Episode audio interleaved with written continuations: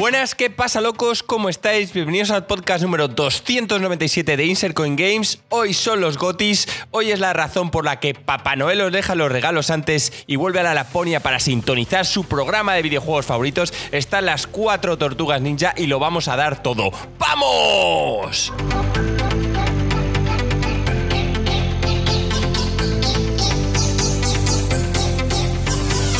Muy buenas a todos. Efectivamente, hoy son los GOTI, ese programa que lleváis esperando todo el año, donde Joaquín lleva dando por culo todo el año. Y aquí estamos, efectivamente, las cuatro tortugas ninja para debatir y analizar cada una de las categorías que hemos definido nosotros. Eh, como ya sabéis, saludos a todos los del chat. Eh, un abrazo muy fuerte en hoy, el último podcast del año, último directo en Twitch del año, eh, miércoles nueve y media hora española, como siempre. Y, y, bueno, estamos aquí todos. Vamos a saludar en primer lugar a Alex, tío, ¿cómo estás? ¿Qué pasa, gringo, tío? Muy bien, tío. Muchas ganas aquí de, de compartir con vosotros de nuevo. Hoy, hoy tenemos un podcast cargado de chicha, como dicen por aquí en el chat. Eh, tenemos un plan, sí, Miguel, tenemos un plan. Eh, Alex no ha podido estar con nosotros, pero Marco, Joaquín y yo hemos estado tomando algo justo antes de este podcast, definiendo los últimos detalles. Así que nada, les voy a dar la bienvenida. Vemos a Marco en, en Twitch que se ha puesto corbata y todo. ¿Cómo estás? Es un día especial. Hemos decidido celebrar. Bueno, aquí mi corbata, tío, de DK, de puta madre. Hemos decidido eh, celebrar, tomarnos algo antes. Yo estoy entonado, aviso. Eh, y todo va a ir a peor, quiero decir, o a mejor, pues, según lo, ve, lo, ve, lo, veáis. Yo ya me estoy tomando mi primera copita, que aquí se escucha. Y, y, nada, y con ganas, tío, con ganas de estos gotis. ¿Significa que te va a bailar la lengua un poquito? A ver, tengo buen aguante, pero llevo tiempo sin beber, así que. Pero todo puede pasar. Todo puede pasar y oye, todo que sea bienvenido. Y por último, y no menos importante, el que pueda ser el, el, el, más seguido y aclamado de los podcasts de ICG, Joaquín Dead. ¿Cómo estás? Que hoy vienes con drogas encima, ¿no? Pues muy bien, pues la verdad es que, o sea, bien porque tenía muchas ganas de este podcast y me he estado cuidando muchísimo porque la verdad es que han sido unas navidades que he encadenado eh, una enfermedad con otra, yo creo que he encadenado gripe, con COVID, eh, me tuve que ir a un viaje que no podía faltar por un 50 cumpleaños a Rioja con un frío, una cata de vinos en las que las únicas esencias que yo notaba era el eucalipto de los sprays que me tenía que meter en la nariz para poder respirar, volví bastante peor, cogí una contractura, bueno, o sea, ha sido un cesar de historias. Al llegar allí se me rompió una lentilla que no me había pasado en mi vida. No me llevé lentillas de repuesto por primera vez en mi vida. En vez de meterlas en la maleta, dije, joder, Joaquín, llevas 20 años usando lentillas, metiendo lentillas de repuesto y jamás lo has utilizado. Puta ley de Murphy y dije, ah, ¿para qué meterlas? Llego, tío, abro las lentillas que eran nuevas y una rajada. O sea, para hacer una puta película, tío. Porque es lo tipo que dices, pero no, esto no pasa nunca, tío. Pasa, pasa. Es que pasa. Y en fin, Aún así, volví, he estado en cama, reposando y haciendo todo lo posible para llegar al, al, máximo hoy. Y aunque no tengo la voz al 100%, ya la tengo a un 90%. Bueno, que es suficiente, de, Joaquín. De, decir que vas con, con, algún que otro medicamento encima, pero aún así vas a dar guerra hoy. ¿O no? Sí, me he tomado un par de cervecillas. Yo no me podía animar a las copas porque estoy tomando diazepam y me daba miedo que por lo que sea me quedara un poco tonto, que ya sé que muchos vais a decir, ya Joaquín, pero un poco tonto es como la mayoría. Ya, lo sé, en mi caso tampoco es una gran pérdida, pero sé que muchos me quieren aquí al 100% y no me podía arriesgar. Entonces, si veo que al rato me lo puedo permitir, me tomaré una tercera cerveza a ver cómo va, pero es que de verdad que si no me hubiese tomado estos diazepanes, ahora mismo yo estaba de número 2 en el Robocop Barcelona City, ¿sabes? O sea, es que no podía mover el cuello, iba básicamente así, de lado a lado, en la farmacia, y, he tenido que tomar medidas. Ahora puedo girarlo un poquito más y estoy mejor. Bueno, eh, está bien. Ya sabéis que otros años este podcast ha durado dos podcasts, porque ha sido tan largo el debate y el consenso que hemos tenido que dividirlo en dos. Como sabéis, en esta ocasión después de todo lo que se ha debatido a lo largo del año, este podcast va a ser podcast separado, digamos, o sea, votaciones por separado, significa que cada uno de nosotros vamos a dar nuestros premios de manera individual, por lo tanto, esperemos que no se alargue. Aún así, yo creo que merecerá la pena dar un poco de, de guerrilla, ¿no? Un poco de debatir sobre alguna categoría. Si alguien ha nominado o ha votado algo que no debería, pues, pues alguien que opine. En caso contrario, me estoy imaginando que Joaquín no va a meterse en un terreno eh, pantanoso. Pantanoso con el tema del juego que no se puede nombrar. Pero. Pero que será nombrado. Pero seguramente se ha nombrado. Correcto. Entonces. Yo, gringo, quiero terminar agradeciendo a la gente que se ha suscrito esta semana. Como mínimo, es lo que tienes que hacer todas las semanas. Para un trabajo que tienes, venga, dale, CEO. SiroGamer50, Plata Cobretti, que también nos siguió y luego se suscribió con Prime. Podcasi que sí, que también nos siguió y luego se suscribió con Prime. Eddie B2B, Figrim 80s, Frost, que se ha suscrito tras 15 meses, o sea, no tras 15 meses con antigüedad de 15 meses, 3 de Ego, que lleva dos meses de, de Streak, y eh, Miguel Cruz, finalmente, tío, que ha decidido el último podcast del año para, para aquí, delante de todos, eh, suscribirse una vez más con Prime, tras y lleva 5 meses de antigüedad, tío. Así que, una maravilla. Mil gracias a todos. Somos, somos 476. Evidentemente no hemos llegado a los 500, que, era una utopía, pero yo sigo diciendo lo mismo, tío. Eh, la semana que viene es. Para mí, este es el segundo podcast más importante del año. El, de la semana que viene es, para mí, el más divertido, el, que mejor me lo paso, que es las apuestas de Insercoin. Y para ahí vamos a, a ser modestos. Vamos a decir que cuatro personas más nos sigan. 480. 580, perdón, ¿no, cuántos sabemos? Ya estoy, ya estoy tajado. 480. 480, Marco. Y, si sois de uno de esos tantos que, nos lleváis oyendo años, porque cada vez, de vez en cuando, hay gente que se conecta a Discord, que por cierto, os damos las gracias. Dicen, ah, llevo dos años escuchando si sois la polla, tal y cual, y ahora me uno a Discord. Ahora, ahora os sigo, tal. No, no, a la hora es ahora. Coged, parad el podcast decir, me meto en Twitch y os sigo. A Marco lo hacéis feliz. Imaginaos cómo, a todos, tío. Cómo, es el podcast del año, que eh, el primer podcast del año, que es el de las apuestas, con 500. Marco, tío, ¿te lo imaginas? Es, una, es un wet dream que se dice. Em, en iBox somos. Me llegó el otro día el rap, porque ahora todo el mundo hace rap, hasta, hasta el Mercadona te hace un rap de lo que has comprado. Entonces. Eh, el, rap con W. Entonces eh, me sale en iBox nuestro rap, le he dado. Y, los datos son, son, sorprendentes. O sea, somos en iBox 2.700 personas. Nos siguen chavales, tío, eh, iVox no nos da un duro, no, quiere darnos dinero y no nos lo va a dar. Así que. Eh, para, que te lo gastes en Mercadona, como dicen en el chat, tío, ¿para qué? veniros a Twitch, veniros a Spotify. En Spotify estamos creciendo, somos casi 400. Y, nada, eh, yo solo digo que, que iVox, tío, no es la mejor plataforma de podcasts y hay mejores como Spotify y veniros a vernos en el directo en Twitch, tío. Ver, ver a Joaquín en directo no tiene desperdicio. Porque en el fondo es el mejor, tío, y el más original. Cambia cada semana. Su fondo.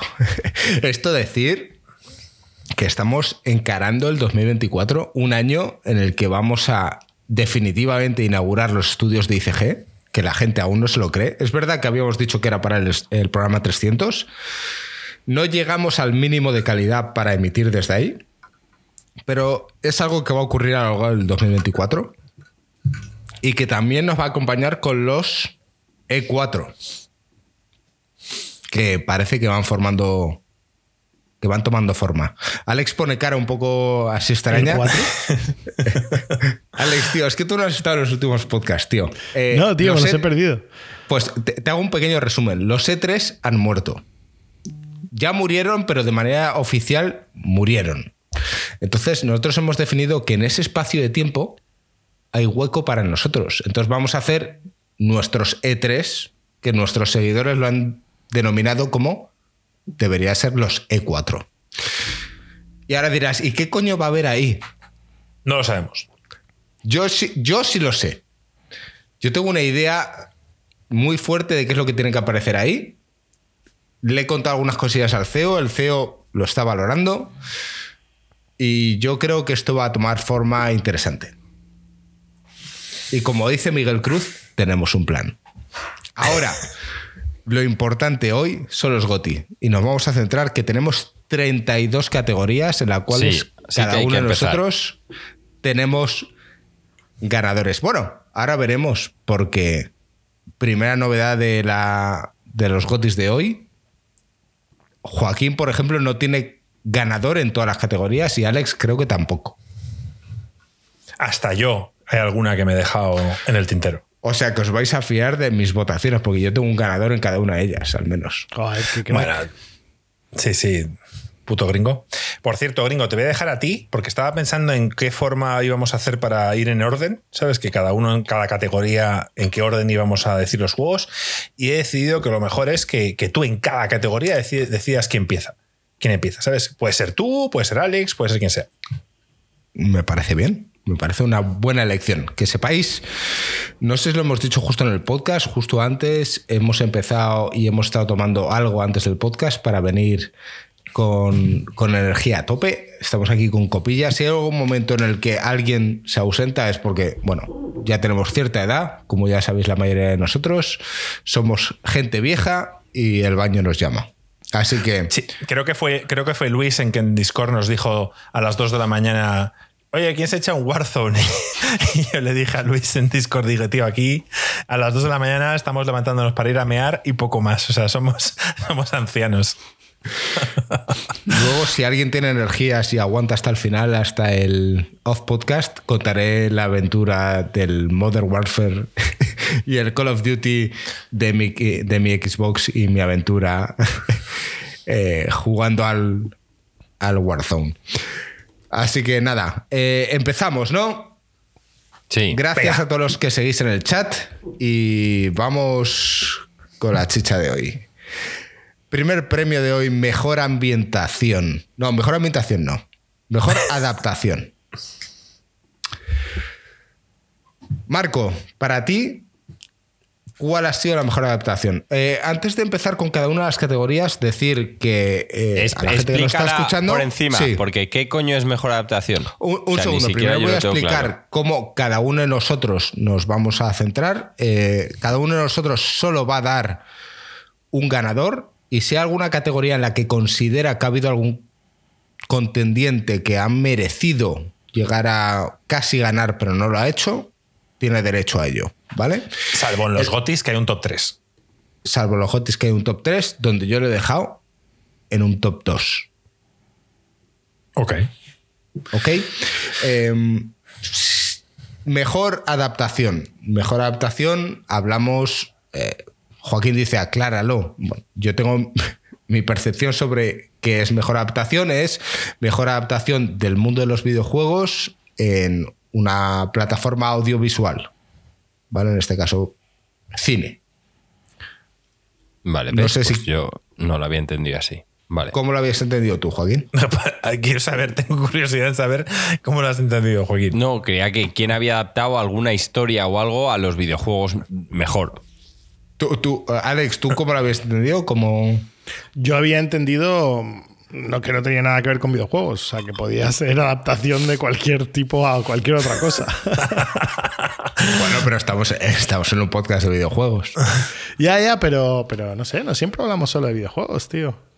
Que cada uno en esta categoría suelte, suelte lo que quiera. Vamos a dejar tiempo a Joaquín para que se piense a ver si lo quiere reajustar o no, pero vamos a empezar con Alex. Alex, ¿cuál ha sido para ti el mejor juego que se ha adaptado para este año 2023? Pues no lo sé. no, lo he mirado. Yo te, no, no he visto que. Perdón, pero no, no, no, he mirado qué juegos han adaptado este año. Estaría guay. Empiezo yo, empiezo yo, empiezo yo, y voy a dar ideas. Marco. Venga, eh, a ver, yo esto ya lo, ya, lo, ya lo hablamos hace un par de semanas. Em, cuando salieron los, los, Game Awards, el premio lo ganó eh, The Last of Us como mejor adaptación. Mm. Y yo mm, no estaba del todo de acuerdo, por tanto mi votación va a la película de Mario. Y di mis motivos, que los voy a repetir rápidamente, y es que eh, The Last of Us como videojuego ya todos atisbábamos, veíamos que, iba a ser una gran película, una gran serie. Entonces, me parecía difícil que estando HBO detrás y oye, pues eh, evidentemente tomándose en serio la franquicia de Last of cogiendo actores importantes, me parecía difícil que la cagaran. Y por supuesto, eh, mi premio honorífico, mi segundo puesto va de Last of lo cual no quiere decir que no sea mi favorito, o sea, si fuera lo que a mí más me ha gustado este año en cuanto a adaptación, sería Last of Us. Pero creo que la película de Mario es más difícil de adaptar. O sea, yo cuando me dicen que van a hacer una peli de Mario, al igual que cuando dicen que van a hacer una peli de Zelda, me cuesta mucho idearlo en mi cabeza. Me cuesta mucho decir, hostia, joder, pues ¿cómo lo van a hacer? ¿Cómo van a crear a Mario? ¿Cómo van a hacer a, la princesa Peach? ¿Qué historia va a haber? Y eh, no pude ir al cine a verla porque acababa de ser padre, pero me la he visto en casa y es una peli que he disfrutado muchísimo. Creo que han dado en el clavo, creo que han dado personalidad a Mario, a Luigi, a Bowser y sobre todo a Peach, que era un personaje muerto en los videojuegos, que solo necesitaba ser salvada.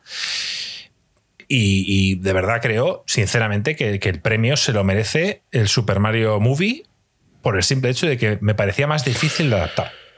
Miguel Cruz dice en el chat, es más difícil una película no animada. Yo no estoy de acuerdo. Pues eso depende. O sea, pues bueno, o sea, no tengo ni puta idea. Eh, no, no soy.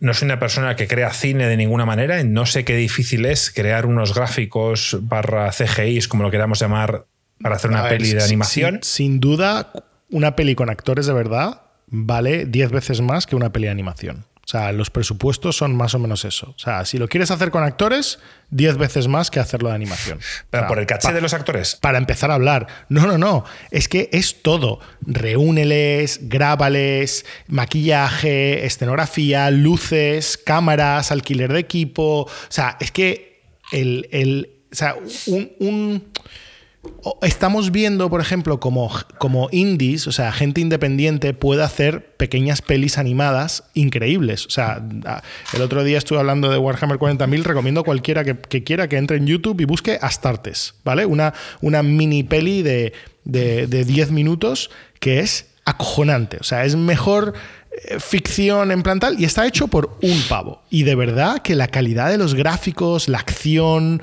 el peso de los puñetazos, de la acción tal, o sea, todo es acojonante. Es tope, tope, tope gama, o sea, de, verdad, de las mejores animaciones que he visto. Y es un tío haciéndolo gratis en su tiempo libre. Intenta ver alguna peli con actores hecha de gente gratis en su tiempo libre. Eh, eh, es que no, es imposible. Sea, es imposible. O sea, hacer una peli es una cosa loca y extremadamente cara.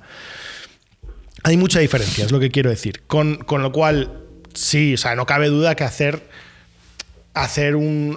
O sea, que puedes decir que tiene más mérito, quizás, que hayan sacado The Last of Us. Bueno, o sea, en cuanto a dinero. Pero yo creo que tu argumento es muy bueno. O sea, el, yo me hubiese tirado The Last of Us por el mero hecho que me gustó más. Pero es verdad que Last of Us te lo da para adaptar, o sea, te lo da hecho. O sea, escoge el videojuego, repártelo un poco en, capítulos y, y nada, y va a ser cojonudo. Si es que yo siempre digo la historia que, que, que, yo me vi un, un vídeo de YouTube editado por un tío que era básicamente los cutscenes del Last of Us con un poquitico de gameplay para hacer una peli de tres horas y media. Y oye, Alex, Viene, viene, al caso que cuentes que tú a tu mujer, cuando jugaste de Last of Us, le pusiste esta peli que dices. Plan, pero no pusiste, le pusiste los, eh, o sea, los eh, CGIs eh, del juego. No, no, yo, yo, yo, estaba jugando y ella me dijo, ah, este juego tal, sé que digo, en vez de ver el juego, vas a ver en plan que esto es la polla. Bueno, era después de que me lo había acabado, claro. Y, y me busqué un vídeo en YouTube y es un vídeo de tres horas y media y habrá más de una persona que lo tiene. Pero este es una persona que se cogió todos los cutscenes y, los, y suficiente gameplay y bastante edición, ¿sabes? Para hacerlo más o menos que, durase tres horas y media. Y macho, o sea, en, dos días nos lo vimos, como si fuese una, una buena serie de tres capítulos, en plan de una hora. Tres, cuatro capítulos. Y estaba encantada. Me dice que es una de las mejores series que ha visto, que le flipa, le encantaba. Y es directo el videojuego, o sea, no, no hacía falta nada más. Me interesa. Cuando vio la serie, ¿qué, qué opinó? Pues le encantó. Le encantó. Le, dijo que, lo había plasmado, que, eh, estaba igual. Sí, sí, sí. Dijo que la serie había plasmado. Es más, en algunas cosas me dijo, no sé si prefería, en plan, en, algún momento me dijo, no sé, en la peli que vimos antes me, me, moló más, ¿sabes? Como que le molaba más el videojuego, pero luego una vez empiezas a entrar ya con, con los actores, con tal, con no sé qué. Al principio le chocó lo de. Bueno, lo que más le chocó me dijo pero esa niña es feísima. ya, tío, eso es un puto drama, pero bueno, vamos a. Le dije, no, ya lo, lo he intentado pasar. Pero bueno, ya, pero por suerte sí que le mola un montón Pedro Pascal. En plan, me dice, ah, ese es el de Juego de Tronos. Y digo, efectivamente, es el de Juego de Tronos. Vamos a.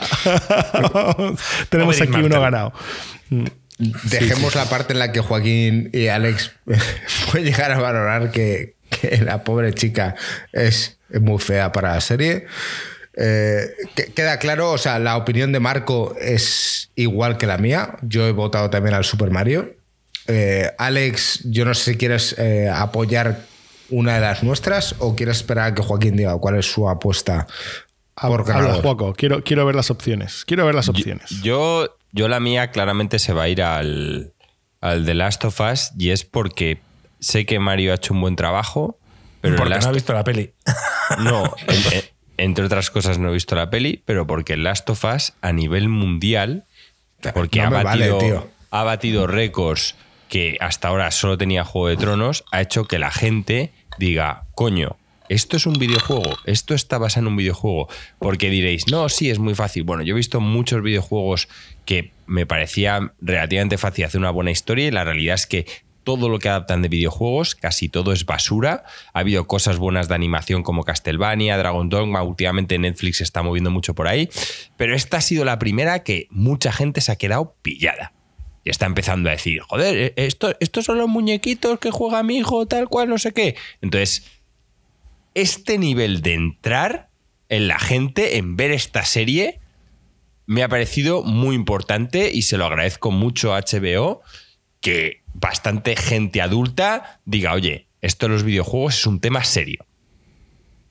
Que con la película de Mario, desgraciadamente, los padres han dicho, joder, que de puta madre para que mi hijo se lo pase bien, pero no, no creo que muchos padres hayan dicho, habrá ni un poco como es Rec, pero sin tomárselo con la seriedad con la que te tomas de Last of Us que es una serie que está ahí para ganar globos de oro, para ganar grandes premios y para que la gente siga la segunda temporada y que sobre todo muchos digan, oye, pues quizá tenemos que hacer God of War bien hecha, oye, que quizá tenemos que hacer Fallout bien hecha.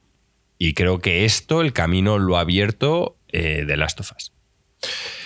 Alex, tío, tú decides. Los dos argumentos me parecen válidos, ¿eh? Sí, no.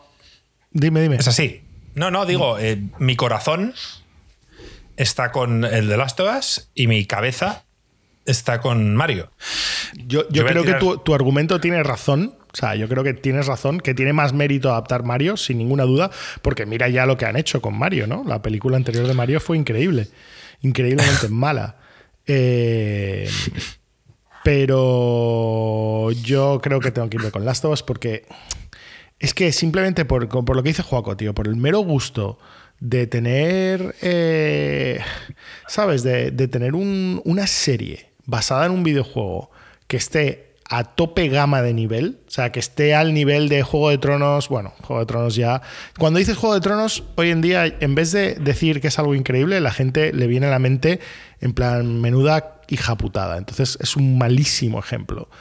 Mm, ¿Qué, qué, qué, qué, podemos usar como ejemplo a partir de ahora? Ya, Alex, pero es que los récords los, los tiene Juego de Tronos. Alex, ¿has visto la peli de Mario? Eh, no, no me la he visto. Bueno, pues yo quiero que la veáis. Claro, es, eso quiero decir que el año pasado hubo una sección específica que dijimos, va a haber una parte de regrets en el caso de que creáis que podéis volver atrás, eh, podéis volver a nominar en alguna categoría. En este caso, como no habéis visto la peli de Mario, yo os permito que la podáis ver y votar de nuevo. No sé si Marco piensa exactamente igual. No, o sea, que, la, vean y que digan, oye, pues mm, me mantengo en mi argumento, eh, tal. O que digan, joder, pues oye, no esperaba esto, no esperaba este nivel. Y creo que sí. Creo que Mario debería estar ahí. Y ya está, lo dejamos en un empate. Oye, oye, yo me alegro que sea un empate porque las dos lo merecen. A mí el argumento de Joaquín también me ha convencido. Sí. Y, los dos son válidos. todos en parte estamos ahí. Sí, es verdad. Vamos a ver, no queremos extremadamente votar hacia un lado. Las tofas estamos súper orgullosos, que, no se nos malinterprete. Nos encanta que, la parte de videojuegos haya tenido un impacto en, el mass market o en la mayor parte de la gente y haya podido descubrir esta parte de los videojuegos.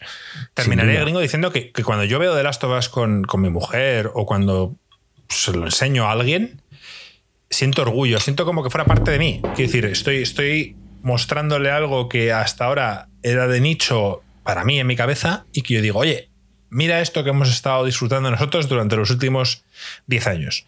Y lo disfruto. Como el que, y lo siento Alex por volver con Juego de Tronos, como el que leía los libros de Juego de Tronos y esperaba la Red Wedding disfrutando de, los momentos que, estaban por venir eh, para el espectador de, de la serie. Ya, tío. Que lo, lo, bueno que fuimos, ese fandom de Juego de Tronos, que, no spoileamos a nadie el Red Wedding, tal. O sea, creo que fuimos un fandom buenísimo en cuanto a hypear a la peña. Yo estuve, yo hypeé a todo el mundo, tío. Yo te hypeé al señor Burns, te hypeé a Joaquín. O sea, estuve hablando un año antes de que sacasen la serie, estaba ya hypeando a todo el mundo. Buah, los libros que más me molan, los van a adaptar, esto va a ser increíble a que luego nos traicionen así. Bueno, eh, vista la primera categoría, vamos a no enrollarnos tanto. Eh, no es culpa de nosotros. Que fluya, gringo, que fluya. Que fluya, como te va a surgir. Eh, hay una cosa que no he aclarado y me gustaría aclarar antes de continuar y es cómo es cada una de nuestras valoraciones. ¿Vale? Estamos aquí donde Marco ha jugado, si no me equivoco, a casi todos los juegos de este 2023. Entonces podríamos decir que tiene. No, no, no, a todos. Tengo casi todos. Eh, tengo regrets importantes. Bueno, pero has jugado a casi todos. A todo lo que yo he considerado como tal, sí, pero hay cosas que me he dejado. Vale, y aún así eres el que más ha jugado de todos nosotros. Mm, no lo sé. Yo creo que Joaquín ha jugado más que yo, lo que pasa es que ha jugado a cosas que no son. Eh, no sé si llamarlas eh, Goti. ¿Sabes que sean para Goti? O tal, pero vamos. Creo que Joaquín y yo hemos estado a la par. Bueno, quiero, quiero más o menos aclarar, porque eh, si la gente nos sigue, o sea, tenemos nuestra escala ICG, donde valoramos el nivel de cada uno de los juegos, y luego hay gente que nos escucha y dice, joder, pues yo soy más tipo Joaquín, por lo tanto lo que él considera como un full pedal es algo que a mí me va a gustar.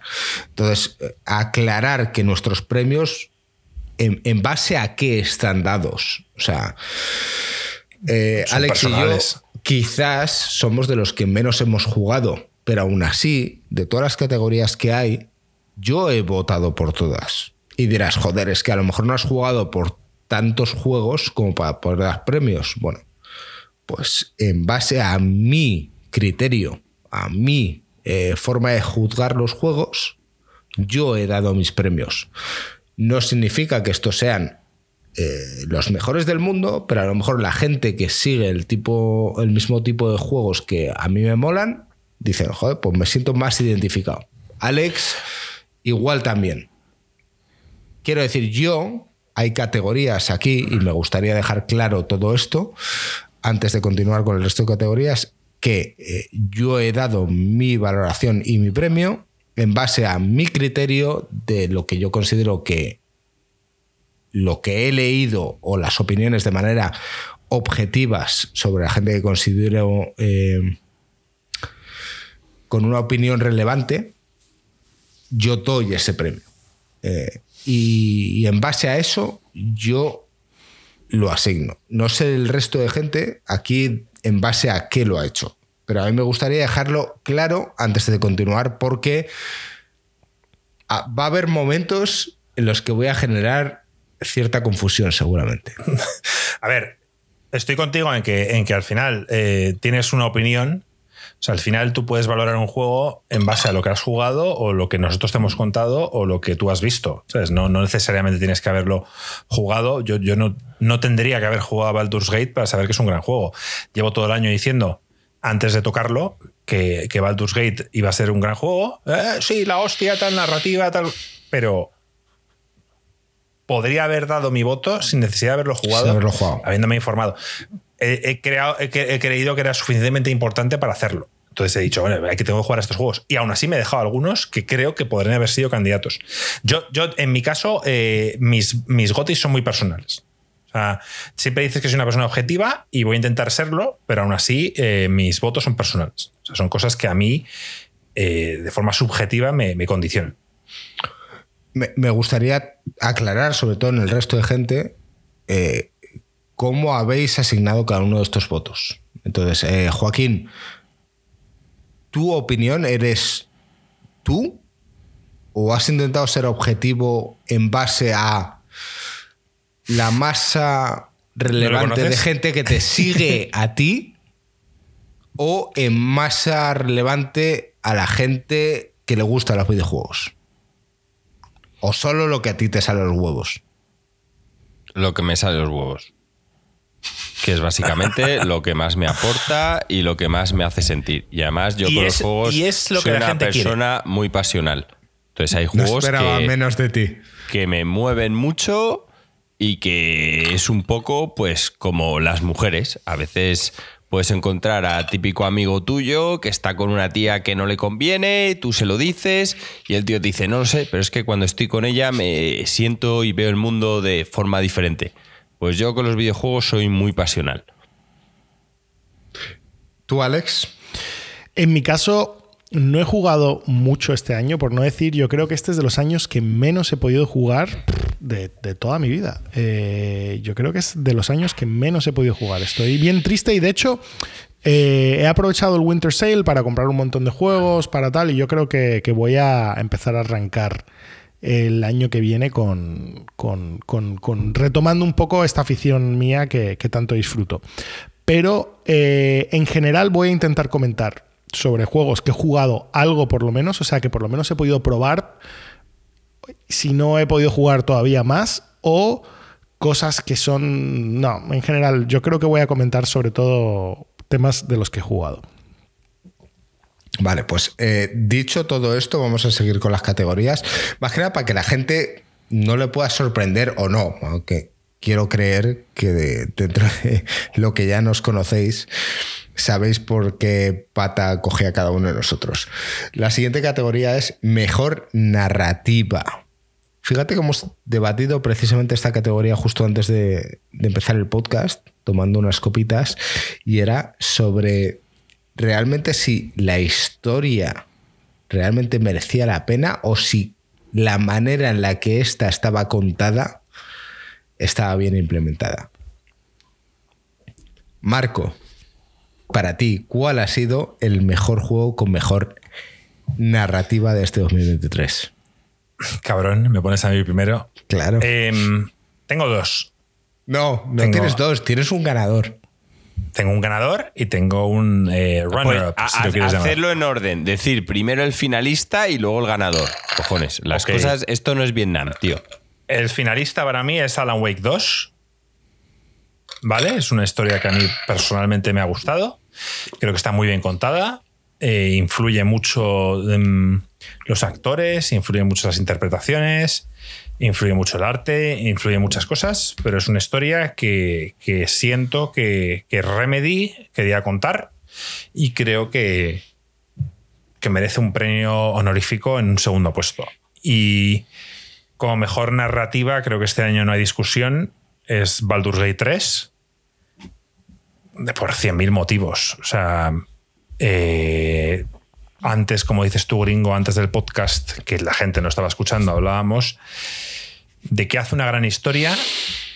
Y para mí, más que la historia principal, la cual creo que en Baldur's Gate 3 exige un conocimiento del mundo importante o al menos una dedicación por la parte del jugador en, interesarse por todo lo que hay detrás en el lore del Dungeons and Dragons, lo cual a mí personalmente no me interesa demasiado.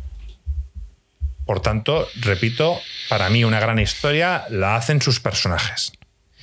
Y en Baldur's Gate 3 eh, está repleto de distintos puntos de vista, de distintos personajes que te hacen ver el mundo de, una forma diferente.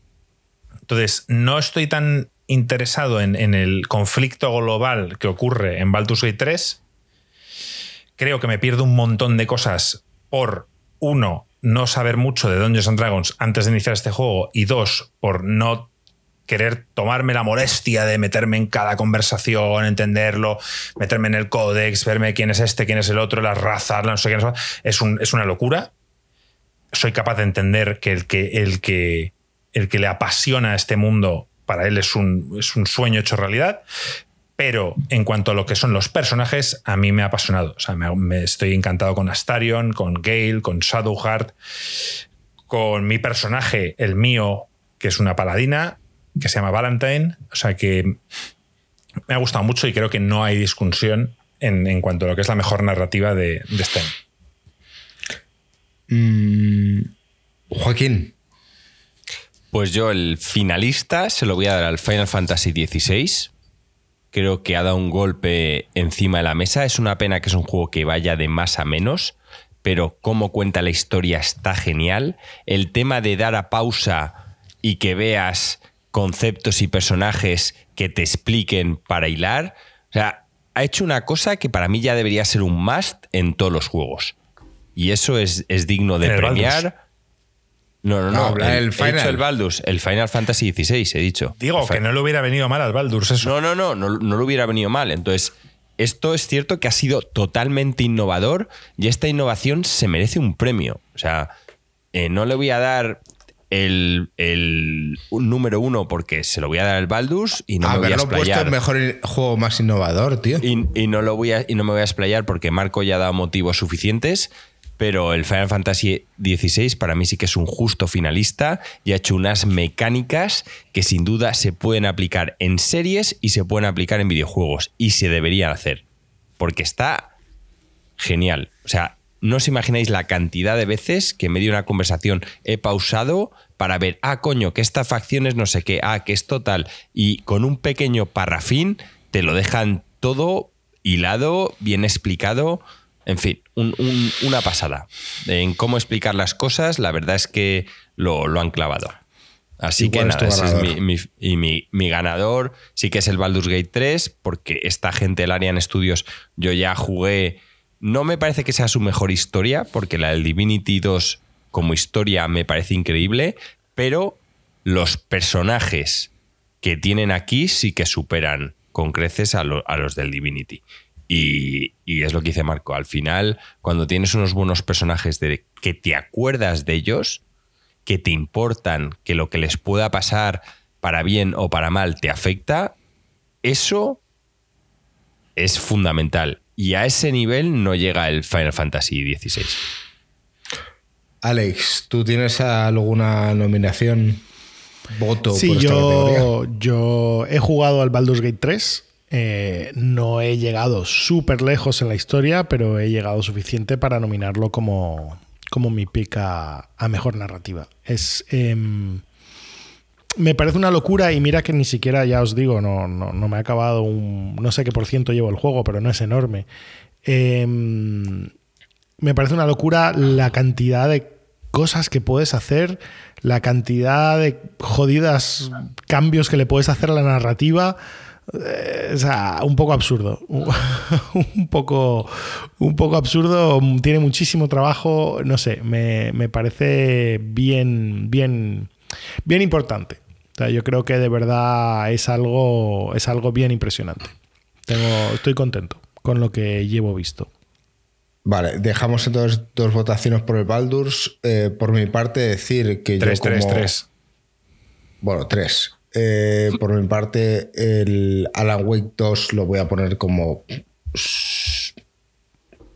secundario, ¿no? digamos, finalista, por lo que opina la gente, que ha hablado mucho de que eh, la narrativa merece la pena. Pero efectivamente yo soy eh, uno de aquellos que han empezado el Baldur's Gate. Voy por el acto 2 y me parece suficiente para poder valorar de que la narrativa y el tipo de juego y el cariño que tiene puesto o lo que ha puesto el Arian en, este juego merece eh, un premio como este. Entonces, eh, quiero creer que cuando llega al final del juego,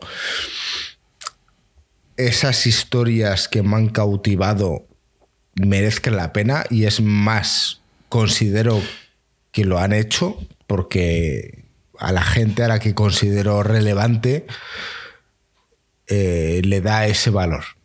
Y, Te pondré un ejemplo, gringo, sin spoilers, que le he contado a Joaquín antes. Yo en un momento dado, bastante iniciado, o sea, quiero decir, seguramente Alex ya haya llegado allí.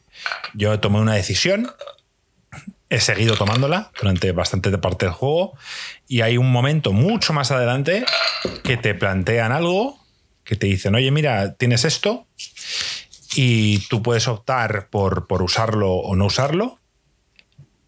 Y eh, yo ya me he metido tanto por el rabbit hole, o sea, he entrado tanto en la madriguera. En español. Que, eh. cuando, he querido recular, mi personaje no tenía los atributos suficientes para hacerlo. Por tanto, me he visto obligado, eh, por haber elegido el camino fácil, a tener que seguir por él, lo cual, eh, por un lado, me ha jodido. Y he de decir que, esto es algo que muchos del Baldur me dirán, ¿qué coño haces tal? Volví para atrás, no mucho tiempo, pero volví para atrás unos 20 minutos para ver si podía revertir la situación y no, hay forma. No la hay porque mi personaje mm, ya, ya se metió. Y tú, el, tú tomaste una elección hace mucho tiempo y ahora estás viviendo la repercusión las consecuencias. Y yo creo que, ese tipo de cosas los hacen además con, con ese conocimiento, ¿no? Que saben que tú vas a cargar. O sea, este tipo de juegos siempre hemos jugado cargando muchas veces. Ver qué pasa y luego dices, no me gusta, cargo y vuelvo, vuelvo a hacerlo. Está, está hecho muy fácil de guardar y tal. Y, y hacer ese tipo de cosas como que te rompen de esa mentalidad y me parece súper interesante. Entonces, he intentado hacer trampa y no he podido. No porque ya es, ya no puedes, ya está, ya, ya, ya tomaste tu camino y lo tomaste hace mucho tiempo. Así que ahora vive las consecuencias, las cuales no me gustan, pero es lo que yo elegí en su momento. Tienes que apechugar, tienes que apechugar. Eh, me gusta. Entonces, gran ganador de mejor narrativa, el Baldur's Gate 3. Pregunta Miguel Cruz en el chat: eh, ¿acabarás Baldur's Gate 3, gringo? Sí. Eh, aclarar, que, digamos, a principio de diciembre eh, ya veía el tiempo que me iba a llevar este juego para terminarlo. Y a pesar de que me puedo imaginar que el final es súper importante y que puede marcar algo... Algo que, marque la diferencia en estos GOTI, eh, soy consciente, pero he tenido que parar y probar otras cosas porque ya he visto suficiente. Entonces, ¿lo acabaré? Sí. Eh, obviamente en este 2023 no. Eh, ¿Pasamos a la siguiente categoría? Sí. Sí, porque, a ver, como no nos demos un poco de brío, va a ser dos semanas de programa, ya os lo digo ya. O sea, llevamos 50 minutos y hemos dado dos premios de 30 y algo. No te tomes un válido. Es, matemática pura, ¿sabes? Ya, eso os lo aviso. Ah, había cosas que había que aclarar. Ahora va a ir más rápido, Joaquín, tío. Mejor juego de estrategia. Em, voy a empezar yo, más que nada, porque voy a ir al baño y me voy a servir otra copa. Decir que no he jugado muchos juegos de estrategia este año por mi parte, he probado el Cities Skyline, que no me no considero que pueda ser un juego de estrategia, sino de gestión de recursos, y me parece una peor versión de lo que era el anterior. Me parece que han intentado mejorarlo con mediciones y con incrementar con nuevas mecánicas, pero me parece un error. Me parece que la versión anterior era mucho mejor.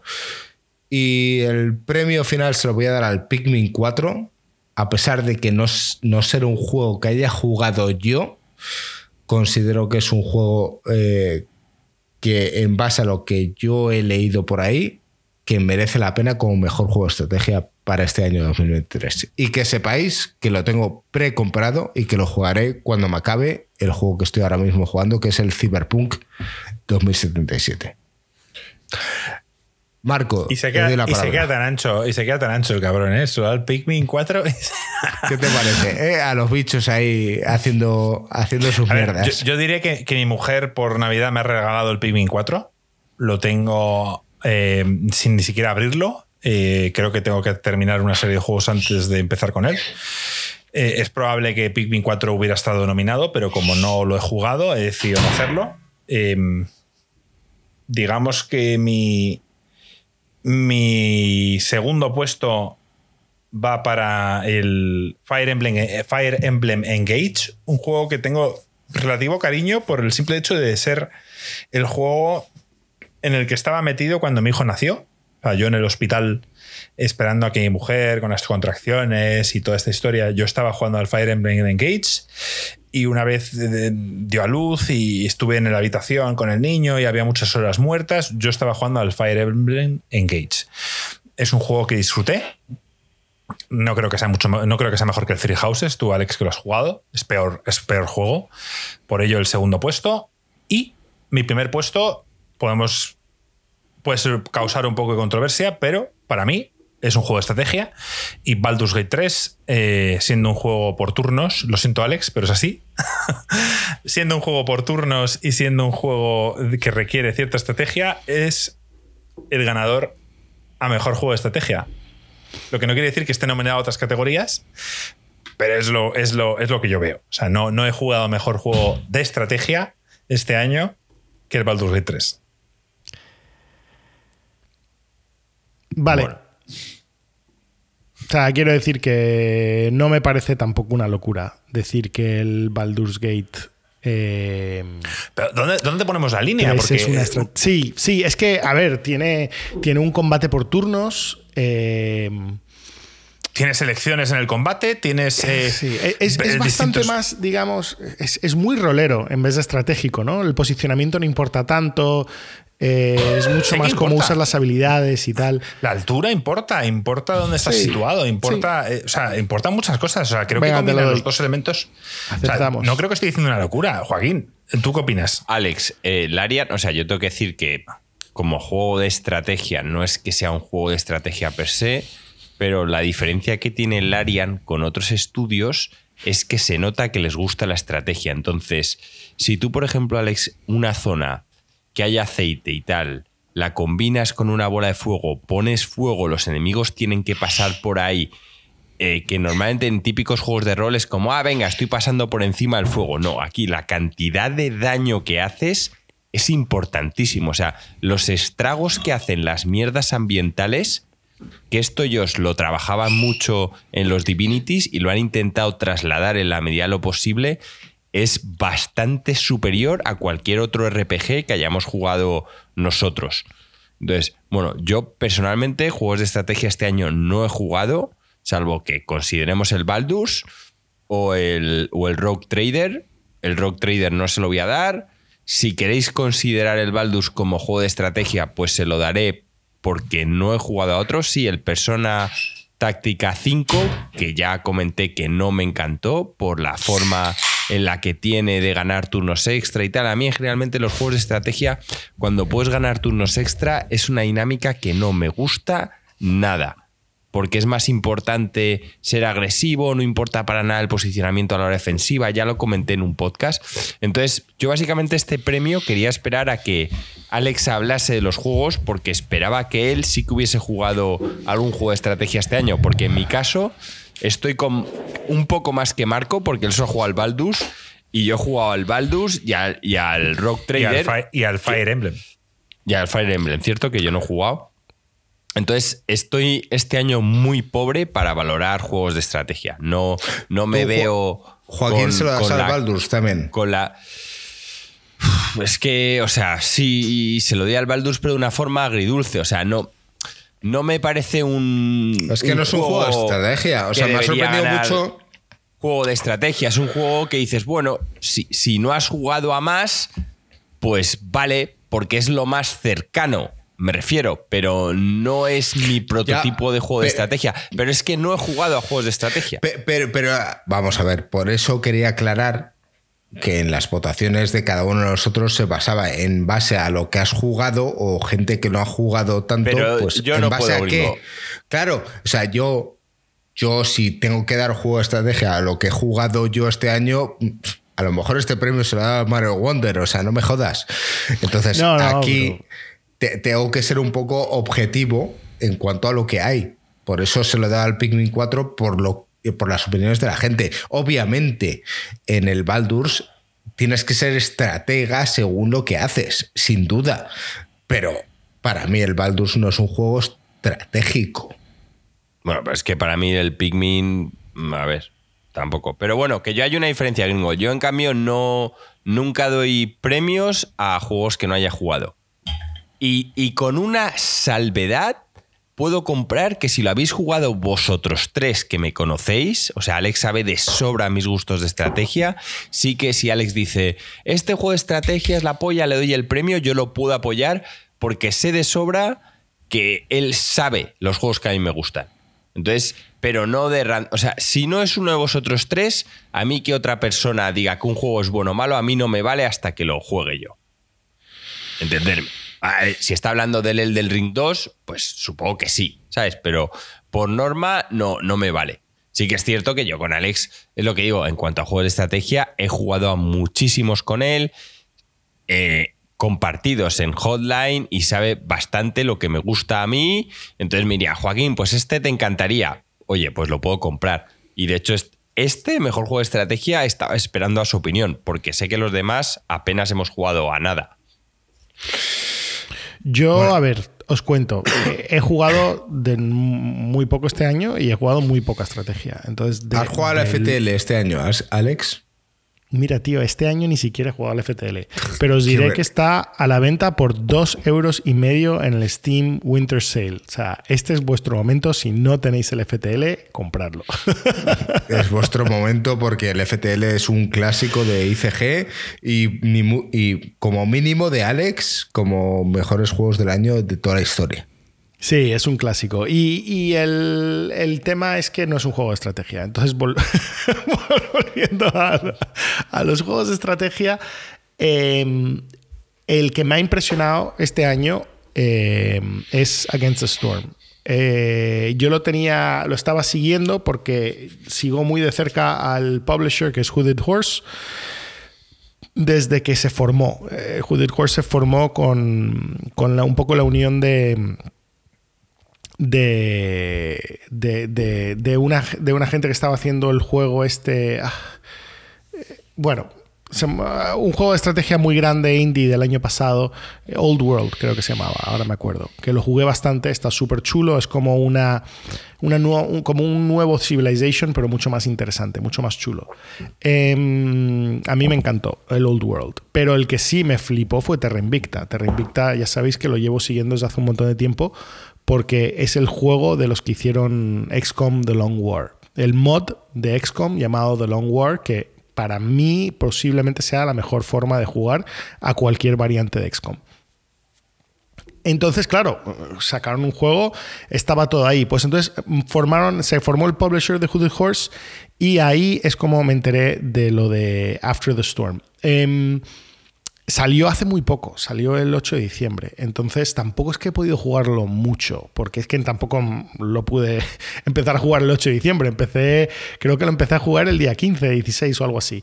Entonces no tengo mucha caña, pero sí tiene muchísimos conceptos súper innovadores y me parece que es un juego que vale muchísimo la pena. O sea, yo creo que Incluso si hubiese sido un año que hubiese jugado mucho juego de estrategia, posiblemente me hubiese, me hubiese capturado. Porque el número uno está muy pulido. Lo han lanzado y a mi gusto está muy pulido. Em, la otra cosa que me gusta mucho de Against the Storm es que te coge, es como una fusión extraña, porque si sabéis el, tema de, construir bases del Warcraft, ¿no? que solo es la mitad del juego, ¿no? tú construyes la base con tus trabajadores aquí a toda velocidad, e intentas crear unidades para salir y matar al otro. Pero claro, son como dos cosas distintas y al final... Eh, creo que hay gente que es quiero decir, esta gente han abstraído y se han quedado solo con la parte de construir la base. Entonces tú tienes que construir la base como que eh, reconquistar. El, tema es un, reino de fantasía donde estás intentando como reconquistar un bosque oscuro y tal. Y entonces como que tú tienes que ir creando bases y, crear tu ciudad y, llegar a las cuotas de producción y tal. Y parece una tontería, pero está súper bien hecho porque mola mucho crear tu base, usarlos, colocar los edificios, upgradearlos y tal. Y una cosa increíble es que es un poco como roguelite, que está, eh, tiene, los niveles son a veces proceduralmente generados, pero sobre todo que acaban, ¿vale? O sea, tú tienes una hora y se acaba tu nivel. Entonces, si la base no está perfecta, no pasa nada. Pues el próximo nivel lo intentarás hacer un poco mejor. Entonces te quita como esa tendencia obsesiva que a veces tienes con los juegos de estrategias de no, voy a guardar, voy a ir marcha atrás, tiene que salir perfecto. No, tío, o sea, lo juegas y le das. Y la verdad que me parece un juegazo. Me está pareciendo un juegazo. Es un concepto un poco extraño porque yo no conozco ningún otro juego de este estilo, pero sin duda me parece un acierto. Está en Game Pass, ¿vale, Alex? Para que lo sepa la gente que lo ah, quiera probar, lo, tenéis en Game Pass. Qué guay. Eh, con, todo lo que dice Alex, me molaría hacer una categoría para el año que viene de el típico juego que merecería ganar un premio y al final no lo gana. O sea, es como el, que siempre quiere aspirar a algo y nunca llega. Y merece ser jugado, ¿no? Y valorado por el resto de gente. Eh, valorando un poco de manera objetiva los premios ICG, este premio iría para Baldur's Gate 3, pero como no tenemos premios unificados, cada uno ha puesto el suyo en este caso. La siguiente categoría es Mejor juego de deportes y conducción, en el cual yo creo que aquí vamos a ser bastante rápidos. Gringo ha votado por Forza Motorsport. Y no voy, no voy a argumentar el por qué. ¿Salió este año? Es que no, ni siquiera no me había enterado que había salido este año. Salió este año y, las críticas han sido bastante negativas. Mucha gente lo considera peor juego que, que el anterior. Guay. En cuanto a bugs, en cuanto a que no está pulido, etc. Es más, ¿Tú quieres que este podcast sea largo, Parco? Porque me, meto aquí a saco a debatir contigo esta mierda. Solo, ¿eh? te digo que, em, siempre se ha dicho, o era una crítica a Gran Turismo, en que Gran Turismo siempre tenía perfeccionado eh, el tema técnico del juego en cuanto a cómo se comporta un coche, etcétera pero que la pasión por, el, por los vehículos eh, no se notaba. Y que Forza sabía, digamos, plasmarlo mejor. Y en este año eh, se habla de que Forza ha sido tan decepcionante que la pasión se nota en el Gran Turismo 7 y no al revés. Pero bueno, eso, ¿Cuál es, tu voto? ¿eh? Mi voto, mi voto, pues deberíais saberlo todos, tío, es para Rocket League. Sí, me la, suda, me la suda que sea un juego de hace 10 años, tío, o de los que sean. Rocket League a día de hoy sigue siendo el mejor juego de conducción que existe y lo seguirá siendo durante muchos años. Siempre, siempre, gringo, que pongas esta categoría, Rocket League será mi ganador. Hasta que llegue algo que no sé qué será. Marco, tío, o sea, pero no es un juego de conducción, ¿no? bueno, según lo veas. Tu de, horas jugadas en el Rocket. Joaquín lo dijo, Joaquín lo dijo. El único juego que es aceptado en esta categoría que hablas de deportes y conducción es Rocket League. Es el único. Eh, combina las dos cosas, tío. Hay una pelota de fútbol y un coche. O sea, básicamente toca los dos palos, deporte y conducción. Pero y es vamos. que repasando el podcast de hace un par de semanas, que, como no nadie saca podcast, nadie saca podcast en las navidades, todo el mundo se de vacaciones, menos nosotros, eh, estaba yendo al curro y dije, pues voy a ponerme un podcast de hace un par de semanas. Y me lo puse, que luego me di cuenta y digo, joder, Joaquín lleva enfermo un mes, porque es que hace un mes decía, estoy malo, tal, y yo, joder. Y, y lo dijo, y dije, tiene toda la puta razón. O sea, es así sencillo. O sea, a ver, son mis premios. Ya he dicho que iban a ser personales. Eh, no he jugado a ningún juego de coches este año, a ninguno. Si hubiera sido el año del Forza Horizon, se lo hubiera dado. Pero como no ha sido así, y son mis premios, yo se lo doy al puto Rocket League. ¿Por qué? Porque hay que darle un premio a Rocket League cada año. Y siempre voy a buscar la manera de dárselo. Y este es para Rocket League. Yo en esta categoría me abstengo. Yo, Alex, no sé si tú has podido jugar un juego de coches. No, no, no. Para nada. Abstengo pues totalmente. Pues este premio queda como queda. Pasamos al siguiente que es Mejor Juego Multijugador. Me abstengo yo también. También, vamos, rápido. Alex, ¿te abstienes también? También Alex eh, se abstiene. No, no, me abstengo. De hecho, me acabo de dar cuenta que sí he jugado un juego multijugador. Y es la polla. Es ¿Y el merece ganar? ¿O Valorant? Sí, no salió este año, pero ya que Marco abrió la veda, pues os diré que es un juegazo. Eh, lo jugué un poco y, lo dejé de jugar rápidamente, porque puede absorber tu vida. Em, me ha parecido que tiene todo lo bueno que hicieron en el LOL, pero mucho mejor. Me ha parecido que ha cogido lo que funcionaba del Counter-Strike y lo han amplificado. O sea, eh, em, es un juegazo. Estoy muy impresionado. Em, porque ahora que son navidades, pues ha venido mi primo de Estados Unidos em, y resulta que, bueno, este año la ha dado por el Valorant y ha dedicado todo su tiempo, que es considerable, a jugar al Valorant y, y toda su habilidad, que también es muy considerable, a jugar el Valorant y ahora es como, no sé, rango absurdo. ¿Vale? O sea, no, hay como un rango que son como los 500 mejores del mundo, él está en el siguiente, ahí luchando para llegar al, próximo rango. Y nada, eh, no solo de verle jugar, que ya me pareció súper chulo, bueno, el nivel ya de estrategia y de conocimiento y de tal que hay, sino el mero hecho de jugar tú y decir, joder, qué divertido, eh, pues sí, me ha parecido un juegazo. Así que yo dejo ahí mi voto. Diría que habría que ver eh, la repercusión del impacto eh, de juegos ongoing, juegos como servicios, como puede ser el Fortnite, el Valorant y tal, en esta categoría. Eh, obviamente está abierto, o sea, no lo hemos cerrado como para decir, oye, los juegos de como servicio que tienen cierto, ciertas actualizaciones con el, con el paso del tiempo son válidos. Por lo tanto, me parece válida tu, tu votación. Em, yo se lo voy a dar al Baldur's. A pesar de que he sido uno de los que no ha jugado eh, la parte multijugador, tengo dos candidatos en esta categoría. Uno de ellos es el eh, Mario Wonder, el cual no he tenido la ocasión de poder jugar en el modo multijugador con otras personas, pero sé que ha habido mucha gente que ha disfrutado mucho de esta, de esta mm, característica eh, con sus familiares y amigos. Considero que, ha debido ser divertido, pero creo que ese punto de más que el Arian Studios ha podido dar a la parte multijugador para poder jugar a este juego de estrategia eh, de rol en profundidad con este juego. Ya, lo, llamamos juego de estrategia. Sí, es un juego de estrategia, ¿no? No, pero quiero decir, eh, el impacto que tiene este juego, que al final toca todos los palos, a nivel multijugador que lo hemos debatido muchas veces. Oye, ¿cómo coño han hecho esto en el cual tú tomas cierta decisión y qué impacto tiene al final?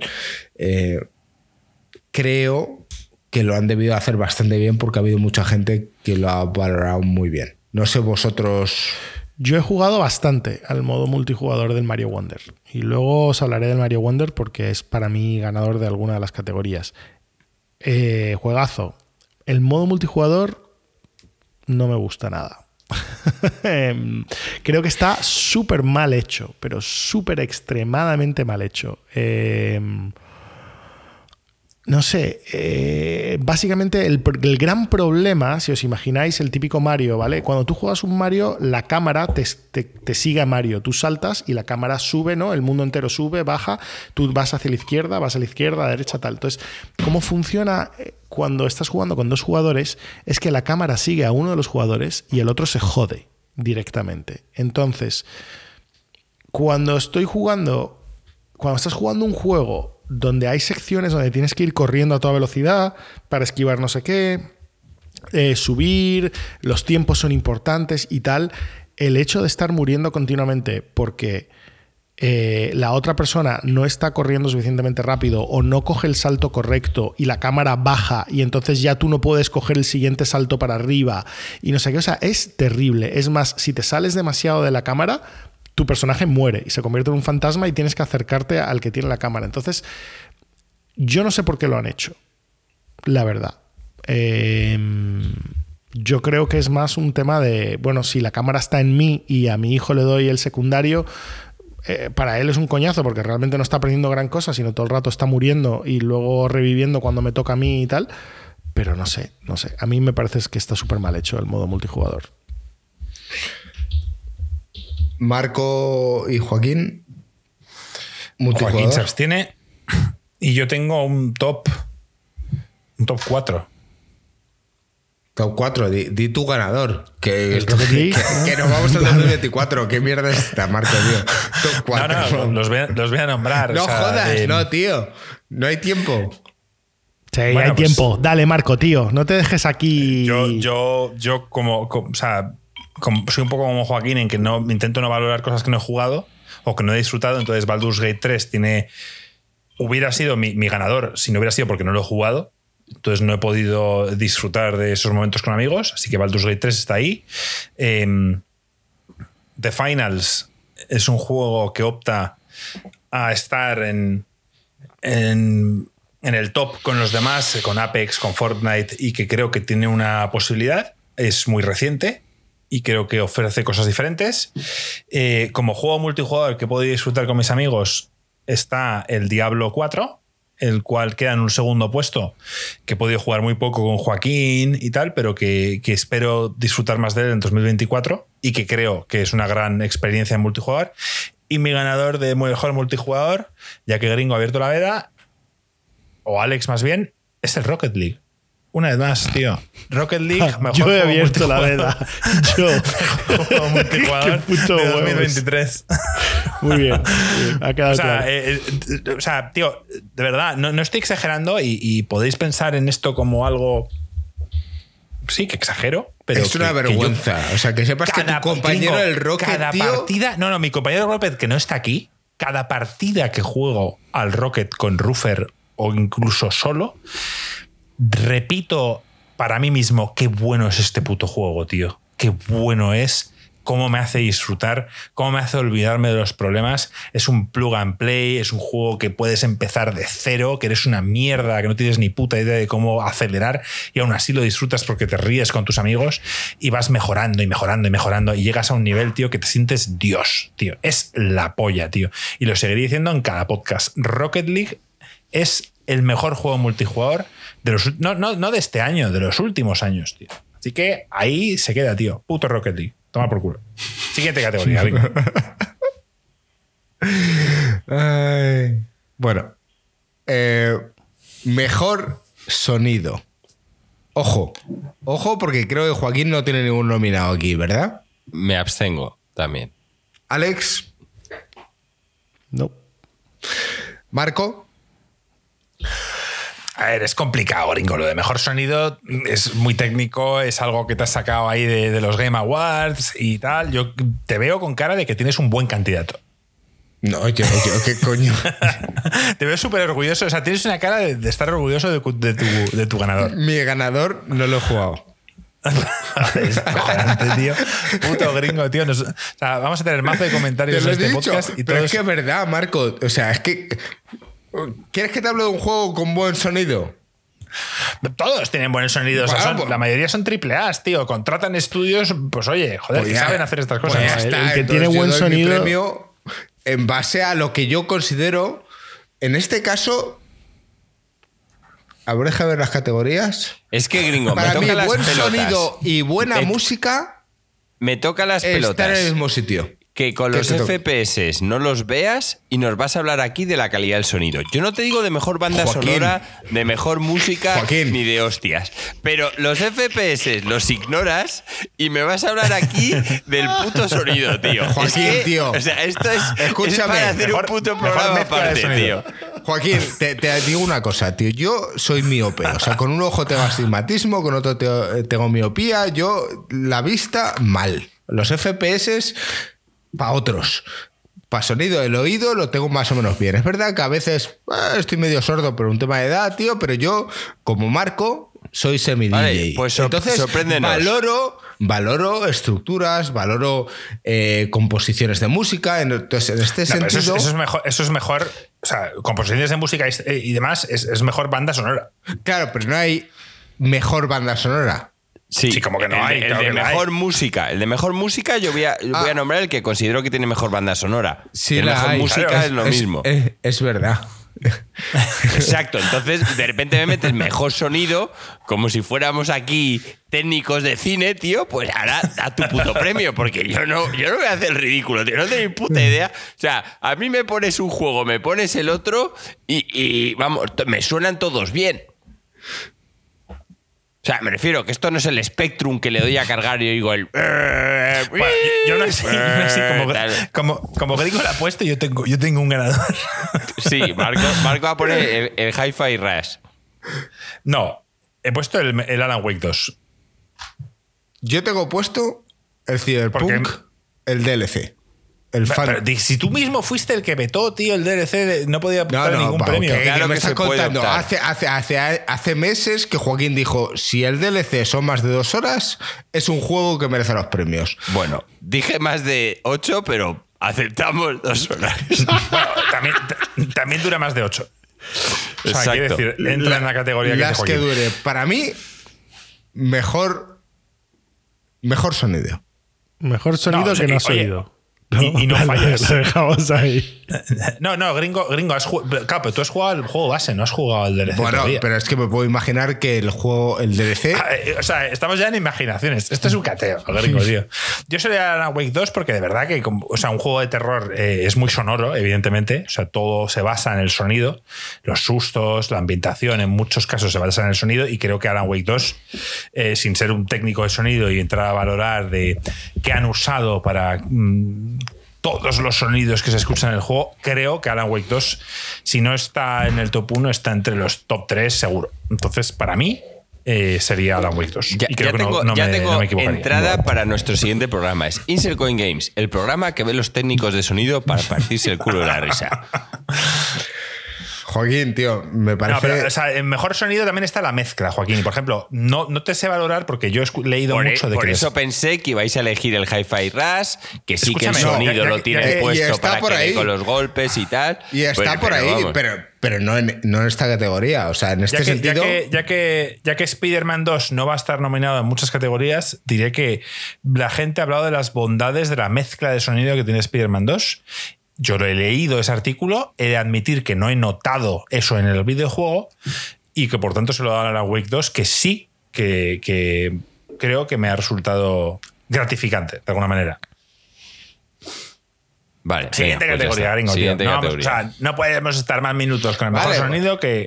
Ya, ya está, está claro. que, eh, para los nuevos productores de sonido, si queréis saber sobre calidad, tenéis que venir aquí, escribirnos por nuestro Twitter o X, que es la nueva aplicación, y os damos un par de consejos. Mejor creador de contenido. Yo, Vale. Marco me había dicho, elimina esta categoría, yo he votado y para mí el mejor creador de contenido es ICG.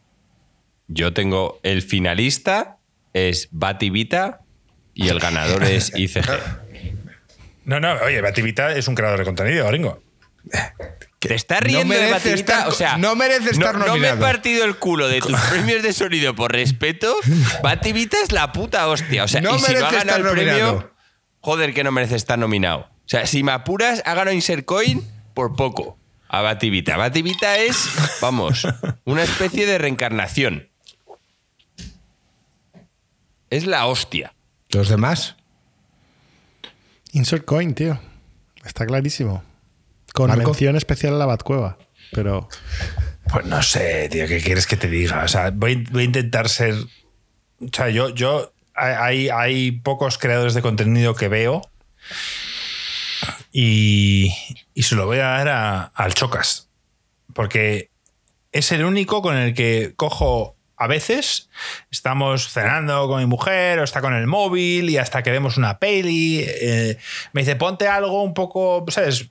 Que pueda estar con el móvil medio prestando atención y entonces pongo al chocas porque es el único que me entretiene de alguna manera eh, mientras estamos, yo qué sé, viendo el móvil, cenando, lo que sea. Así que se lo doy al chocas, mira tú por dónde.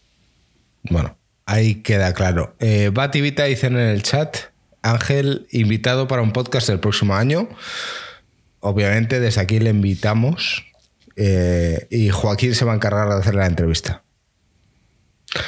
Mejor juego jugado en 2023 que no sea de este año. Empiezo yo. Cyberpunk 2077. Para mí. Porque es del 2077. Sí. Para mí, un juego que estoy jugando actualmente y estoy súper enganchado. Ya hemos hablado muchas veces de que este juego eh, ha sufrido, o sea, ahora es el juego que debió salir en 2020. ¿Das la razón a Joaquín? ¿Sobre qué? Joaquín decía, se o sea, nos, nos maldecía y en plan, decía, eh, hijos de puta, que vais a dárselo al Ratchet and Clank y, luego os arrepentiréis porque este juego va a ser recordado y este juego tal o cual. O sea, ¿crees que tendrías que haber, si lo hubieras jugado en su momento, se lo hubieras dado? Lo jugué en su momento. ¿O crees que los cambios que han dado yo dije la gente que tuviera la oportunidad de jugarlo con una gráfica como la jugué yo. Yo entiendo que obviamente si estás jugando y es injugable, no pero con mi gráfica en el momento el juego se podía jugar. Me gustaría dar ciertas opiniones sobre dos cosas. Una, yo no lo juego en tu gráfica y obviamente la parte gráfica tuvo un aspecto importante y no mereció lo que el juego es ahora. Por lo tanto, no creo que la parte gráfica fuese relevante. Pero sin embargo, la parte jugable, lo que han cambiado los aspectos eh, de habilidades y las ramas RPG, creo que dan un punto extra a lo que tiene la jugabilidad del juego. Déjame ir segundo, por favor. ¿Cómo? Que quiero ir segundo después de ti porque quiero añadir cosas. Vale. Eh, a día de hoy, yo lo que tiene la parte de historia me parece la hostia, que seguramente la historia sería la misma que entonces, pero aparte la parte jugable a mí me, está pareciendo muy divertida. Entonces, para mí, a pesar de que este año he, podido jugar a pocos juegos de años anteriores, pero sí ha habido uno que se destaca sobre todos los demás y en este caso es el Cyberpunk 2077. Dime, Marco. Bueno, mi, ganador es Cyberpunk 2077. Em, yo no solo jugué el DLC, quiero recalcar que cuando me salió el Rapt, vuelvo a hablar del Rapt de Steam, em, Steam recalcó los juegos que yo me había jugado este año y el top 1 es Cyberpunk. Y es porque yo, muy como soy yo, decidí empezar una partida de cero y jugar todo el juego y luego el DLC y decir que es otro juego es otro puto juego. Y yo, lo, yo, a diferencia de Joaquín, tenía una 2080 y lo jugué y disfruté en su momento. Disfruté su historia, disfruté sus personajes, disfruté su ambientación, etc. Pero jugablemente mm, creo que fue una mala elección y sigo pensando que la fue elegir que esto fuera una primera persona. Pero bueno, es lo que CD Projekt eligió. Y eh, de salida era un juego aburrido de jugar y a día de hoy, 2023, Cyberpunk con la mejora de habilidades que ha dicho Gringo es otro juego. es que es otro puto juego. O sea, el hecho de que estés deseando subir de nivel, que creo, Alex, que es lo más importante en un puto RPG. Decir, joder, qué ganas tengo de subir de nivel y poder conseguir esta habilidad que llevo esperando tres niveles. Y eso Cyberpunk te lo da. Mientras que antes eran eh, habilidades pasivas. Era, eh, subes un 5% el daño que haces con SMGs. A mí qué coño me importan los putos SMGs y el daño que vaya a subir. Me suda la polla. O sea, no, no, no estoy aquí viendo stats si le hago 32 de daño o 42. O sea, me toca un pie. Lo que quiero, tío, es notar que cuando estoy jugando, las habilidades que me dan aporten. Y eso es lo que hizo eh, Cyberpunk en 2023. Por tanto, es otro juego. Este juego hubiera ganado de calle, de calle eh, eh, el 2020. No fue así.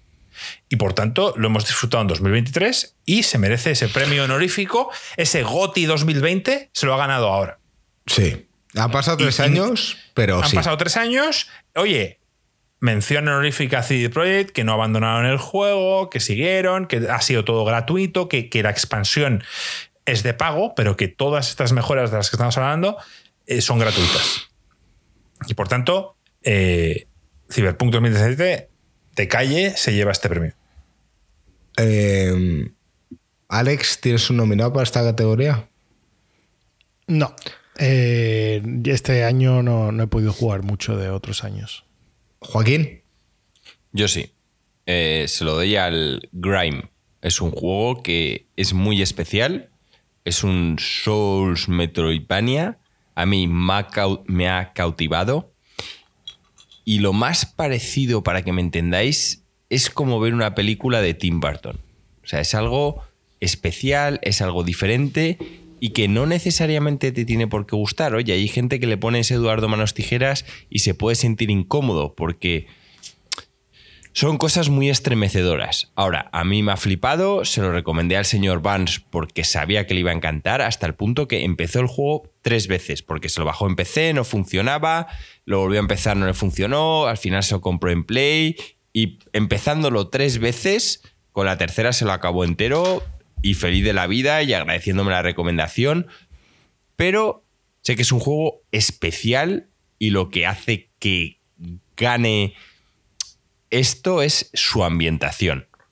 El estilo de combate, pues es un Souls con mecánicas que tiene de parry, en plan, obviamente ni de coña se acerca a lo que fue un Sekiros, son unos parries más fácil, pero una ambientación y una historia que a mí me, me fascina. Y os lo recomiendo a todos, está a muy buen precio. Yo, de hecho, lo tuve gratis en Epic porque típico día que me metí lo regalaban y me llamó la atención. Vi la portada y me llamó la puta atención y dije, voy a jugar este juego. Un poco como con, con Attack on Titan, que vi la portada y algo estremecedor dijo, aquí hay algo para ti. Y sin duda un juegazo. Bueno, pues tenemos el Grime por parte de Joaquín y por parte de Marco y mía el Cyberpunk. Alex se abstiene. Pasamos a la siguiente categoría. Juego más esperado para 2024, juego más anticipado. Aquí vamos rápido, ¿no? Sí. Eh, em, yo, el, Final Fantasy VII Rebirth. Yo también. Joaquín. Yo es que tengo. No vale el Hollow Knight, tío. No tiene puta fecha, tío. El Six Vale. El finalista el finalista es el DLC del Elden Ring y el ganador es el Final Fantasy eh, Rebirth. Pero el, DLC lo tengo que comentar como finalista. Porque, vamos, tengo unas ganas que. Alex se va a salir con algo, le estoy viendo la cara y va a salir con algo que, no conocemos ni el nombre. FTL2. va a decir Shadows, Shadows of no sé qué. Me, encantaría haberte dicho el, el, el FTL2, pero desafortunadamente no, no tenemos fecha. ¿Recordáis el año ah. pasado que el juego más esperado de Joaquín fue el Zelda? Yo no, no, o sea, tengo mucha rabia porque no, no escuché esa categoría. Yo juraría que dije el Starfield o, el Zelda. No, que coño, dije el Zelda. Estando en Zelda siempre va a ser el Zelda. Eh, Dinos, Alex. A ver, eh, lo estaba eh, buscando porque no me acordaba bien del nombre. Lo tengo por aquí. Dame un No me acordaba bien del nombre. Esto, esto suena efectivamente como dice Marco. Yo diré, mientras Alex, mientras Alex busca, yo diré que, que, este año 2024 no es que pinte mal, pero creo que, que, nos, que el montante gordo de lo que va a salir no lo sabemos. O sea, es un año, es un año que, que nos va a llenar de sorpresas. Porque he estado echando un ojo. Porque no quería dárselo al Final Fantasy VII Remake, al Rebirth. Porque sale dentro de dos meses, es obvio, tal. Y dije, vamos a buscar otra cosa. Vi el Star Wars Outlaws, que es un juego que me apetece, pero que es de Ubisoft y que tengo mis dudas. Y luego eh, hay muchas incertidumbres. El Senua Saga, el Hellblade 2, me apetece, pero no sé qué esperar. El, el Silksong no, tiene fecha, por tanto no se lo puedo dar. Y, y me quedé un poco en la duda. Alex, dinos. Se llama eh, Nebulous Fleet Command, está en Early Access ahora mismo. Yo ya lo he sabía que tu nombre iba a ser, pero, iba a ser raro. Claro, no sabía de él, lo ha tenido que buscar. No, no, es que no, no de memoria no me sé cómo se llama, porque este, cuando, cuando salió lo pillé y estoy esperando a que salga Early Access. Y estoy como, vamos, como niño pequeño. Está a punto, está a punto. Ya el año que viene seguro que sale de Early Access. Y es como el, es como el Hades 2. El Hades 2 está presentado desde hace un par de años, pero no tenemos fecha. Entonces. El Hades 2, mira, si, si, si el Hades 2 fuese a salir el año que viene, sería mi juego más esperado, sin duda. Miguel, tío, lo siento, pero el Rise of the Ronin no puede ser tu puto juego más esperado. No me jodas, tío. O sea, incluso dentro de tu, de tu propio estudio que es Sony, eh, tienes mejor opción con el Ghost of Tsushima y tal. No me jodas, tío. El Rise of the Ronin puede ser buen juego, pero, pero no, no creo que pueda ser tu más anticipado. Es mi opinión, ¿eh? Pasamos a la siguiente categoría. ojo, ojo. Mejor juego de acción. En este caso me voy a arriesgar yo como, como mejor juego de acción Spider-Man 2. Pero, cabrón, o sea, esto, eh, Joaquín, esto es acojonante. Es, es que un premio juego que no ha jugado y odia a los superhéroes. No es de acción. pero vamos a ver, no te equivoques, Marco. O sea, no me gustan los superhéroes, me gustó el Spider-Man 1, pero me decís que el Spider-Man 2 es continuista, es el mismo estilo. O sea, la parte eh, de acción a mí del Spider-Man 1 me gustó. Pero es de acción. Es, es que aquí, ¿Cómo que no es de acción? Es de acción. A, mí, a mí me parece una acción-aventura. No es sí. Pero ¿hay categoría de acción-aventura o no? Tienes razón, Joaquín. Es, que, o sea, a mí acción me parece un Devil May Cry.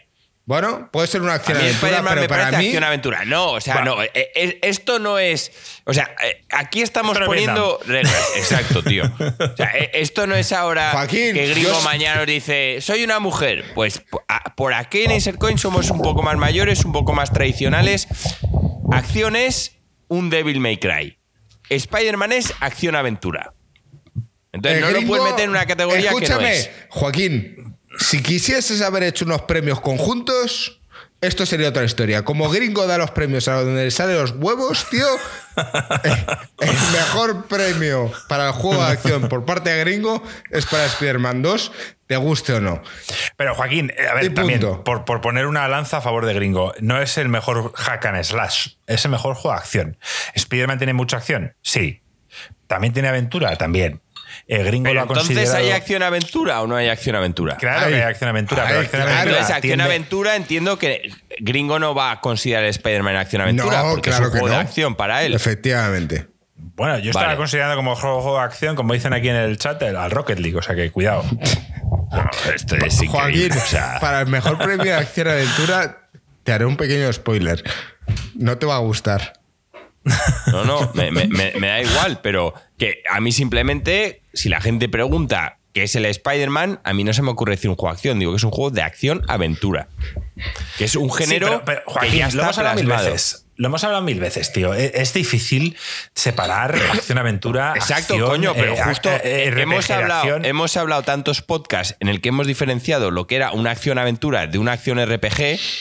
Es que es como si yo ahora aquí digo el El del Ring.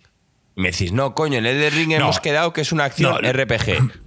No, lo hablamos y, creo que, quedó claro que si eh, Baldur's Gate 3 y Elden Ring hubieran estado el mismo año, hubiéramos podido separar claramente entre lo que es un mejor RPG de acción y con lo que es mejor un RPG tradicional. Eh, tradicional o táctico o como lo quieras llamar.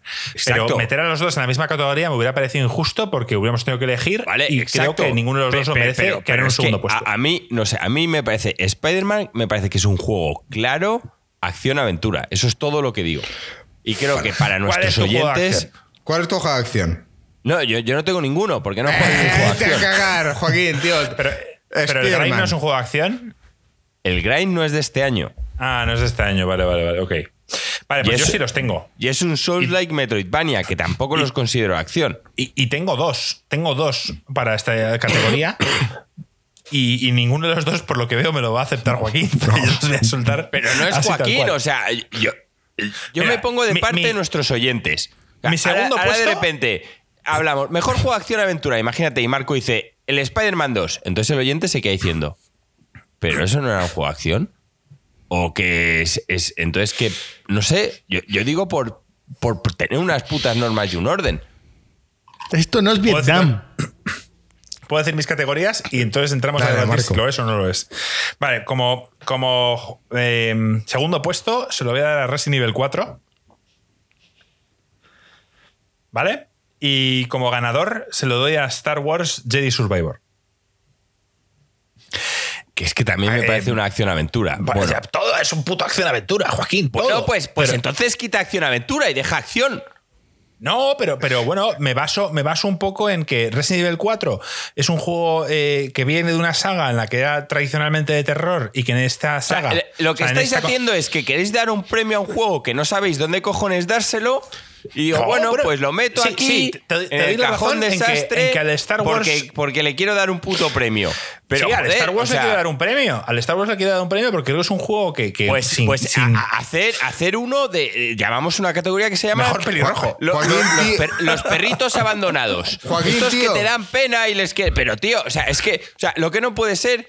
O sea, a mí me puedes meter el Street Fighter. Venga, juego de acción. te lo compro. No, eso es un juego de lucha. el Devil May Cry, juego de acción. Haber unificado categorías, tío. Al igual que tú has introducido una categoría que nosotros no consideramos, nosotros valoramos este como un hace una semana Hace una semana metí toda esta puta lista de, bueno, me la pasó gringo y yo la metí en el chat de WhatsApp de nuestro de Insercoin y, dije, hacer los cambios o que consideréis. Eh, yo estaba expectante porque yo me iba a tener a ver qué juego de acción ibais a meter. Porque pues, me podías haber dicho el Doom. En un año me metiste el Doom. El Doom era la polla, tal. Por ejemplo, te puedo comprar hasta de acción, y eso que es un roguelike, pero que está pegado a acción, el Hades. El Hades me parece un, pero que no es de este año tampoco. Obviamente, no, pero, es de este año. Digo, yo diría que el Hades es un este juego de acción. Claro, ¿Qué es el Resident Evil 4? Me parece un roguelike de acción, pero que sí que lo entiendo como acción. Pero es que Spider-Man es que claramente me parece que es acción-aventura. ¿Y, Resident Evil 4 qué te parece?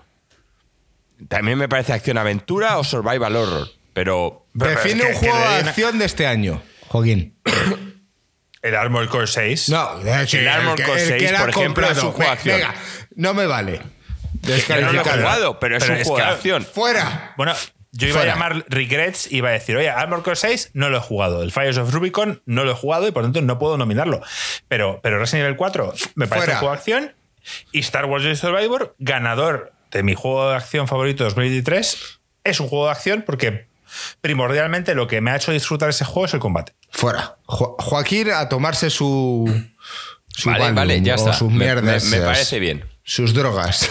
Lo, habéis metido ahí. Ahí me parece. Cada uno con sus ganadores. Cajón desastre y tal. Pero vamos. estuvimos varios podcasts hablando de lo que nos parecía los distintos géneros y tal y cual. El año que viene, cuando no seas tan nazi, tío, decides. Alex, ¿cuál es tu ganador? No yo, no, yo no he jugado juegos de acción este año. Fuera de Hades. Hades lo he jugado, pero es de año pasado. Vale, pasamos a la siguiente categoría. Mejor plataforma. Joaquín, mejor plataforma. Como diga PC, tío. No, no, eh, paso. O sea, no he jugado juegos de plataforma. A ver, no, no, no, mejor plataforma. Mejor plataforma. a mejor plataforma, PC, sin duda. es acojonante, hijo. Es que es acojonante, tío, este pavo, tío. ¿Qué? Que yo ya he dicho, yo juego a todo en PC. Mejor plataforma, pero vamos, no acepto discusión. Esto es dictadura, mm, voto CEO eh, en plan Bobby Kotick, tío, y digo, no. O sea, eh, la mejor plataforma de este año, pero sin vamos, sin dudarlo ni un segundo, es la Nintendo Switch. Que es el único que ha sacado un juego por trimestre y ha, digamos, eh, mantenido el hype en cada trimestre. O sea, es así de sencillo, tío. O sea, los demás, para mí, han fracasado. Secundo al 100% cada una de tus palabras. Para mí, Nintendo es la mejor plataforma en este 2023. Vale, pues. Alex. Os lo dejo a vosotros porque es que no he estado no sé. No he sentido ese feeling por aquí, aquí, sí, aquí sí. Pero aquí sí puedes opinar. O sea, o, decir, o sea yo, yo, sé que puedo opinar y yo, yo normalmente Saca tus diría papeles, Nintendo. O sea, Joaquín. de, de, de, este año, la plataforma que más me ha sorprendido a mí es Nintendo. Yo no esperaba, en plan, lo, lo que salió. Eh, y la he jugado bastante, de hecho. Pero. Yo, yo os voy a decir juegos que para mí en este año me han impactado, ¿eh? Para bien o para mal, pero que me han impactado. Alan Wake, Baldur's Gate 3, Final Fantasy XVI, Lord of the Fallen, Lies of P, Resident Evil 4, Spider-Man 2, eh, Jedi Survivor, Blasphemous y Rock Trader. Ninguno es de Switch. Ya está, eso es todo. Vale, que se lo queréis dar a Switch. nombrar. que sí, que, que se lo queréis dar a Switch, pero si no lo digo por eso, lo digo cuando O sea, digo ya, PC, no, déjame- no me digas que el dejado- PC no vale nada. Eso es Bueno, todo. te- tú has nombrado, yo te digo, The Legend of Zelda, Tears of the Kingdom, Super Mario Bros. Wonder, Metroid Prime Remaster, Pikmin 4. Y luego nos podemos ir a todos a Fire Emblem Engage, eh, Sea of Stars, eh, Octopath Traveler 2, a- Advance Wars 1 y 2, que todo el mundo dice que es la hostia. el Octopath no es. Travelers, el Octopath Travelers 2 está en PC. Bueno, ya, bueno, sí, claro. Pero Bueno, ¿qué pero pasa? está ¿Que en porque PC. esté en PC no vale que esté en Switch y que sí, un tío que sí, diga. pero que está en PC, eso te lo digo para que lo sepas. Eh, Joaquín, eh, creo que no hay discusión. O sea, Blasphemous de 2, verdad, de verdad, de verdad, ¿cuántos de los juegos que has dicho son exclusivos? No sé, yo, yo solo estoy hablando ¿Cuántos juegos. de los juegos que has dicho Juegos. puedes jugar solo en PC? Yo juegos No, esa es la pregunta. Que sea, solo cuando hablamos de mejor plataforma es que una persona que ha invertido su dinero, su dinero en algo, sienta que, que de alguna forma no lo han abandonado y que tiene todo eso al alcance de su mano. Entonces, sí, doy la razón en que PC, por supuesto, sería un segundo gran puesto, pero que de verdad creo que cuando una persona ha comprado una Switch, se ha gastado 300 pavos y dice, bueno, ¿y yo este año qué he podido jugar? Pues creo que, que oye, que, que es un gran año. Hay, hay otros años en los que Nintendo no ha... Hombre. Tal, pero, pero este, este curiosamente sí. O sea, en cualquier año que salga un Mario nuevo y un Zelda nuevo, ya de por sí deberíamos estar celebrando. O sea, es, es- es poner el símil de que en Nintendo, o sea, de que en Sony saliera, yo qué sé, un God of War y un Last of Us. O saliera un Horizon Zero Dawn y un Persona que no es de perso- o sea, que no es exclusivo, pero que imagínate. Yo, Creo yo, que- lo- yo el tema es que lo de las plataformas lo veo por los juegos que yo considero que son full pedal. Y los juegos que yo considero que son full pedal están en PC. Punto. O sea, eso es como, como yo lo veo. Que, Ah, que yo bueno, sí, entiendo sí, sí. que si eres de Nintendo, este año ha sido la hostia porque tienes tal y cual. Y que si para ti esos juegos son full pedal, el Pikmin 4 y todos estos, la hostia. Pero a mí, hablando de la plataforma que más full pedals tiene, sin duda este año ha sido PC. De Eh, calle. Joaquín, te diré que voy a leer un comentario de Guy Bruce en el chat y creo que nos representa a todos cuando dice en cualquier plataforma tenéis juegos buenos y es suficiente para viciar con calidad todo el año. Pero está claro que quien más exclusivos ha sacado y con una diferencia abismal es Switch. Y creo que tiene razón. ¿Vale? No sé. yo, yo, mi forma de decirlo es que si yo este año tuviera una Switch, estaría triste. Si tengo Claro, un porque PC. no son los juegos que a ti te interesan. Exacto, pues estoy hablando siempre bajo mi punto de vista. Si tuviera un PC Claro, pero hay que ser- y, me, que me quitas, y me quitas mi Play y me quitas mi Play, pues Chicos, tampoco me habría importado. Y tal y cual, que, que yo no digo que sea tal. Obviamente, yo eso estoy diciendo bajo mi punto de vista, porque cuando he dicho el PC me ha dicho, no te voy a decir tal cual, he dicho, bueno, O sea, yo, igual que yo no me estoy quejando de que vosotros decís, a mí, yo entiendo perfectamente el que me diga, no, es que estos juegos de Switch me encantan. Pues por supuesto que eso es a Switch. Pero que me digáis que el PC, que no es ni comparación, pues eso es que me parece que es bajo el punto de vista, porque bajo el mío es de donde sí que no hay ni comparación. A mí este año me pones la, me das la Switch y me quitas el PC y me, has jodido el 2023, que me parece de los mejores años de los Joaquín, te diré que para mí, cuando mencionas el PC como una plataforma, para mí es como decir, puedo conducir por la carretera. O sea, obviamente, si tienes cualquier tipo de PC, puedes jugar a cualquier tipo de juego. Bueno, pues eso es lo que tiene el PC. Pero, es que, eso tiene el PC. Un, comodín súper básico. Pero si alguien se ha tenido que mojar y alguien tiene que apostar con una plataforma específica, no hablamos Xbox, PlayStation, Nintendo. Eh, PC, digamos que puede ser global, porque cualquiera de los otros tres puede sacar cualquier juego en cualquiera eh, en PC. Porque me parece comodín. Para mí, Nintendo es quien más se ha mojado y más bueno, ha ganado. Yo este premio lo veo como. A ver, Joaquín, si te tuviéramos que quitar todas las consolas y solo puedes elegir una para el 2024, ¿con cuál te quedarías? Y yo es el PC de calle. Si, Eso es todo. Si te, si te quitásemos el PC, si te quitásemos el PC, ¿con cuál te quedabas? Si me quitarais el PC este año, seguramente, pues con la Play. Claro, porque da igual. Si es que no, no vamos a llegar a un consenso. Está claro. Y, Listo. creo que, que, ya está. Voy a pasar a la siguiente, porque si no, esto se hace indefinido. Mejor banda sonora. ponte otra cerveza, que te he visto aquí con un agua, te veo mm, decayendo. Ponte una cerveza. Mejor banda sonora. Esta va a ser rápida. Yo voto al Final Fantasy XVI. Yo también. Marco.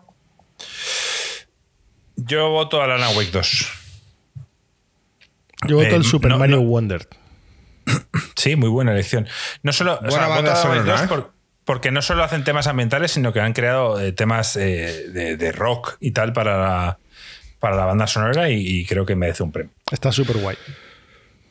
Ya hablaremos sobre la banda sonora del Mario Wonder más adelante, pero muy buena lección, Alex. Eh, paso al siguiente, que es juego más innovador. Es mi, categoría preferida. Yo se la voy a votar al Hi-Fi Rush. ¿Pero salió este año el Hi-Fi Rush? Sí. Sí. A ver, yo aquí no he jugado a ninguno, pero simplemente. Porque solo en PC. Simplemente. No, podría haber jugado al, no, no, no, podría, haber jugado, podría haber jugado a Hi-Fi en PC, pero decidiste no hacerlo. Pero considero que solo por lo que os he escuchado, los que tienen pinta de haber innovado más son el Hi-Fi Rush y el Mario Wonder. Bueno, y, Ahora, no, no voy ¿para quién es tu ganador? No voy a dar. No, no, porque no he jugado a ninguno de los dos. Yo solo digo que por haberos oído a vosotros, creo que esos dos juegos son los que más han innovado. Yo no he jugado a ninguno de los que, de todos los que he jugado, no hay ninguno que haya aportado algo nuevo o excesivamente novedoso. Pero esos dos, que no los he jugado, sí que han aportado cosas muy diferentes por lo que vosotros me habéis contado. Marco. Y, y, el, premio quiero que lo deis vosotros, que son los que los habéis jugado. Yo no los he jugado. Vosotros sí. ¿Tú tienes Alex? Sí, a mí Mario Wonder, sin ninguna duda. O sea, a mí me llegas a decir que yo estaría jugando un juego de plataformas 2D o 3D, me da igual, un juego de plataformas en general y que me estaría divirtiendo y que me parecería un juegazo y que me estaría sorprendiendo, te diría imposible. Imposible. No solamente he visto todo lo que el género tiene que ofrecer, sino que no me gusta. Es que no es un género que me gusta. O sea, yo en los Metroidvania las, las, partes de plataformas las hago así, ¿sabes? Me levanto la nariz y digo, uff, venga, vamos.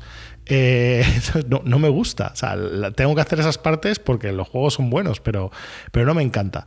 Y es que Super Mario Wonder es, es espectacular, es que es un juegazo, es increíble, de verdad que es una locura, cada nivel es una locura, es súper fresco, es súper divertido, los controles están perfectos, en plan hiper pulidos y, cada nivel es distinto.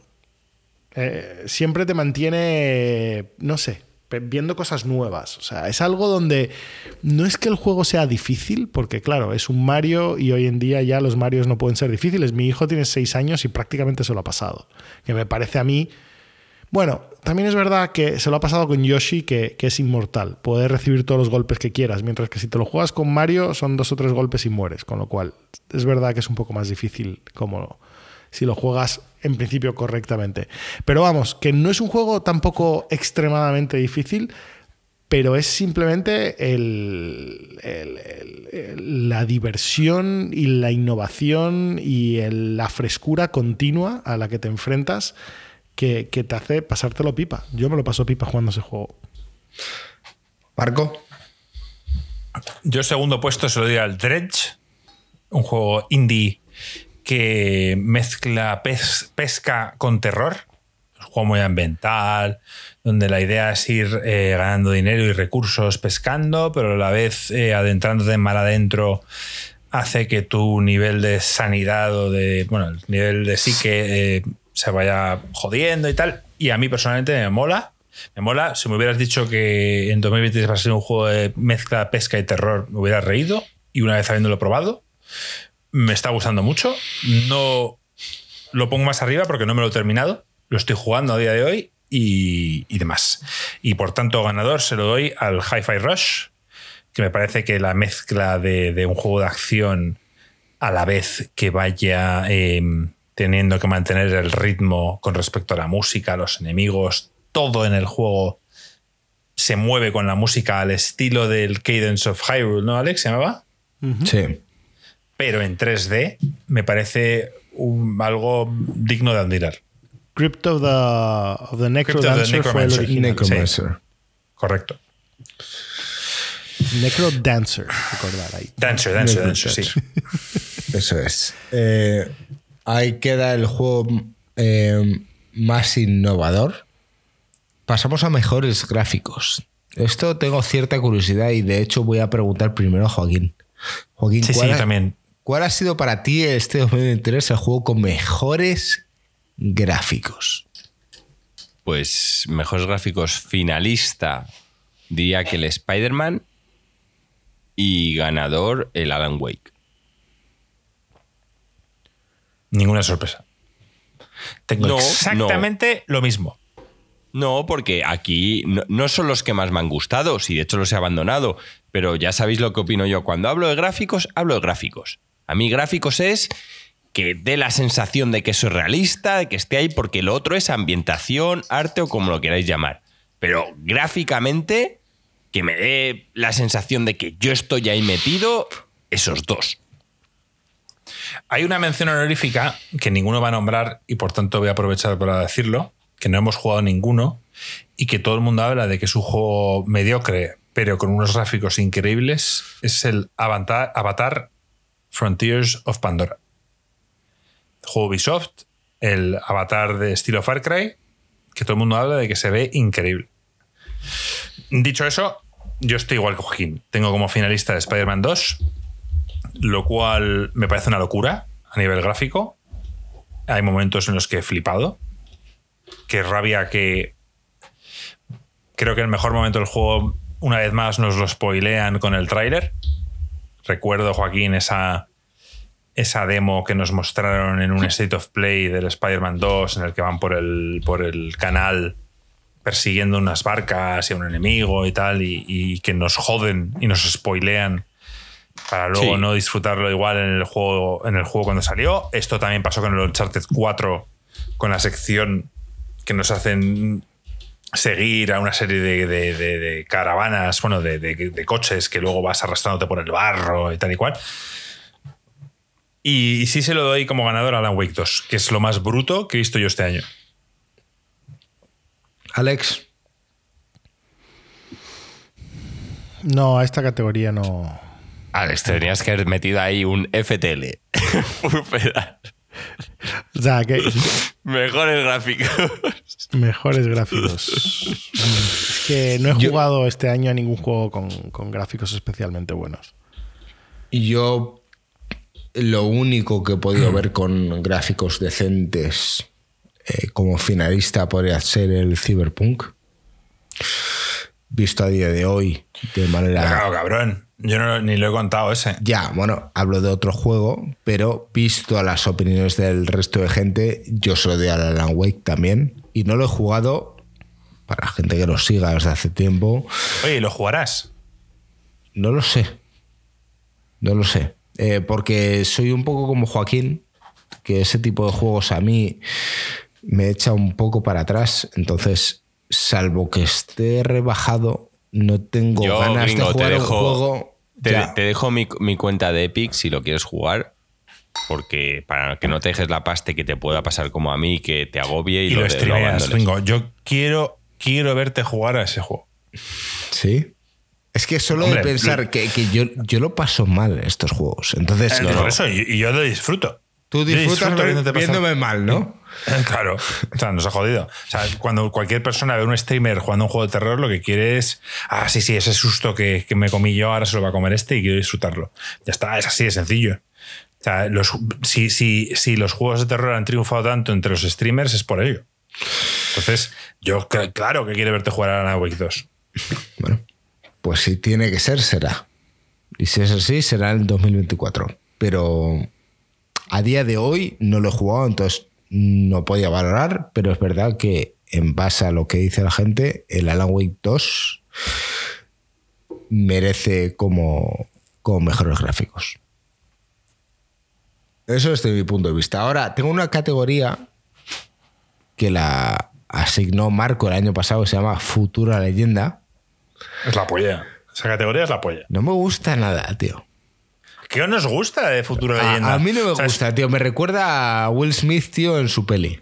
Soy leyenda. No, es un juego, Alex, tío, por favor, dame la razón. Es un juego que consideramos que, que, que ha salido este año y que será recordado para la posteridad. Será un juego que dentro de 5, 10, 20 años hablaremos de él. O sea, recuerdo que a día de hoy seguimos hablando de juegos de hace 20 años, Metal Gear Solid, Final Fantasy VII, etc. Gringo deja vacío esta categoría. Bueno, pues es gilipollas, gringo, tío. No hay ningún juego de este año que merezca la pena ser recordado en 10 años. Baldur's Gate 3, en 10 años. 3. Hombre, por supuesto. O sea, al igual que llevamos, no sé cuándo salió The Witcher, 2015, puede ser casi va a cumplir 10 años, lleva 8. Cuando, cuando Baldur's Gate cumpla 10 eh, años, diremos, joder, es que Baldur sentó un, sentó un precedente. dijo, joder, ahora eh, cuando va a salir dentro de un año de dos el Dragon Age eh, Dreadwolf o como se llame, la gente lo va a comparar con este mm, Baldur's Gate 3. Va a decir, ¿cómo es el Baldur's Gate 3? ¿Qué tipo de decisiones tomas? ¿Y qué repercusiones tienen? Y ahora vamos a compararlo con este juego que ha salido tres años más tarde. Y, va a quedar en evidencia. Y empezaremos a comparar. Y recuérdame este, hacer un clip de esto y decir: Marco dijo que Dreadwolf será comparado con Baldur's Gate 3 y saldrá perdiendo. Y es así. Entonces, mi opinión es que será recordado porque inició un precedente en los RPGs. Ya no vale todo. Ya no vale sacar un RPG y que haya tres caminos. Ahora todo tiene que ser orgánico o al menos que nos dé la sensación de que todo puede ocurrir. Joaquín. Yo tengo un finalista, que es el Baldur's Gate 3. Eh, sé que mucha gente está descubriendo que lo que hace es innovador y digo que tristemente es gente que no ha jugado a los Divinities porque van muy por ahí, pero vamos, que, que el Baldur's Gate 3 es mi finalista, pero un juego que creo que va a hacer leyenda, que va a continuar y que va a crear una saga que espero dure mucho, es el Lies of P. Cómeme los putos huevos, Joaquín. Lies of P no se va a acordar ni el tato dentro de un año, tío. Bueno, Lies of P, no me veremos. Lies of P, no jodas, tío. Ya veremos. Una copia, o sea, quiere decir, la una siguiente, gran copia la siguiente, del puto... Ya, ya se sabe que van a hacer otro juego, que de nuevo esta va a ser con con, ¿cómo se llama? Con Dorothy. Yo tengo mucha fe en esta saga. Pero, Joaquín, ¿puedo, discutir un poco o no tenemos tiempo? No, pues puedes discutirlo. a ver, a, ver, yo no he jugado a lo de Soft P y lo, quiero recalcar y, estoy convencido de que es un gran juego. No, me, no, nos equivoquemos. Convencido. Yo cuando digo lo de Pinocho y tal nos reímos. Pero es increíble. de ahí a decir, de ahí a decir que Lies of, P, Lies of P no es una copia exacta de, Dark Souls o de Elden Ring. Es una copia. Es una copia. Entonces, ¿cómo va a ser recordado? O sea, va a estar por encima del va, va, a ser, va a ser recordado porque el problema es que la gente se quedó con muchas ganas de Bloodborne. Y el tema está en que From Software eh, tiene, está con el Bloodborne, ahora se va a centrar en el del Ring, mientras que esta gente ha dicho, la, la peña quiere un Bloodborne 2, no se lo dais.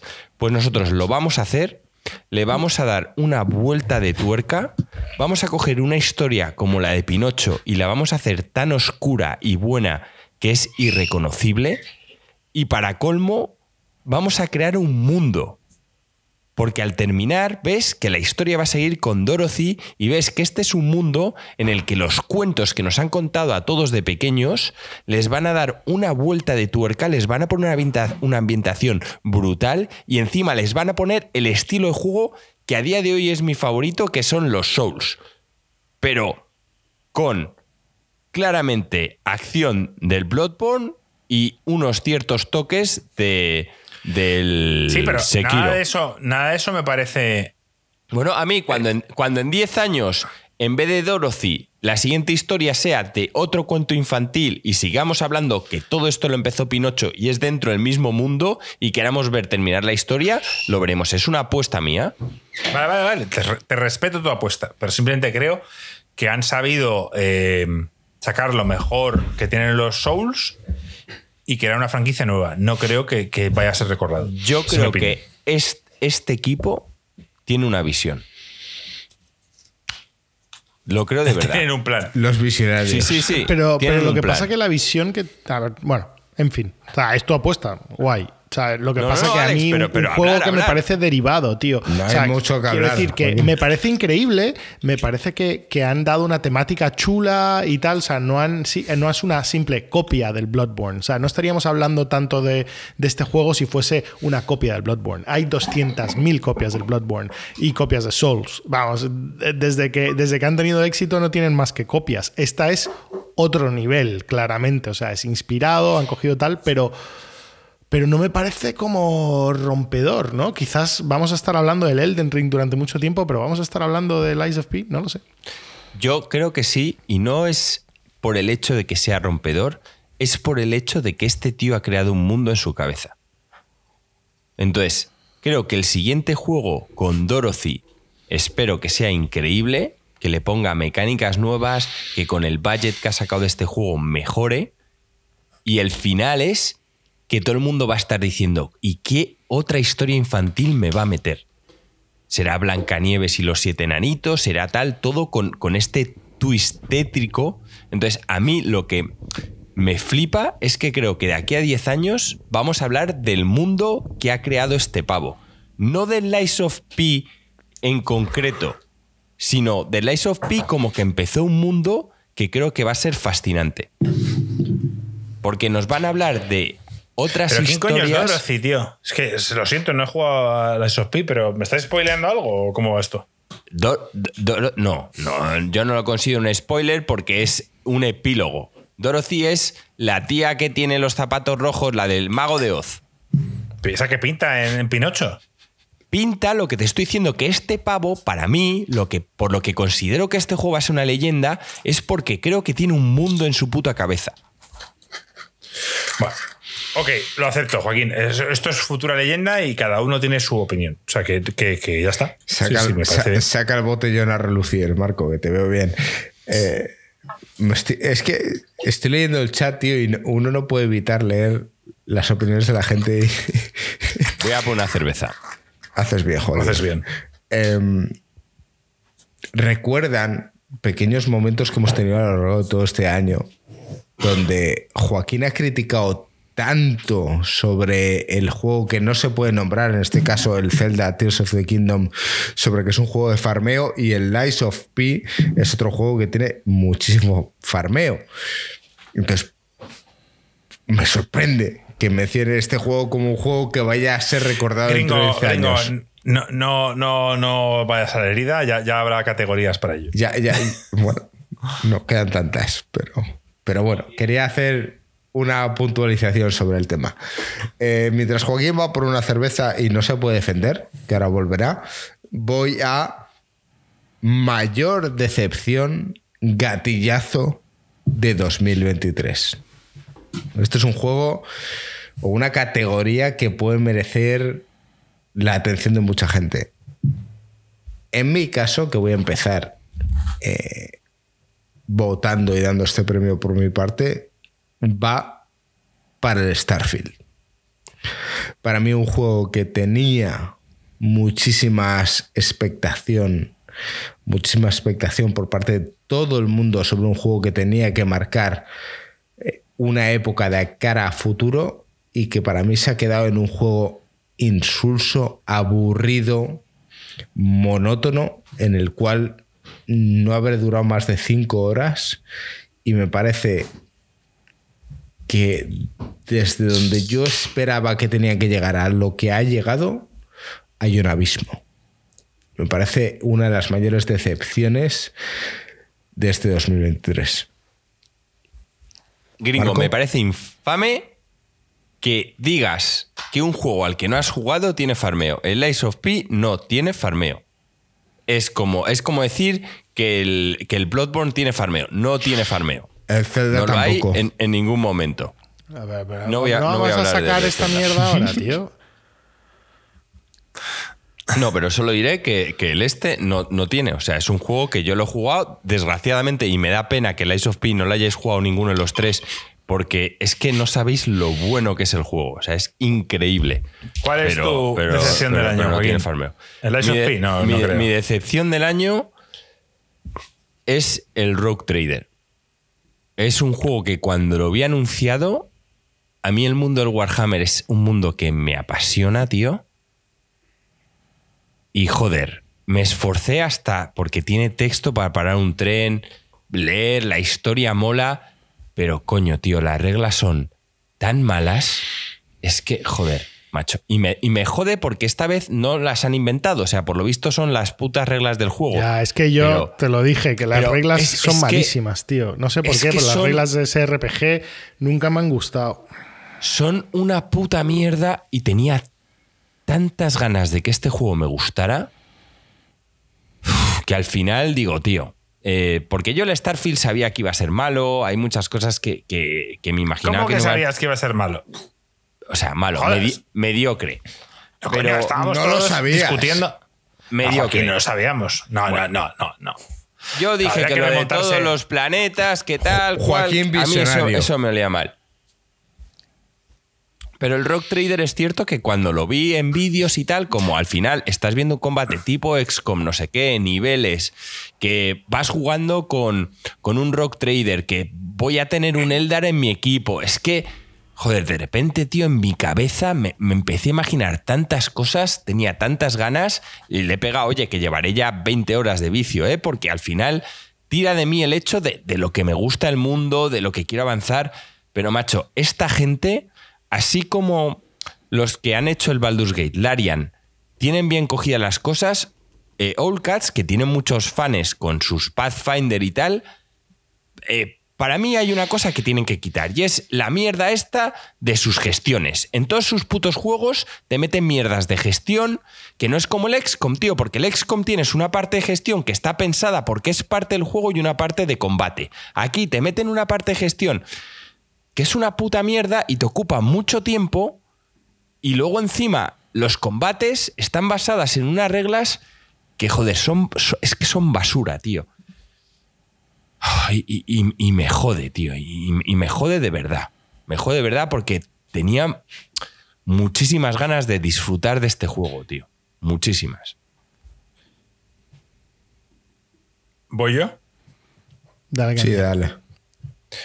A ver, tengo dos. Dos decepciones. Sí.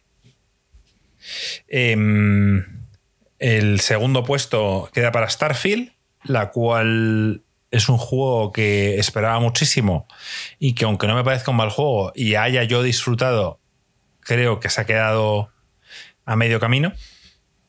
Creo que el juego no, no ofrece todo lo que nos vendían y creo que, a ver, siempre y cuando eh, yo haya abandonado un juego a, mitad, es un problema. Entonces no creo que sea una desgracia, porque creo que el juego, si te gustan los juegos de Bethesda como a mí, es disfrutable, simplemente veo que, bueno, pues que eh, han intentado hacer demasiadas cosas nuevas y no han conseguido engancharme en nada.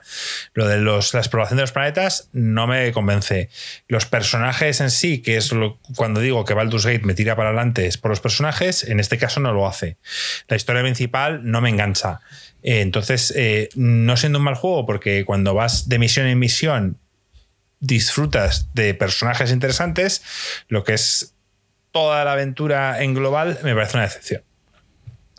Pero hay un juego que, evidentemente eh, es peor aún y curiosamente también es de la misma compañía, que es, bueno, misma compañía que es de Xbox, que es el Redfall. Y yo al Redfall sí que le tenía más ganas y el Redfall ha sido un auténtico desastre. ¿Cómo que tenías ganas? Yo tenía ganas. O sea, podéis escuchar podcasts anteriores y me decíais, yo al Redfall le tenía ganas.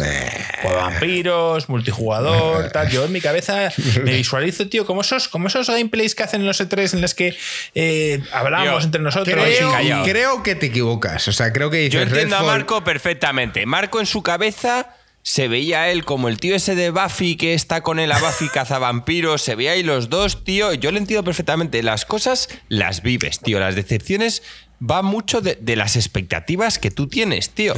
pero que no, tienes expectativas, tío. El, Starfield lleva esperando el Starfield 10 pero es que a mí años. pero, es que a mí Starfield no me parece un mal juego. Marco odia las naves espaciales.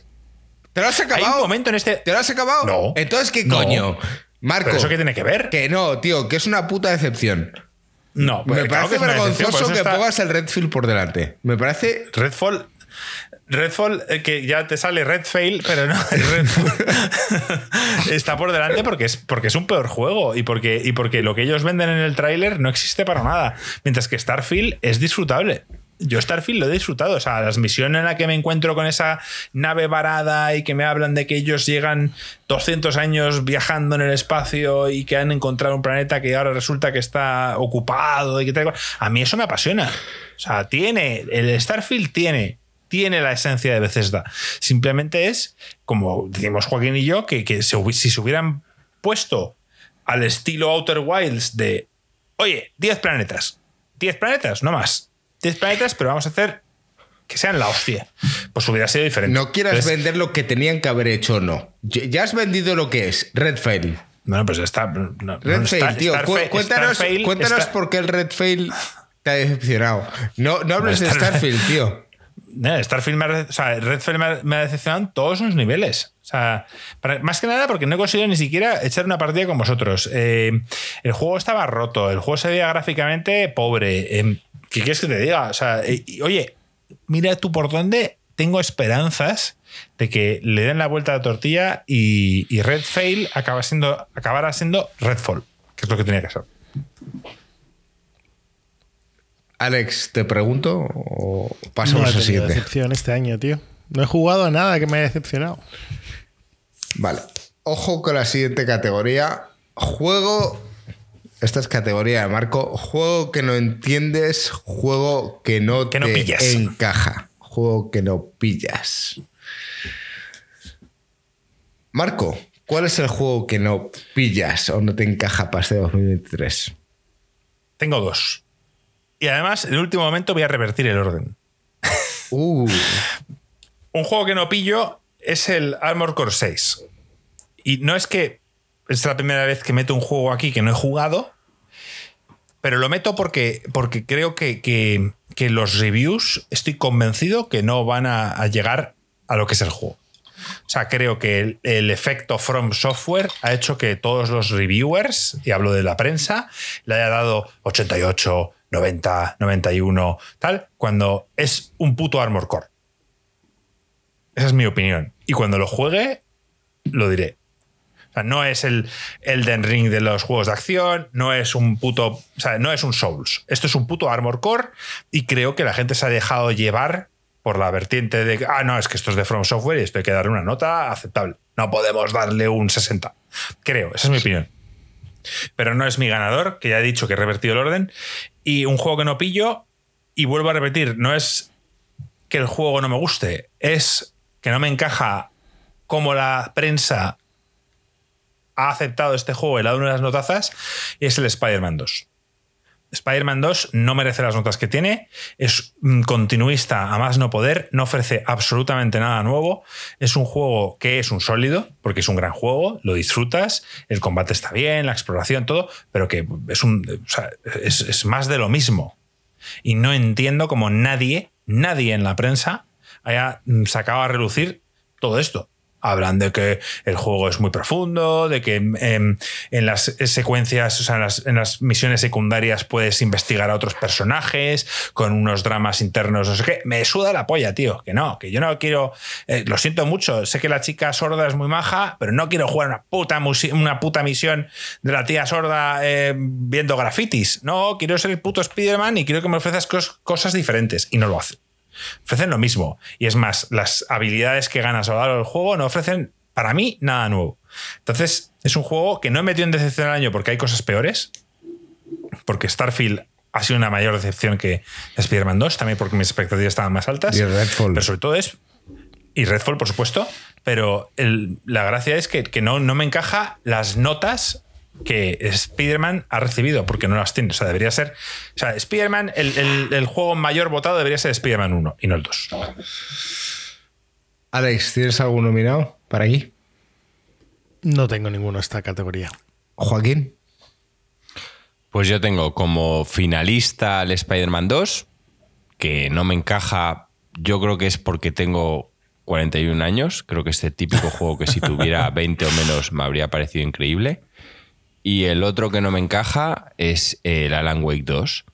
Y este tampoco sé si es por la edad, si es por mi forma de ser.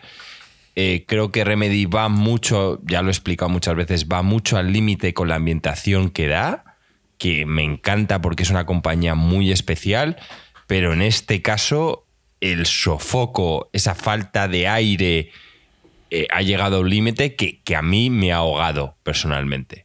Entonces, pues bueno, me, da pena. Me da pena porque son únicos haciendo estas cosas, pero he, tenido que abandonar el juego. Cosa que por lo menos, mira, Spider-Man lo pude llegar, eh, terminar y llegar hasta el final. No ha sido el caso de Alan Wake de, demasiado, demasiado. Entonces estos dos juegos a mí no me encajan para nada. Ya os digo, uno, uno es por edad y el otro no lo sé. Es quizá porque tengo miedo que me pueda dar un infarto cardíaco o porque luego no duermo bien o por lo que queráis. Pero no, no me encaja. Me sorprende porque es poco común que Joaquín y yo estemos de acuerdo en un juego, pero para mí el ganador en esta categoría también es eh, el Alan Wake. Más que nada porque al igual que con los típicos juegos de, grabar con una cámara ahí de miedo o las pelis de rec y tal, eh, yo lo paso mal en los juegos de miedo. La gente que me ha visto jugar en streaming eh, lo sabe. Entonces, mm, puedo entender que la gente lo valore como un buen juego, pero a mí también me cuesta disfrutar de este tipo de juegos. Y como finalista, tengo al Lies of P, más que nada por decir que es un juego que para mí los Souls en según qué categoría eh, no es el tipo de juego que a mí me chiflan y la gente que me sigue y me conoce sabe que no. Y bueno, pues, pues este es uno más que, que bueno, sigue la estela del Bloodborne que a mí no me enamoró. Entonces, no podía no nominarlo para esta categoría. Pero no lo has jugado, cabrón. O sea, no, no me puedo creer que yo he jugado los dos, tío. En fin. A mí lo que me sorprende es que no hayas nominado aquí al Zelda. He dicho que no iba a hablar de él, no le voy a nominar a nada. Podrías nominarlo. que, no. Y que, y que nomines al, al este sin jugarlo, tío, si, lo hubieses jugado 10 minutos, pero, tío. Pero he jugado al eh, Bloodborne y no me gustó. Si Insert Coin hubiera existido en, 2008, tú y yo probablemente hubiéramos podido meter a Dark Souls 1 como juego que no me encaja. Porque todo el mundo hablaba. Pero lo jugamos. Lo jugamos durante nada, pero no nos encajaba. Durante nada, pero es lo que te he dicho, le he dicho 10 minutos. Bueno, pues a mí el Lies of P, bueno, lo voy a jugar. Joaquín, no vas a jugar. Sí, sí, vas a jugar. Lo yo voy a solo jugar, digo que, al igual este que premio... Bloodborne. Me, parece, exacto. El Bloodborne te lo compro porque por lo menos jugaste hasta el primer boss, que es lo que yo te pedí. Jugaste hasta el primer boss, no me gustó y tal. Pero que lo metas ahí sin haberlo jugado, no, a, mí no me mola especialmente. Eh, ¿por qué, en, premios tan negativos. ¿Por qué en esta categoría sí y en otras en las que lo he valorado, no? En general no me gusta que se haga en ninguna categoría, pero en particularmente en cosas negativas menos. Vale. No diré más. Pero bueno. Siguiente. Mejor, Mejor personaje. Mejor personaje y voy a ser yo el primero aquí. Mejor personaje. No he jugado muchos juegos este año y en este caso he querido decantarme por algo en lo que he disfrutado y me ha parecido la hostia. Mario Wonder, Mario Taladro. esta, este es tu, tu mierda de, votación, no me jodas. Que, eso no es un personaje, tío. Es Mario una transformación. Me parece la hostia. Me parece la hostia y me parece una vuelta de tuerca en la cual. Nunca mejor dicho. Totalmente. Me parece la hostia y me parece que esto puede dar juego para. Para otro juego más. Mejores sagas en el futuro. Para un spin-off Sin duda, Mucho mejor que los Call of Duty y todas estas mierdas de innovaciones, tío. ¿Te ha gustado Mario más? Taladro, tío, For President 2024. Yo pensé que Mario Elefante era el que se había llevado todo el amor. Nada, nada, el taladro, hazme caso. Marco. Yo creo que Joaquín y yo estamos de acuerdo. No lo sé, Joaquín no tengo ni idea, pero yo, yo se lo voy a dar a Starion de Baldur's Gate 3. Ese era mi segundo candidato. Pero, yo tengo que finalista. que el taladro es mejor. Yo tengo finalista y campeón. Yo soy de Astarion. Me parece un personaje eh, que no me cae bien. Cuidado, no me cae bien, pero me parece un personajazo. O sea, creo que no quiero spoilear nada. Porque si me pongo a hablar de su pasado o de su historia y tal. No spoilees porque si alguien lo va a jugar, me merece mejor. mucho la pena. Sí, creo que Astarion ganó en los Game Awards, el actor de doblaje ganó la mejor actuación y creo que lo hace de puta madre. Por supuesto que suma la actuación de, este tío. Em, a mí, yo voy a dar dos personajes, ¿vale? El finalista es Cid de Final Fantasy XVI. Es un personaje que desde el principio me, me llenó. Es un tío que te inspira y que en ciertos momentos de la historia te hace sentir cosas bastante tristes, que tampoco me voy a meter porque no quiero soltar spoilers sin duda el personaje más relevante para mí de Final Fantasy XVI. Y el que creo que, que más hace mm, crecer al personaje principal, a Clive. Y el ganador me parece Astarion de Baldur's Gate 3. Alex, estamos de acuerdo. ¿Tienes algo? No he jugado suficiente al Baldur's Gate 3 para que Astarion me haya capturado. Pero por ahora, ¿qué tal te parece? Me, está molando, me está molando mucho. Eh, pero bueno, no sé.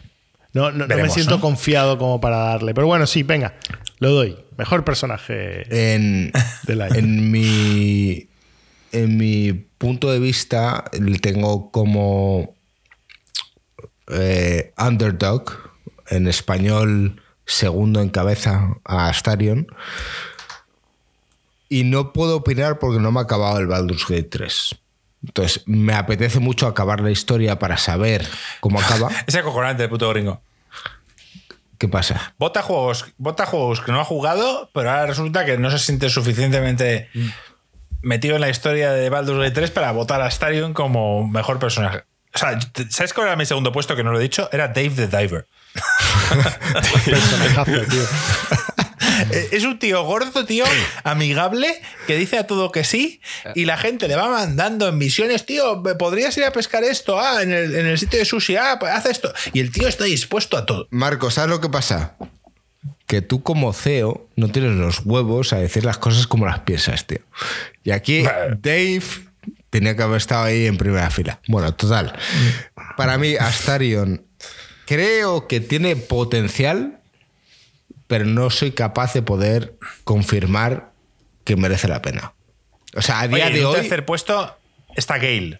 Cuidado con Gale, que me está cayendo muy bien. ¿De verdad? A mí Gale me parece un tío mm, optimista y eso siempre se valora, sobre todo en un mundo tétrico o un mundo de mierda como es Baldur's Gate 3, tío. Y Gale, tío, siempre está ahí para darme una, una nota positiva. ¿Sí o no, Joaquín?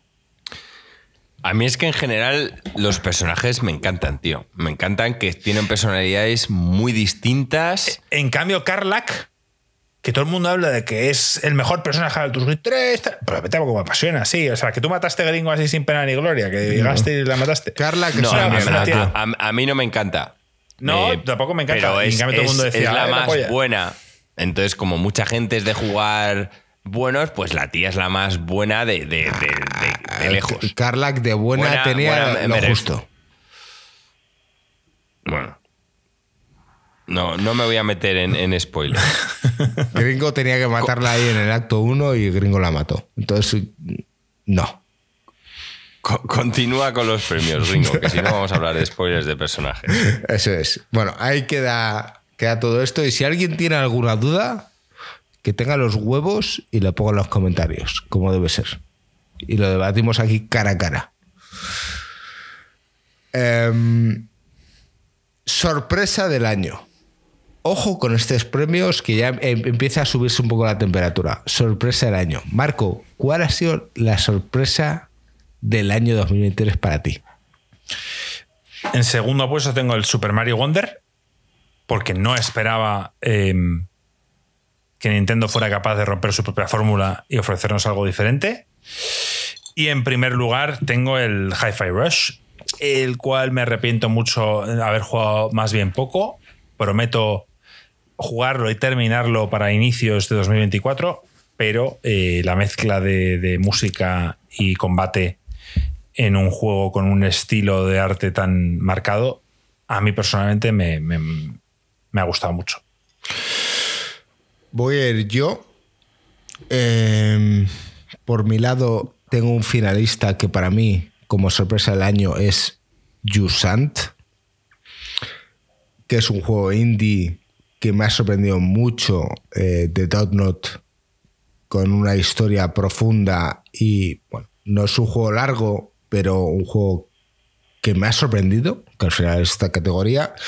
Y como ganador, el Baldur's Gate 3, que era un juego que, digamos, como no jugador de juegos de Dungeons and Dragons y de este estilo de juegos, me he metido en este mundo y me ha sorprendido para bien. Entonces, para mí es un claro ganador, pero no quería desmerecer a Yusant como, como un nominado en estos premios. ¿Joaquín?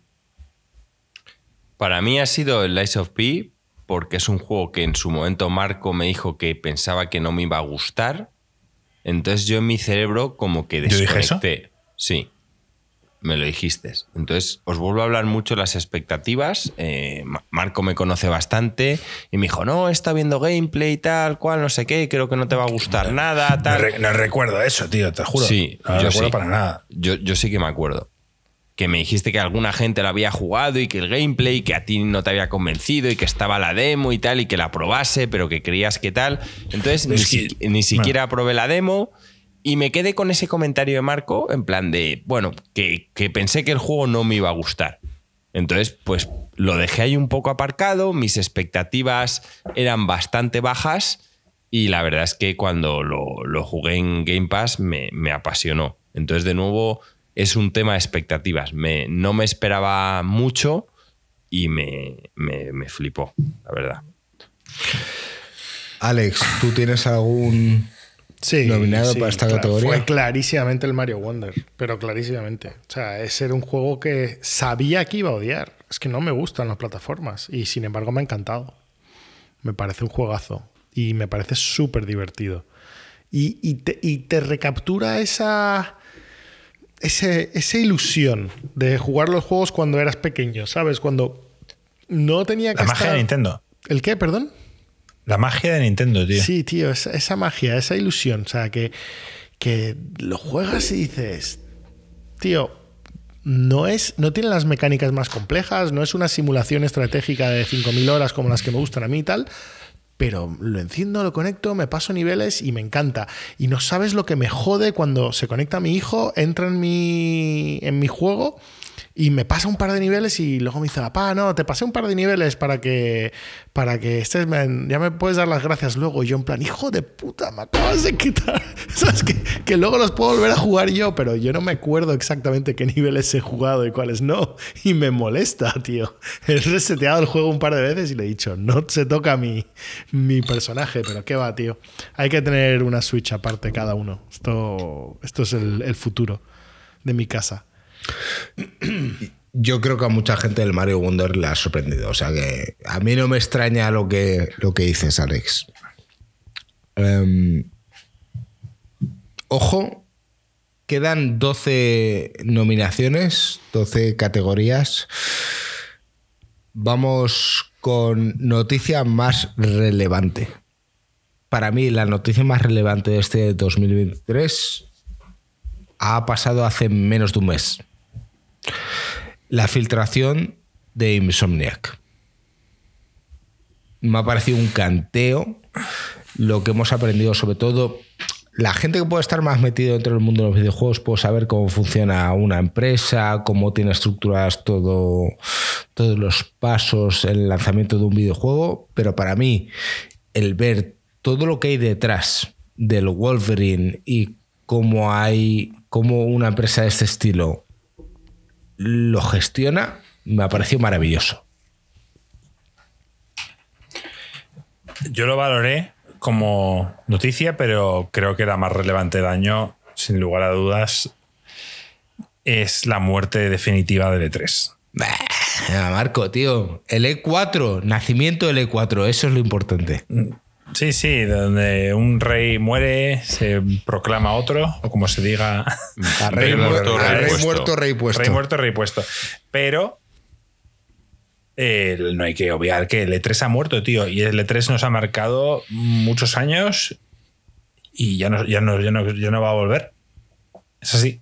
Entonces valoré otras noticias como la de Insomniac, como el tráiler del GTA, GTA 6 con récords en YouTube o incluso el tema de la finalización de la compra de, Xbox de Activision Blizzard, pero para mí la muerte de 3 es lo más relevante.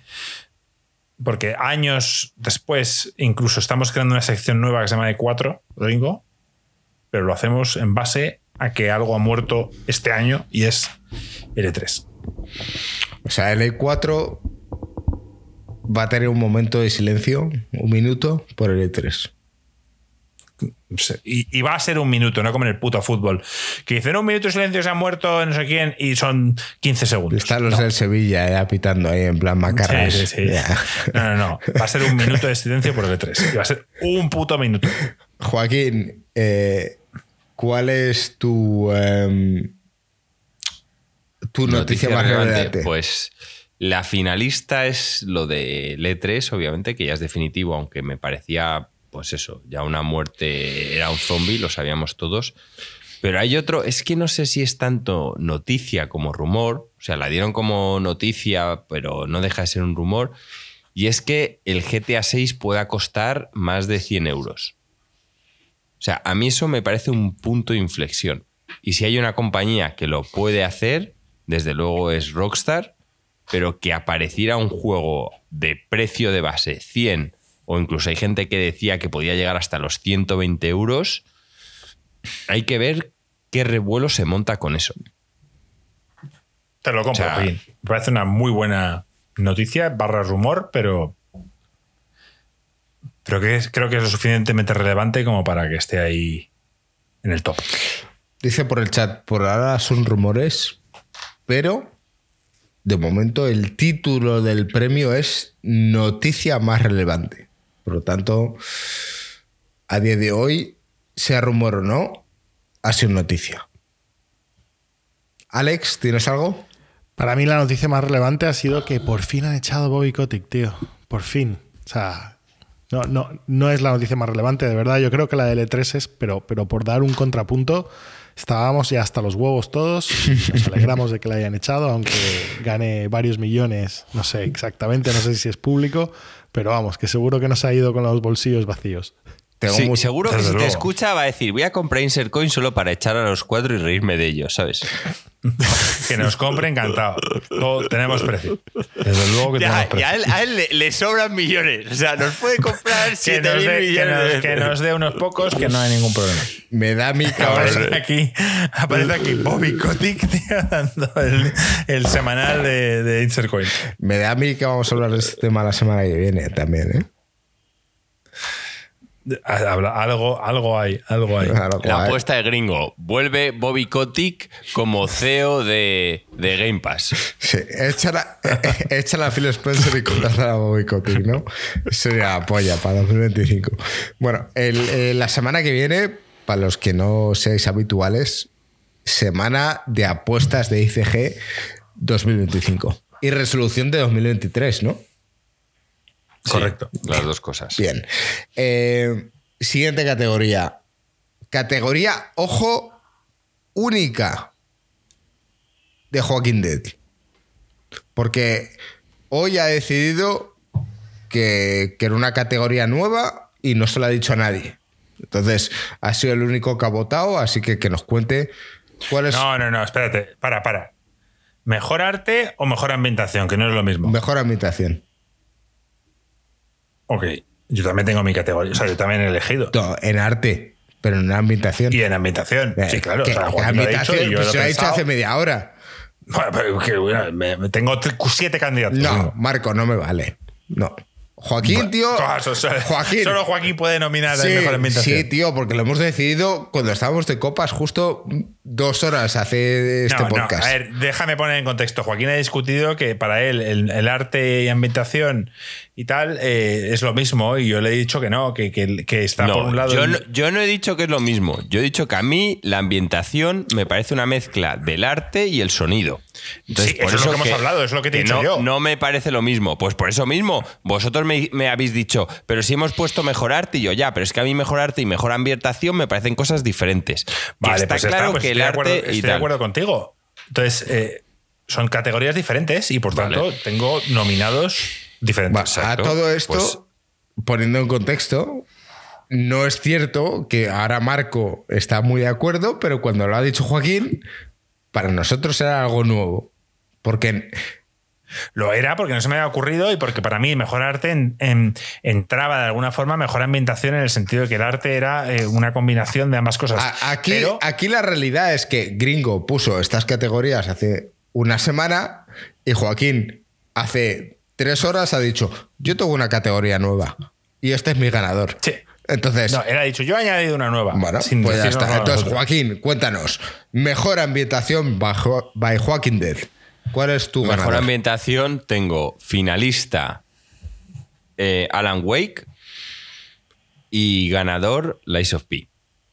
La verdad es que Lies of P es una pasada del arte, los sitios, me encanta el mapeado, me encanta la música es una pena que tienen muchísimos temas que desgraciadamente estén escondidos y los tengas que encontrar para oírlos, porque tienes un tocadiscos en los que sería el hub y la verdad es que los que yo he podido encontrar merecen mucho la pena y te suben la humanidad de, Pinocho. Eh, una auténtica pasada. Y en un momento que te metes en una ópera, yo que de pequeño estuve con mis padres, viajé por Rusia y tal, y vi algunos palacios que tiene ahí que son majestuosos, en plan como algunos de los que tenemos en, España.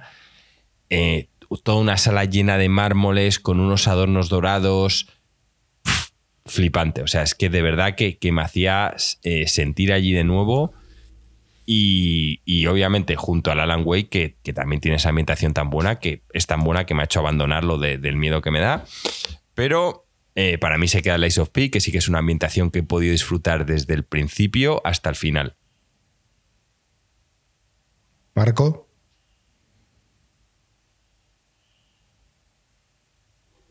Marco, no se oye. Marco, te hemos, te hemos ah, perdido. Sí, perdón. Alan Wake 2. Básicamente se ha dado mejor premio a sonido a Alan Wake y considero que está entre los tops de, de arte. Pues Alan Wake 2 es para mí mi, claro ganador. Alex, ¿nos quieres aportar? Sí, no, a ver, por ambientación, el Blasphemous, ¿no? El, Blasphemous se lo merece. Me parece vergonzoso que ninguno de vosotros hayáis votado por el Blasphemous en ningún lado. Estoy votando aquí. Yo, Alex sí, pero es que, te lo dije, pero es que Marco lo ha jugado, te lo dije el otro día. también. No. te le dije el otro día, Gringo, tío, estoy jodido porque veo mazo categorías y, veo pocas en las que pueda premiar a Blasphemous 2. Yo le tengo premiado en una, pero es que en el resto es lo que hay. O sea, yo tengo que valorar al mejor. O sea, yo no hago. Y digo lo mismo, y digo lo mismo de Zelda. Es que le podía haber metido el, mejor juego de acción, pero es que no, no me parece que es el género. O sea, eh, me parece que es un Metroidvania. Pero no hay un género de Metroidvania. Entonces, eh, es, jodido, gringo. Hay, hay categorías. O sea, es lo te voy a repetir, lo del Zelda. O sea, el Zelda no, no lo he nombrado en ninguna. ¿Va a estar nominada en varias cosas? Seguro. Sí, sí, y en lo que lo tengáis que nombrar, nombrarlo. O sea, yo ya lo he dicho. Vale, vale. Eh, quedan pocas categorías para cerrar los GOTIS de este año. Alex, eh, ¿tú en este caso tienes algo más que decir? No. Pues pasamos a las últimas 11 categorías que faltan. Las, en principio, más importantes. Empezamos por mejor arte. Mejorarte yo por mi lado en un juego que no he jugado, pero en base a los criterios de otros, yo se lo doy al Alan Wake 2. Joaquín. Yo tengo un finalista que es el Lords of the Fallen, que me flipa. O sea, gráficamente es cierto que es un juego que ha pasado más de copiar mucho al estilo Warhammer, se han pasado más al Blasphemous, entonces básicamente es un Blasphemous pero con unos gráficos que flipas. Es cierto que el Blasphemous es muy bonito, tiene ese pixelar, pero lo otro es, es una mezcla entre Blasphemous y Warhammer con unos gráficos que echan para atrás que sin duda dices, eh, no, no hay color. Y superado una vez más por el Lies of P, porque el arte que tiene, ya dicho, con esos palacios, eh, con esas casas, con esos mapeados, eh, con esos personajes, con esas ropas que llevan puestas, eh, una auténtica pasada. Entonces, ganador, Lies of P. Marco. Yo tengo tres. tengo tres nominados. Empiezo con el top 3, o sea, el número 3 va para Howard's Legacy el cual en cuanto a arte, en cuanto a basarse en las películas, en cuanto a hacerte sentir dentro del mundo de Harry Potter, creo que, es excelso, o sea, que es increíble. O sea, el nivel de detalle que hay en ciertas partes de Hogwarts eh, merece una, mención. En segundo, en segundo puesto tengo el Final Fantasy VI, sea, 16, el cual es un juego de contrastes en el que la historia no me ha flipado demasiado, pero que lo que son las vistas, el arte, o sea, esa, montaña que se ve al final con toda esa parte de hielo y tal, que hemos visto todos en los trailers, me dejó impresionado y por tanto Final Fantasy XVI tiene que estar ahí. Y el ganador es Alan Wake 2, que creo que ya he hablado suficiente de él. Ya dije que gráficamente me había apasionado, sonoro, ambientación y bueno, pues arte, pues no se queda atrás, evidentemente. Alex.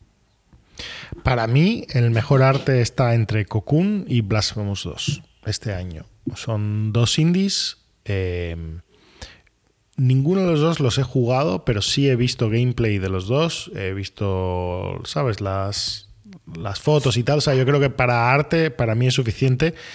Y es que los dos son espectaculares son, son preciosos. O sea, a cada uno a su manera, ¿no? Cocoon es, es bonito y Blasphemous es horripilante, pero artísticamente son espectaculares. aún nos queda la categoría de mejor juego indie y, bueno, Cocoon, maravilla de juego. Creo que en algún momento ya hemos hablado de, lo fácil y sencillo que está implementar ese juego para hacerlo sencillo. Eh, por tanto, me parece una buena nominación, Alex. Eh, pasamos a una de las mejores categorías Mejor innovación en accesibilidad. tengo curiosidad a ver qué ha puesto Joaquín aquí. Joaquín. Yo me, me abstengo. Marco. Os vais a partir la polla. A ver, yo entiendo esta categoría y entiendo que la pongan en los Game Awards. Me ha sorprendido mucho que la pongas aquí en Insert Coin. Y la he basado en, en, las limitaciones que podamos tener las personas normales. Quiero decir normales en el sentido de que no tengamos. No, bueno, a entenderme, joder, parezco que aquí ahora me estoy metiendo en un lío. O sea, personas que en principio yo no tengo ninguna discapacidad y por tanto eh, hablo de cosas que me han eh, solucionado problemas mundanos que en otros juegos me podían ofrecer. Y, y parte la has usado? Pero yo se lo he dado al Zelda Tears of the Kingdom. ¿Por qué? Porque han ocasionado que yo el crafteo, que es una, una, una, una mecánica que odio en todos los putos juegos, me la resulte fácil y sencilla para que yo entienda y pueda crear y hacer a mi gusto, tío. Entonces, para mí, la forma en la que Zelda Tears of the Kingdom tiene de crear un crafteo el cual yo considere atractivo, cuando siempre he dicho que el mundo del crafteo es algo que yo odio, es algo que a mí personalmente me ha gustado y apasionado, de hecho. Me ha gustado mucho tu votación, Marco.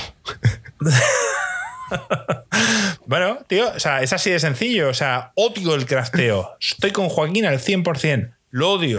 Llego al, final, al Fallout 4, eh, hazme esto a mesa. No quiero hacer una puta mesa, tío. No quiero hacerla. es que no, no, no me apetece. Sé que tengo cuatro tablas en el inventario y soy que solo tengo que juntarlas. Pero no me dan la, puta gana, no me apetece. Cambio, el of the Kingdom me veías ahí pegando mierdas, tío, para que la tabla esa del tonto ese que está siempre intentando sujetarla no se caiga. Y lo disfrutaba. no sé si tiene que ver con accesibilidad, pero bueno, medio te lo compro. Yo, en base a opiniones de la gente ciegos que juegan a juegos y videojuegos, en este caso Forza Motorsport, para mí. O sea, es imposible que un ciego disfrute el Forza Motorsport. Sí lo es, tío. La gente lo dice. Tú puedes jugar a un juego de coches siendo ciego, tío. ¿Cómo dices eso si no tienes ni puta idea? Si no eres ciego, tío. No lo sabemos. Yo cierro los ojos y juego y es lo mismo, tío. Pero de verdad, o sea, ¿te estoy diciendo una locura que un juego de conducción que solo se basa en, conducir. No. Seguramente se refieran a niveles de vista. Es que hay gente que, eh, no, es que estén, no es que estén ciegos, es que ven mucho peor. Entonces, los juegos tiran de, colores y tal y cual para que puedan ver un poquito más y tal. Yo no creo que se estén refiriendo a, una ceguera del 100%. Es posible que no, pero vamos, yo voy a decir que no tengo nada que aportar a esta categoría y no creo que deberíamos aportar mucho si no sabemos del tema. O sea, gringo, si nos quieres contar las cosas que has leído, guay. Yo creo que simplemente sois, eh, bueno, quien quiera ser un poco más exquisito con este tema, eh, un poco extremo, pero sí, efectivamente, esta gente, vamos a ver, esta gente ha hecho muchísimo por intentar hacer que la gente que tiene cierta discapacidad tenga accesibilidad para disfrutar de este tipo de juegos. No, no. A ver, si queréis dar un premio a la accesibilidad, se lo dais al mando de la PlayStation eh, que, está diseñado para que la gente con discapacidades pueda utilizar y jugar a día de hoy a consolas. O sea, con movilidad reducida. O sea, en serio, si vamos a hablar de estos temas, por lo menos decirlo bien. No se dice ya discapacidad. Es movilidad reducida en caso de, por ejemplo, el mando y pues problemas visuales o lo que quieras decir, con problemas de visión. Es que hay que ser más específicos. nos estamos metiendo en un campo de minas, entonces lo sé, lo que vosotros bueno, eh, siempre se mete en un campo de minas y es como tiene que ser. Para mí, alguien con visibilidad reducida es un discapacitado visual. Ah, bueno, genial. Perfecto. Pero si nos vamos a, a, un juego con, a un juego como tal, eh, de las mayores opciones que te da a día de hoy un juego es el Spider-Man 2, que te permite todo tipo de opciones para que puedas facilitar de alguna manera a una persona con movilidad reducida para que pueda disfrutar de Spider-Man 2. O sea que eh, mm, si tuviera que dárselo a un juego, se lo daba al Spider-Man 2. Y si tuviera que dárselo a los videojuegos en general, se lo di al mando de PlayStation, el cual eh, tengo mm, confirmación por parte de escuchar otros podcasts en el que hay personas que realmente con movilidad reducida han podido disfrutar de nuevos videojuegos gracias al mando de que ha hecho PlayStation. Ah, unos flojos. Últimos top 9. Eh, mejor juego de rol. Yo se lo di al Baldur's Gate 3. Baldur's Gate 3. Baldur's Gate 3. Ya está. Baldur's Gate 3, sí. Qué, O sea, qué igual. Siguiente Qué rápido. Infamia del año. Starfield. A, a mí en general, la infamia del año me parece que los juegos sigan saliendo rotos. O sea, No, es algo que pero- me jode pero profundamente. No, no lo hagas generalista, Joaquín. Sí, es que, es, que, es que no hay ni uno ni dos. No. O sea, es que hay varios juegos Pues de este abs- año abstente. que siguen saliendo rotos. Entonces, me, a mí en su momento, cuando salió el Cyberpunk tan mal, pensé que eso iba a ser un punto y aparte. El Gollum, realidad- tío. Di, di es que algo, hay- pero no digas que- todos. No, que no quiero. Es que son demasiados. A mí el Gollum me da igual porque ni lo iba a jugar. El, el DLC, por ejemplo, del, del Cyberpunk, yo cuando lo cogí, cuando me subía en el coche, el juego era injugable. ¿Vale? ¿Y, qué- y cómo te sentiste? Me, me sentí jodido. ¿Ah, ¿En serio? Pero eh, es que no es ahora, ni una, ahora te pones ni- en la piel de la gente de la Play 4 ni- cuando una cosa, ni dos, ni tres. Eh, jugando al Rock Trader hay eh, feeds que te coges y no están bien, y luego te metes en un foro y veo que hay gente que se ha ido quejando desde el Early Access y ni siquiera lo han arreglado. O sea, me toca los huevos que a día de hoy los juegos en general, en un porcentaje muy alto, sigan saliendo inacabados y rotos, tío. Y unos gilipollas como nosotros, porque tenemos este podcast y tenemos que jugar a los juegos para poder informar a la gente, los tengamos que comprar cuando la puta realidad, tío, es que, por ejemplo, cualquier juego de esta empresa que hace los de Pathfinder como el tal, te sale mucho mejor comprarlo un puto año después. Pero ya no solo es porque te estés ahorrando, sino es porque juegas al juego con un 90% menos de bugs. Entonces me parece muy triste que seguimos en una industria en la que no hay consecuencias por sacar las cosas inacabadas y, en- y los que pagamos el full price el primer día nos las estamos comiendo. Y, y me jode. Me jode, me jodía el año pasado, me jode este y parece que no hay nada ni nadie que vaya a cambiar esto. O sea, que a día de hoy la gente que juega a los juegos un año después se compra el GOTI, los juega más baratos y los juega a, a una mejor versión. Y, y- Y y te me, ponen- me fastidia. Exceptuando a Nintendo.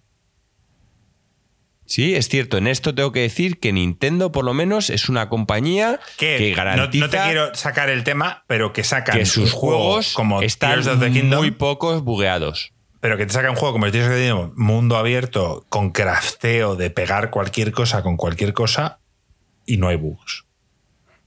Bueno, no voy a hablar del tema, porque hay bugs, pero no voy a hablar del tema. Ok. Eh, yo tengo un claro ganador que nadie ha nombrado. pero, pero tengo que decir a favor de Nintendo que son sin duda los que menos bugs tienen de calle. Y esto hay que decirlo a, fa- a favor de Nintendo, sin duda alguna. Y seguidos, seguidos quizá de, de PlayStation, es cierto que los juegos suyos de Play propios también están bastante cuidados en cuanto a bugs. ¿Vale? Esto sí que es un cierto que quizá la plataforma de PC que yo he defendido es, es lo que más sufre el tema de, de los Me gusta mucho ver a Joaquín aquí en Twitch hablando de bugs y tal, con un lápiz así de, de 30 centímetros, como diciendo, estoy haciendo mis anotaciones. Es que hago mis anotaciones, estoy tachando cosas y voy Me parece la hostia. Yo tengo el mío y es el Metal Gear Solid Collection Volumen 1. O sea, mm, tío, la ilusión que podía tener yo porque un chaval como Ruffer, que está aquí en el chat, disfrutara de una de mis sagas favoritas, o sea, estaba dispuesto a comprárselo. Ruffer, tío, te compro el puto juego. Toma, aquí lo tienes. Disfrútalo.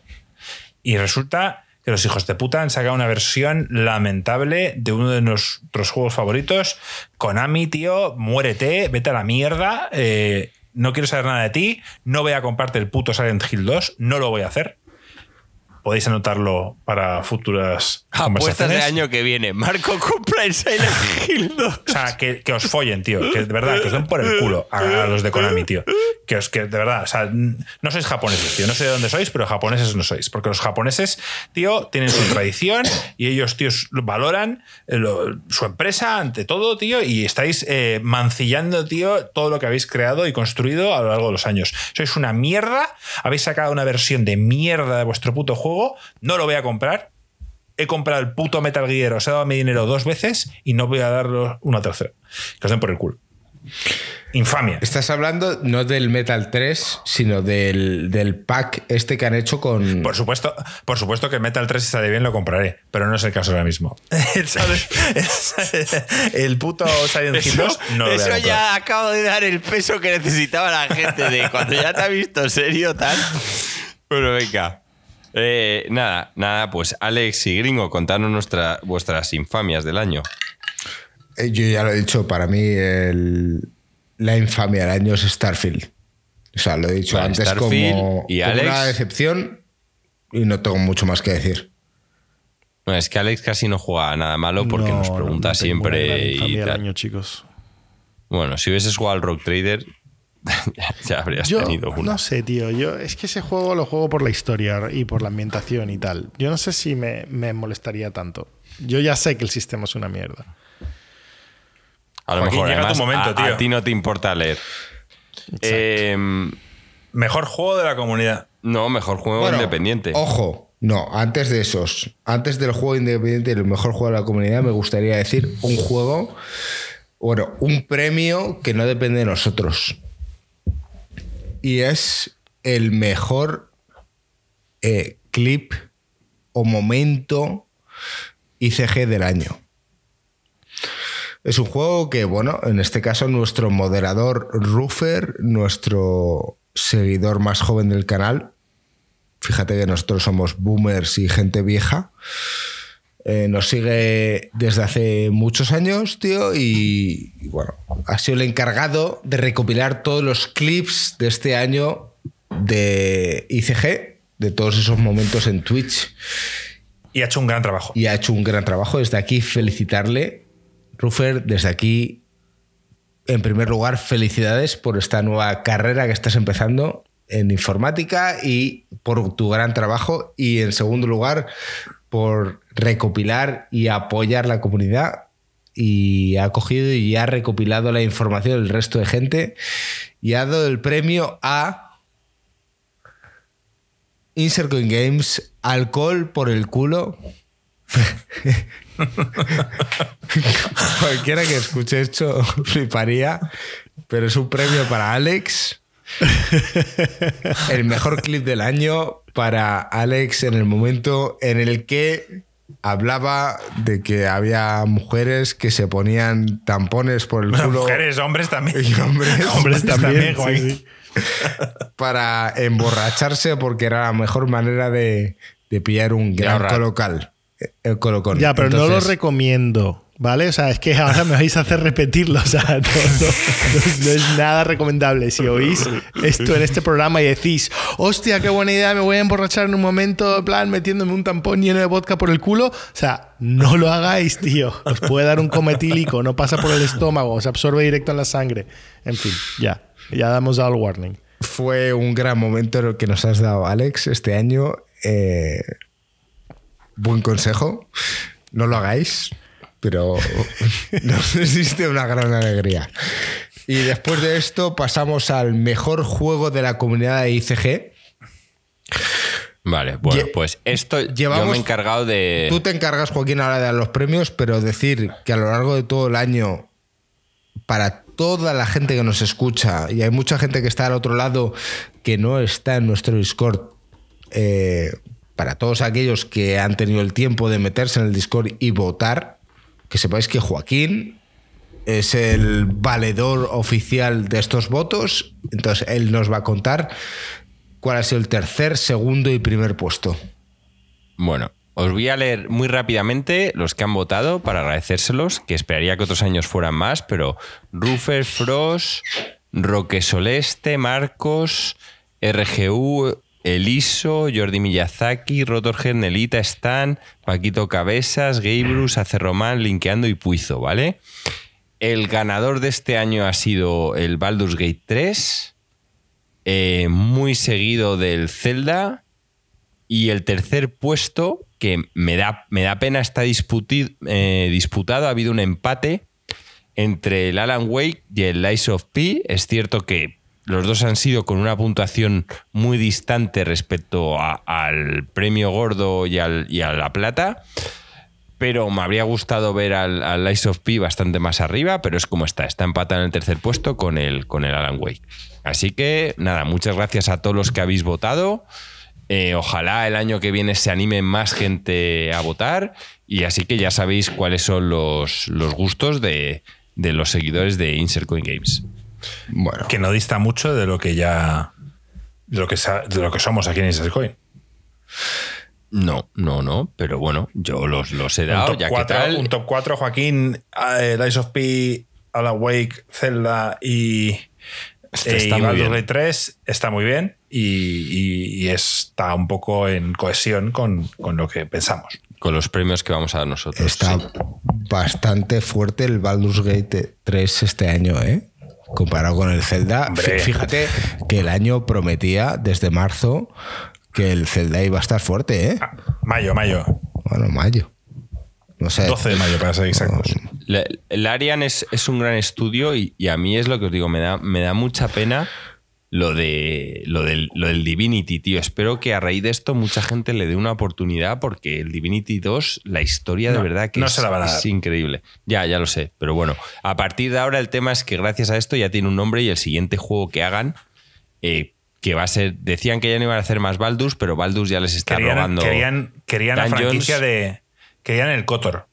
O sea, han, pedido públicamente que quieren el Cotor. Eso sería increíble. O sea, Larian hace un Cotor y, o sea, solo de la noticia me puedo hacer un par de pajas tranquilamente.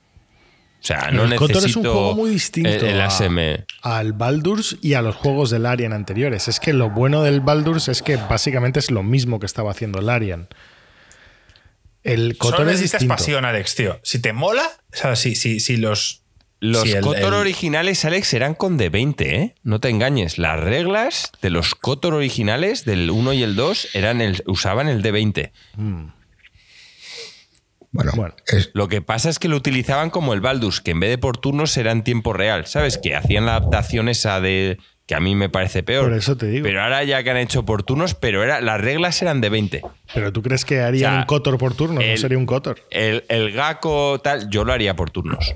Ya que lo han hecho con el Baldur's Gate 3, yo lo haría por turnos. Pero bueno. Eh, eh, nada. Eh, siguiente, gringo. Los últimos seis premios del año. Empezamos con el juego independiente del 2023. Marco, ¿cuál ha sido tu juego indie 2023? Mi segundo puesto va para Dredge y mi primer puesto, vamos, a un nivel estratosférico, va para Blasphemous 2 que, se lleva de calle este premio. Eh, si hubieras puesto mejor categoría Metroidvania, se lo hubiera ganado también. Em, es un juego que he disfrutado muchísimo, hecho además por españoles. No miento si digo que, siento orgullo porque este juego esté creado en España. Me da rabia que fuera no haya oído hablar mucho de él. Pero vamos, juego independiente, Blasphemous, o sea, Blasphemous 2, sí. Alex, ¿tienes alguno? Blasphemous. O sea, no lo he jugado, pero es que tengo muchas ganas de jugarlo. lo voy a dejar ahí. Joaquín. Eh, Blasphemous 2. Eh, para darle a Alex buenas noticias, han arreglado el tema de los pits, que ya no te mata instantáneamente, sino que te quitan vida. Yo sí que es cierto que en algunas listas que me he visto de YouTube de mejores Metroidvanias y tal, está muy alto. No mencionan que sea específicamente español, pero que sí que está muy relacionado con la religión cristiana y tal y cual. Y la verdad es que como Marco me, siento muy orgulloso que lo hayan hecho aquí.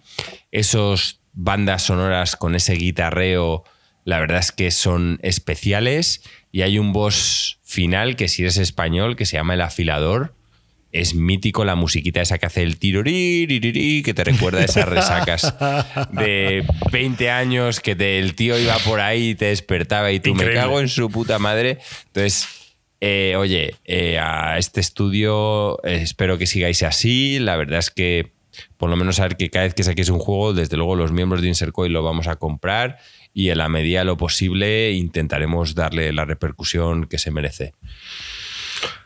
Por mi parte, decir que tengo un finalista que en este caso sería el Sea of Stars, que mucha gente lo ha valorado como un juego que merece mucho la pena, y como ganador al Blasphemous 2 también, porque, bueno, por las mismas razones que han dicho Marco y Joaquín. Eh, ¿Y Cocoon? ¿Se te ha olvidado? No. No, simplemente es un juego que merece. que, es, que está bien. Pero has, pero has valorado Sea of Stars que no lo has jugado por encima de Cocoon, que sí, sí. pregunto. Sí. Sí, más que nada porque Cocoon lo he disfrutado mucho. Es un juego que está muy bien construido, pero al final. Sant. Sí, he disfrutado ambos mucho, pero creo que Sea of Stars está un paso por encima. Ok. Los últimos cinco premios. Y ojo con este, que a lo mejor en otro año podría generar mucha confusión y debate, pero este año me, me da a mí que va a ser bastante rápido. Mejor juego de acción aventura. Alex, ¿tienes algún juego mejor acción-aventura? No he jugado, chicos. Lo tienes, Alex, lo tienes. Alex, sí has jugado. El Hades. No, el Zelda. Perdón. Ah, el Zelda entra en acción-aventura. Vale, vale, vale. Ok. Entonces sí, eh, Zelda, increíble. Juegazo, me flipa. Sin duda. Marco. Zelda Tears of the Kingdom. No quería ni poner ni un segundo puesto para darle peso a, al puto Zelda. Gringo. Zelda Tears of the Kingdom. Joaquín. Yo sí, yo tengo un finalista y, un ganador. El finalista es el Lord of the Fallen y el ganador es el Lies of P. Es la primera vez. y, es acción-aventura, tío. ¿Cómo que no es una acción-aventura? Es un RPG, tío. O un action RPG. Pero bueno, da igual. Di tu categoría. vale, ¿Hay, ¿hay categoría de acción RPG o no? No, no la decimos, así que es culpa pues entonces, eh, métela no me jodas, que no voy a hacer mejor, es juego, eh, mejor juego de rol, ya lo hemos hablado. Pues llama No, pero es que, es que gringo, RPG no es lo mismo que Action RPG. el es año, que, es que no tiene nada que, ver. Action, hay que son hacer RPG, gringo. Action RPG y, RPG pues lo, normal. lo, mío, llamarlo Action RPG, Estoy muy orgulloso porque yo hasta la fecha siempre había jugado a juegos que imitaban a los Souls de Miyazaki, pero nunca estaban al nivel. Sea, que no quiere decir que yo los disfrute porque ya os he dicho que a día de hoy es mi género favorito. Da igual, me pasa un poco como lo que Marcos ha explicado en el Rocket League, que da igual el estado de ánimo que puede estar en un momento triste en tal, se pone y disfruta. Pues yo estos juegos los enciendo y disfruto. Y entonces, estos dos de verdad están a la altura de Front Software. Para mí no son acción aventura. Yo creo, cualquier miembro. Es que son acción RPG, pero no la has metido. No la has metido en el género. Pues por eso no pueden estar nominados. pero no vas a meter acción RPG. Entonces, eh, para mí, cualquier miembro de Front Software, creo que si jugase a estos juegos, diría que están los dos a la altura y, me apasiona porque nunca había pasado antes y en un mismo año hay dos juegos que es como si el propio Miyazaki los hubiese hecho. Y estoy encantado con esto. ¿Y tus ganadores? Sí, ya está. Ya no, no voy a decir más. No, pero no has dicho quién es tu ganador. Marco, no, no, lo he dicho. Qué pena, tío. no os oigo. No, no. el puto Joaquín se ha, quedado, se ha quedado sin pilas, tío, en el puto AirPods de los cojones. ¿A que sí? No, no. No sé si nos está escuchando o no, pero ahora, lo veremos.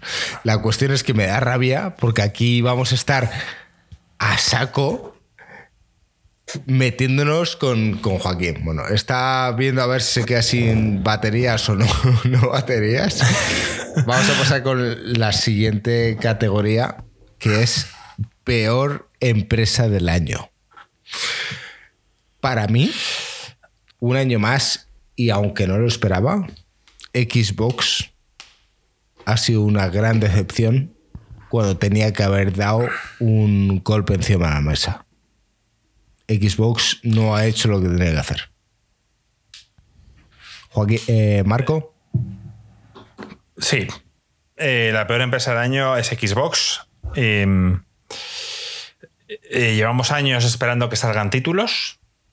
Mm, les hemos dado tiempo y finalmente han salido y no han sido satisfactorios. al final, Starfield, quieras o no, está ahí en, la mitad. No es un juego full pedal que era lo que todos esperábamos. Por tanto, Starfield ha sido una decepción. Eh, Redfall también. Y por tanto, creo que Xbox está en un, en un primer puesto merecido. Alex. Mm, no te sé decir. O sea, yo creo que no. en esta categoría le doy mi voto a Marco, que sabe, sabe más que yo. Joaquín, no sé si nos está escuchando. Eh, sí, yo, bueno, Ubisoft, tío. A mí ya lo de cancelar definitivamente el Billón Good Nivel 2, tío, me ha parecido la tortura definitiva a esos pobres programadores, tío, y no, no se lo merecían.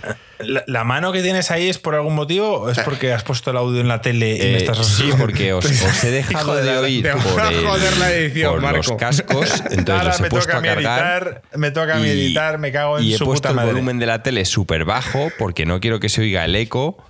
Y básicamente estoy esperando un momentito a que se vuelvan a cargar. No me había pasado en la vida. Los AirPods siempre me habían durado perfectamente las dos horas de podcast, pero es que estamos en tres putas horas y se han quedado sin. Claro, se han quedado sin batería los putos AirPods, tío, porque, porque no duran putos cascos, tío. Ahora no tengo nada encima, gringo. Voy a esperar cinco minutos a que se carguen y ya está, tío. O sea, y os he puesto en la tele súper bajitos para que no se oiga el eco. Es acojonante que Joaquín se haya quedado sin batería en los cascos en el mejor juego de acción-aventura del año. Lo he hecho aposta. Lo he hecho aposta, tío. Lo he hecho aposta. Bueno, es lo que hay. Eh, peor empresa del año. Joaquín lo ha dicho Ubisoft. Eh, Marco para. Eh, Xbox. Para Xbox. Y Alex. Joaquín, ¿tu peor compañía del año? Ah, ah para Ubisoft. Vale, ok. Yo no sé. Yo, creo. Perdón por, por, por, por, fastidiar ahora en el último minuto, pero hay, hay también que tener en cuenta lo que. O sea, me sorprende que Embracer no se haya llevado un voto plan, por lo menos por, porque de verdad que son lo, peor. Intentaron hacer un gran conglomerado y ahora están vendiendo los estudios y cerrando estudios en plan tal. O sea, típica mierda. Y Square, tío. Este año Square no ha hecho mierdas porque Square todos los años hace mierda. Eh, a ver, Embracer, a ver, cuando hablamos de compañía siempre pensaba Alex en, las grandes. sí que es verdad que Embracer ni se me ha ocurrido, la verdad. Pero sí, o sea, entre, entre la compra desastrosa que hicieron para luego intentar venderle a la compañía y que luego les haya salido como el culo y nadie se la quiera comprar y no paren de cerrar estudios y tal y cual, sí, eso son gentuza. Es que es, es una putada, es que odio cuando pasa eso porque tienes estudios que, son buenos, que tienen sus juegos, que tienen sus IPs, que todo el mundo les mola, que les compran y dices, hey, ahora van a tener más pasta para hacer las cosas bien. Pues no, los han chapado y nunca más vas a ver un juego de los que te gustan. Dices, bueno, pues odio cuando pasa. Sí. Podríamos haber una mención especial a los de Fanatic, eh, los de The Day Before, que efectivamente la han liado pardísima. Mención especial a eso, es más, eso es más culpa de la gente. O sea, no me jodas. Bueno, es una compañía, ¿no? Y puedo es una compañía y, la gente es gilipollas. Ha, comprado un juego en base a, unos putos trailers que todos sabíamos y que la gente se olía que eran mentira y aún así lo han pagado. Bueno, pues. Más gente compra juegos en plan. Bueno, ya, bueno, pues, pues, pues, tienen dos horas en Steam para devolverlos. ¿Qué pasa? Que son listos los de los de, de Day Before y, ponían el tutorial que era más largo que las dos horas de demo que te permite Steam. Ya. Pues Entonces, está claro eh, que, que, no es muy ético. Pero Alex, no, no, no, no, no estoy. O sea, por supuesto que es peor compañía y si tuviéramos que decir la peor compañía serían estos. Pero la realidad es que, que los usuarios, los gamers, sabemos más y cuando compramos algo solemos informarnos bastante mejor de lo que hizo la gente que me sorprende mucho que fuera mucha gente que comprara este Day Before, tío, con esperanzas de que fuera algo. o sea, yo me enteré de esto cuando salió el juego. A mí. O sea, varios días antes empecé a ver como artículos y yo, ¿qué coño es esto de Day Before? O sea, no tenía ni idea, para que te hagas la idea. O sea, a mí no me llegó. Culpar a la víctima suele ser mala idea. Yo solo digo. Bueno, pues en este caso, en este caso sí que sí que culpo a la víctima porque no tenéis que comprar esa puta mierda. Ok.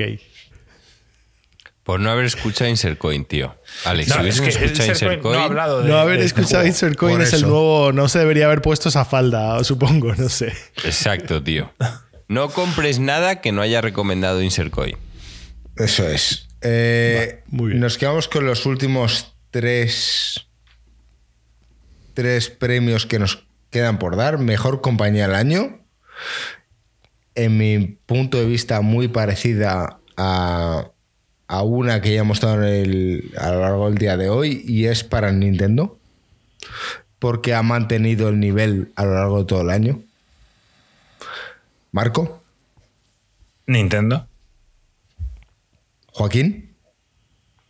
Yo no tengo ninguna que quiera destacar. Este ¿Qué, gilipollas? O sea, en vez de dársela a Nintendo por, por, por, Sí, no, no se la doy a ninguna. Pero dásela a PC.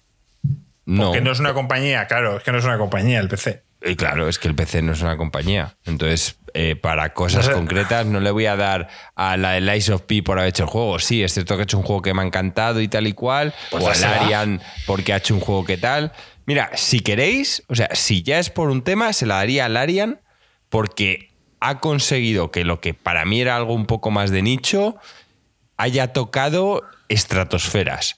Y un montón de gente se haya metido en un juego que es por turnos, que para mí es lo que le da valor, porque los Baldur anteriores no eran por turnos. Entonces, que puedas ganar el juego del año con un juego por turnos, para mí, que me gusta la estrategia y el RPG, dentro de que esto no lo considero estrategia, pero me parece algo fascinante. O sea, conseguir ganar un juego del año con algo por turnos eh, no tiene precio, tío. No tiene precio. Entonces, mira, ¿ves? Ya que metal, pues se lo doy a Larian por eso. Venga. Alex. Yo se lo doy a Hooded Horse, el publisher de juegos de estrategia así como muy de nicho, que este año lo ha petado. O sea, lo ha petado. Yo ya os he hablado de Hooded Horse, pero es que son como mi, mi nueva obsesión. Eh, es una gente que le gusta exactamente los mismos juegos que me gustan a mí. Y entonces eh, eh, es una maravilla. Están metiendo pasta, ayudando con la promoción, no sé qué tal, y ves todos los juegos que tienen, tío, y quiero jugar al 80-90% de ellos. Y nunca me había pasado eso. Eh, han, añadido como, como 10 juegos nuevos este año a su establo que van a ser lanzados a lo largo del año que viene o el siguiente. Eh, han lanzado en Early Access 3 o 4 juegos, han lanzado fuera de Early Access varios, entre los cuales está After the Storm. Por ahora, todo lo que he jugado de los juegos que ellos apoyan, parece que hacen como un control de calidad bastante grande eh, antes de admitir ¿no? a una persona con, los juegos y tal. O sea, no sé, yo estoy, yo estoy encantado con ellos y la verdad que tengo muchas ganas de ver en qué dirección se van a mover. Em, bien, Alex. Eh, dos, dos, últimas eh, votaciones. Mejor dirección. Yo me abstengo porque es algo que no entiendo. Alex claramente Super Mario Wonder. O sea, eso es una visión espectacular. O sea, el juego entero es, es, un, es como una, una visión, una imagen perfecta. O sea, no. Parece que lo hubiese hecho todo una persona. Marco.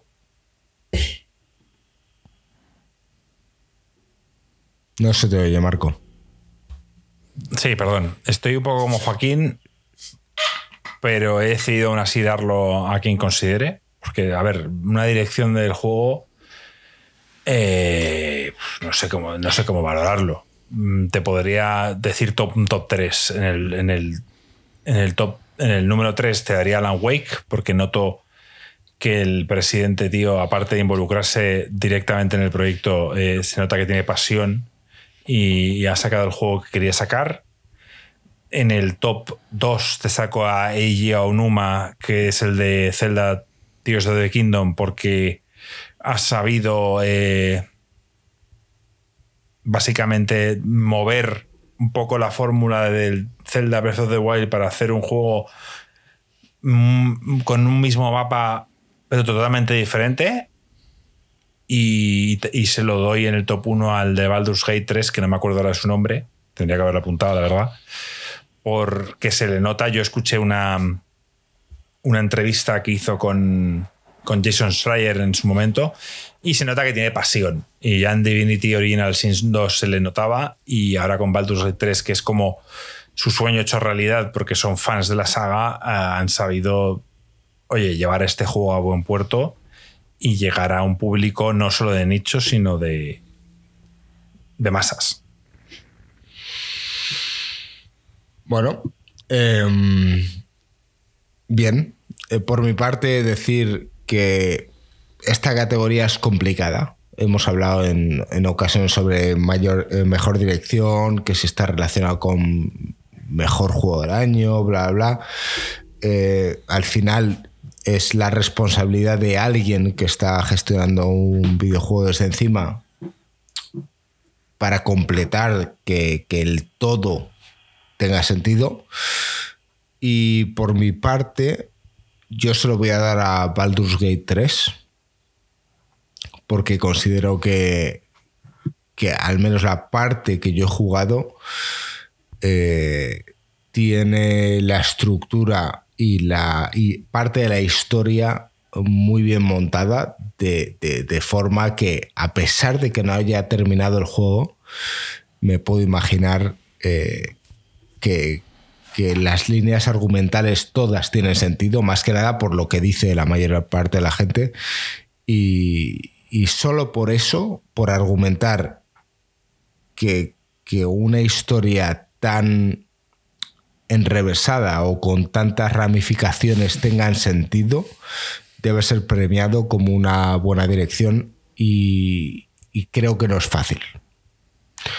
Creo que no es fácil tener tantas opciones y que todas tengan una lógica. Entonces, por mi parte, el Baldur's Gate 3 creo que ha hecho un trabajo excepcional y merece ser premiado. Y con esto enfilamos lo que es el GOTI. Creo que hay mucha gente que lleva todo el año esperando y tres horas de podcast para ver qué coño va a pasar hoy. Obviamente ya sabíamos que no íbamos a llegar a un GOTI unificado, entonces aquí cada uno va a dar su GOTI. Y creo que la gente va a ser sorprendida al final. Pero vamos a ir uno a uno. Joaquín, ¿cuál es tu GOTI del 2023? Voy a empezar yo. Vale. Bueno, pues tengo tres puestos, ya que no lo han limitado a tres. Diré que en el puesto número tres está el Lords of the Fallen. Ya lo he explicado antes, es un Souls, es mi género favorito. Apareció, Mm, mis expectativas eran normales, no sabía mucho de este juego, había jugado al anterior y tal, eh, que era muy rollo Warhammer, que de nuevo es un mundo que me encanta. Aquí que, vi que se habían pasado un poquito más a una estética más parecida al Blasphemous, me gustó mucho el combate, me gustó el mapeado y la calidad era la de un juego de From Software. Así que solo por eso era un full pedal y digno juego del año. Pero en este caso se queda la medalla de bronce. Y aquí respecto a la plata y al oro, tiene muchísimo que ver eh, las expectativas y cómo me han afectado a mí psicológicamente los dos juegos. Y yo significa que a mí una historia me gusta desde el principio hasta el final, ¿vale? Entonces, el que va a ser plata, que originalmente iba a ser mi juego de oro al que iba a dar el GOTI, es el Lies of P. Y os digo finalmente porque todo lo cambió el último combate del juego. Es lo que hizo que se lo diera al Baldur's, que luego hablaré también de mis expectativas del Baldur's y el por qué. con respecto a Lies of P. Lies of P es un juego que ya os he dicho antes que cogí con pocas expectativas porque Marco me dijo que pensaba que no me iba a gustar y tal. Me encantó. Eh, jamás me imaginaba que una historia de Pinocho, que a día de hoy me dices de Pinocho y lo que me da es la risa, pudiese ser tan oscura, los personajes tan apasionantes, la música, el arte, los edificios, un mapeado brutal una historia bastante más asequible que los típicos juegos de los Souls, que es de lo único que me quejo, que a pesar de tener historias apasionantes, están muy escondidas y siempre me, obligan a ver vídeos de Facebook. En este caso, todo, todo, todo me encantó.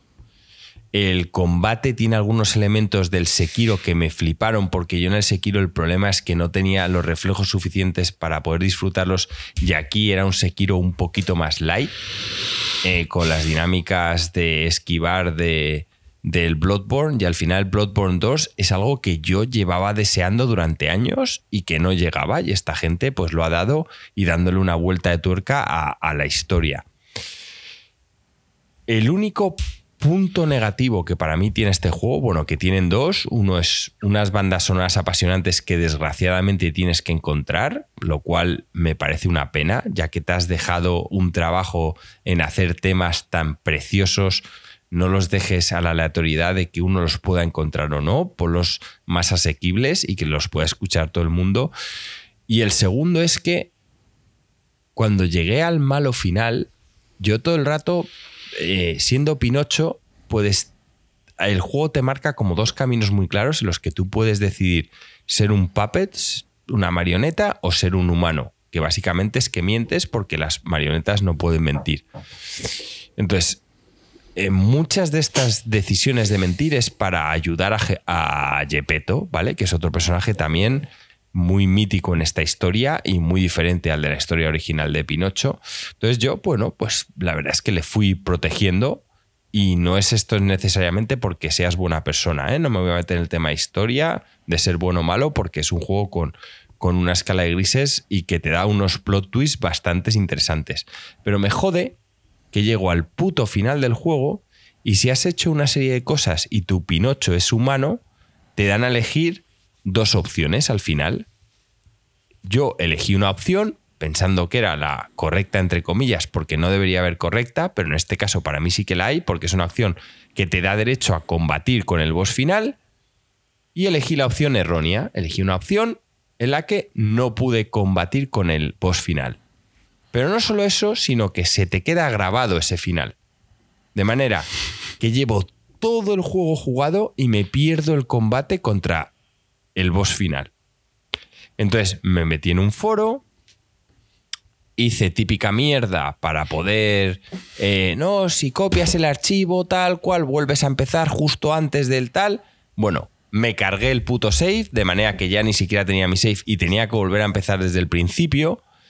El cabreo fue tal que es la única razón por la que no le di el juego del año al Lies of P. O sea, por esa gilipollez de, oye tío, si das una decisión tan importante al final, al menos haz que se quede grabado una partida antes de esa decisión. Para que luego puedas ver las dos opciones. O sea, es que me parece algo tan lógico Joaquín, que cagarla así. Te pregunto desde, desde fuera, los juegos tipo Souls no te dejan grabar en este tipo Sí, pero en el, en el del Ring, por ejemplo, cuando te la acabas, gringo, tú tienes la opción de. Te enseñan el final, tienes la opción de jugar un New Game Plus, pero hay una partida grabada justo antes del boss. Que esa no se borra. De manera que puedes volver a luchar contra el boss y elegir otra cosa, o ir y seguir haciendo cosas secundarias o demás. Aquí no. No la hay. Y eso, o sea, me pillé un rebote tan grande, encima jodí el puto safe, eso es lo único que hice que me cantara por el Baldus. Y ahora miras, joder Joaquín, ¿y por qué es lo único del Baldus? Y os diré, de nuevo yo con el Baldus tuve un problema de expectativas. Cuando lo empecé a jugar, que el juego me apasionaba, el problema es que en mi cabeza todo el rato estaba pensando en la comunidad. En vez de en mí mismo, estaba pensando en, joder, el puto Divinity 2 no ha llegado a la gran masa y me encantaría que este juego llegara. Y hay ciertas cosas del Baldur's Gate que no son accesibles, tío, que son complicadas, que yo entiendo que Marco me diga, joder, es que esto es un lío, es que el inventario tal, y eso que hay ciertas cosas mejoradas, pero al final es un juego de gamers para gamers roleros. No, no lo han pensado para la gran masa. Me, me alegra que haya triunfado, pero yo en el momento de estar jugando había una parte de mí sufriendo porque digo, joder, macho, es que, joder, esto yo lo habría hecho así, que sería más fácil, esto lo habría hecho así, que la gente lo entendería mejor, esto tal. Y para mí fue una constante total, mientras jugaba al Baldus, estar viendo esos detalles que yo habría ido cambiando porque quería que este juego llegara a, todo el mundo. ¿No? Y, es, y es una pena porque eso me quitó un poco del hecho de evadirme de todo y decir, joder, simplemente Joaquín, disfruta el puto juego. Como me pasó en el Ice of P, que solo estaba pensando en mí mismo, no pensaba en nadie más y en disfrutarlo. Entonces, esta medalla de plata se la va a quedar el Ice of P por un final que me parece absurdo y horrendo. Pero un final no, porque no tienes la oportunidad de. Exacto, exacto. Después de toda invertir esas horas, que me quede sin luchar con el puto malo final por haber tomado en una decisión de un 50% en la errónea. tampoco puedes mm, retomar el jefe se, te, graba antes. Sí, Marcos, se te graba antes. En el chat me dicen que no, pero bueno. Bueno, pues en el chat yo me acabo el del ring y empiezas en la, otra vez en la habitación esta de la sala redonda. De verdad, ¿eh? que, lo he hecho. No me lo estoy mintiendo y he matado el del ring. Y he seguido jugando. Pero bueno. Y, tienes también la opción de empezar el New Game Plus. De verdad. O sea. Eh, eso me jodió me jodió muchísimo. Y por eso el Lies of P, que es un juego que a mí me ha parecido maravilloso, que recomiendo a todo el mundo, lo único que os pido es, antes de luchar contra el boss final, meteros en internet y ver las consecuencias de las putas dos decisiones, porque no hay marcha atrás. Y nada, y del Baldur simplemente mm, es un juegazo y me dio pena no haber podido abstraerme lo suficiente para que lo que fueran a pensar los demás me diera igual, disfrutar yo del juego y no estar pensando de, joder, la gente se va a rayar con esto, se va a rayar con esto otro y se va a rayar con el más allá. Pero con todo se lo merece el Baldur's Gate por, por, por ese final absurdo que, me ha jodido de, de, Lies of P. Y el Lords of Fallen queda como tercero, ¿no? Sí, eso es mi, mi bronce, mi plata y mi oro. Decir que justo antes de estas votaciones habíamos dicho que solo podíamos nominar a dos. Joaquín decía, tengo seis. No, eran tres, eran tres, eran tres. Y luego quedamos en que había tres. No, no, tenía muchos más que quería haber nombrado, pero bueno, me lo habéis limitado a tres y lo he hecho a tres. Muy bien, eh, gracias Joaquín. Tus votaciones están ahí plasmadas. Eh, la gente que está al otro lado escuchando que opine sobre ellas y, gracias. Alex, ¿tienes votaciones para Goti de este 2023? Tengo votaciones para Goti. De nuevo, mi, selección está un poco limitada. Em, pero he jugado a juegazos este año. Entonces, em, es muy difícil para mí eh, elegir el, el GOTI. Yo. Yo le estaba dando vueltas, tío, y, es como que en el último minuto estoy decidiendo que sí. que sí cambio. Que sí cambio o no cambio. Pero la verdad que creo que este año el GOTI se lo tengo que dar al, al Zelda. Más que nada por la cantidad de horas que le, he echado. O sea, es sin duda el juego que más tiempo le he dedicado este año. Y he disfrutado cada uno de esos momentos, la verdad. Así que quizás, quizás el Baldur sea mejor juego. Necesitaría jugarlo más. Pero por lo que a mí respecta, por lo que yo he jugado, el, Zelda es eh, épico y se merece. sin duda se, merece el premio.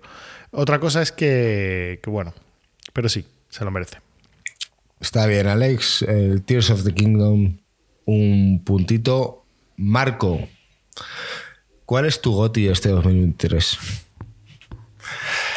Y tengo un top 3 también.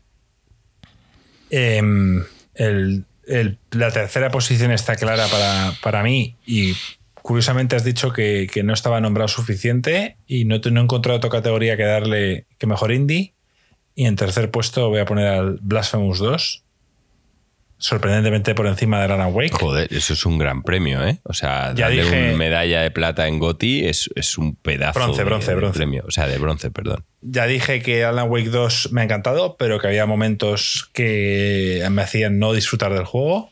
En cuanto a arte, ambientación, gráficos, a mm, todos mis premios mm, artísticos y de sonido y de tal van para Alan Wake 2. Pero si me pongo a hablar de lo que es un videojuego y lo que he disfrutado, el, el Blasphemous 2 está ahí y está en el número 3. Iré con el número 1 directamente, porque os digo, el 2 básicamente eh, se sabe cuál es el 1. Y para mí, tras mucho, mucho, mucho valorar, eh, he dejado que me pueda más el corazón que la cabeza y voy con el Zelda Tears of the Kingdom como mejor juego del año. Básicamente porque, eh, como dice Alex, me ha hecho disfrutar disfrutar de principio a fin. Ha removido una fórmula que ya parecía que era perfecta y en mi caso eh, me ha hecho disfrutar y querer jugar y descubrir cada parte del mapa. Eh, me metió a la parte de la mm, de debajo de la tierra que me ha hecho indagar y, y demás. Me ha hecho disfrutar del crafteo, algo que yo eh, consideraba totalmente aparte. O sea, cuando vimos esa primera demo en la que nos mostraban cómo se creaban las cosas y cómo se podían combinar armas, a mí me echó para atrás. Y luego me di cuenta de que lo disfruté más que nadie. Es un juego que aparte emocionalmente yo en mayo no estaba en mi mejor momento y, y, me ayudó a pasar un momento complicado, que no digo que no influya, por supuesto. O sea, cuidado. Siempre dije que esto iba a ser algo personal y yo el Zelda, yo personalmente en mayo, estaba en un momento complicado y me ayudó. Y eh, siendo aparte condicional, porque es una de mis sagas favoritas, eh, lo considero inmejorable. considero que el Zelda Tears of the Kingdom ha tocado todo, salvo una cosa que le puedo poner un pero, y es que las mazmorras no eh, son las que, las que queríamos todos. Dicho eso, Baldur's queda en un segundo puesto, un segundo puesto que, no ha sido un primero, por el simple hecho de, creo, de, y doy parte de razón a Joaquín en lo que decía de que él estaba más preocupado de cómo iba a sentir la comunidad este juego, y es que, que, requiere mucho de ti. Yo lo he jugado en fácil, estoy en el acto 3 y para mí ha sido un paseo. O sea, lo único que hago es atacar enemigos, mirar mis eh, opciones de combate y usarlas, según vaya viendo. No considero que en fácil se tenga que jugar a este juego. Creo que requiere algo más del jugador, requiere tiempo, requiere conocer el combate a fondo, requiere conocer las normas de Dungeons and Dragons, no te digo a fondo, pero sí entenderlas más o menos. Requiere saber muchas habilidades cuando subes de nivel, qué tienes que hacer, meterte en guías, no sé qué, preguntarle a tus amigos que entienden más de esto. Requiere estar en el lore metido, eh, pues si te están contando milongas de mil historias que para mí son fantasía genérica y puedo entender perfectamente que alguien me diga, pero tío, ¿qué estás diciendo? Esto es Dungeons and Dragons, es un mundo creado desde hace mil años con mil historias. Lo siento, para mí es paja. Paja. No voy a, no voy a tirarme 60 eh, horas leyendo y escuchando historias que personalmente no me interesan. Hablaba antes del podcast con Joaquín comparándolo con un juego estilo que a mí me cautivó, que fue Mass Effect, donde los personajes es lo que hace que el juego vaya hacia adelante, pero que yo tenía interés en saber el lore, en saber el contexto, en saber eh, cada raza, saber todo. Y en Baldur's Gate eso no me llegó. Y yo puedo entender perfectamente que para alguien que, que ha vivido este mundo sea lo más. Pero para mí era en lo que es la historia global, fantasía genérica. Lo que me hizo tirar para adelante fueron los personajes. Los personajes son los mejores de este año, sin duda. Pero em, creo que, tiene sus, problemas. Em, lo he disfrutado muchísimo. Me ha encantado, me ha encantado todo el tema de las decisiones, narrativa, etc. Su segundo puesto, más que merecido. Pero para mí, Zelda está por encima. Muy bien, Marco. Eh, por último, falto yo. De momento tenemos a Joaquín con Baldur's Gate 3 y a Alex y a Marco con el Zelda. Yo decir que no tengo un tercer puesto, puesto pero tengo dos candidatos para GOTI por mi parte. Y de esos dos son el Zelda y el Baldur's Gate 3. Y la definición o la decisión final sobre quién es el ganador por mi parte eh, son pequeños detalles. Diré un par de cosas negativas de cada uno de los dos y después diré quién es para mí el ganador. Diré que el Zelda, Tears of the Kingdom, eh, Kingdom peca de ser continuista. Es cierto que para mí, comparado con el Breath of the Wild, las mecánicas son peores. Pienso que durante un momento de la jugabilidad disfruté mucho de ellas porque le da una oportunidad de ser creativo, de, de hacer cosas nuevas pero a la larga, visto desde fuera con perspectiva, creo que no han ayudado. Quiero decir que las mecánicas son buenas porque eh, son divertidas y, y mejoran la jugabilidad, pero considero que a lo largo de lo que es la evolución del Zelda, que para mí puede llegar a ser una continuación, un DLC del Breath of the Wild, si hubiesen llegado en un primer lugar hubiesen sido mucho mejor. Creo eh, que no le hacen ningún favor que hayan venido en un segundo lugar, a pesar de que, de que las hayan mejorado. No sé si es, es difícil de explicar esto, ¿no? Pero es una sensación de, de que no aplican la mejora que deberían aplicar. Al menos es como lo veo después de un tiempo, ¿no? Y fíjate que hablo de que es un juego que le he dedicado cerca de 150 horas o 170 horas a lo largo de este año. Por mi parte, mejora muchas cosas, o sea, hay muchos puntos en los que está un punto a favor, pero no puedo quitarme la sensación de que es un poco continuista no soy tan negativo como Joaquín de que es un drama de juego. Es verdad que hay un punto a favor en el que dices, joder, sí tienes el cielo, pero ojo, que tienes el subsuelo. El subsuelo es más de lo mismo durante mucho tiempo. Por otro lado, el Baldur's Gate es un juego que me parece fascinante. Me parece que toca muchísimas eh, opciones y, creo que a nivel jugable tiene mucho que aportar al jugador. Eh, la parte historia, la parte eh, de jugabilidad, eh, las opciones que puedes tener ante ti, me parece espectacular. Me encanta la vista desde arriba, o sea, me parece incluso divertida la parte estratégica que tiene totalmente en contra de la integración de un jugador como yo en este tipo de juegos. Este tipo de juegos en el que no conoces Dungeons and Dragons y que estás fuera total de los juegos de rol, me parece un punto muy, muy negativo. A pesar de que lo intenten hacer fácil en el nivel fácil, me parece que la curva de aprendizaje para alguien de fuera me parece muy compleja. Con todo esto, me ha sido bastante complicado dar el premio final, pero soy una persona objetiva y a pesar de las horas que le he dedicado tanto a uno como a otro, yo se lo voy a dar al Baldur's Gate 3. Y con esto decir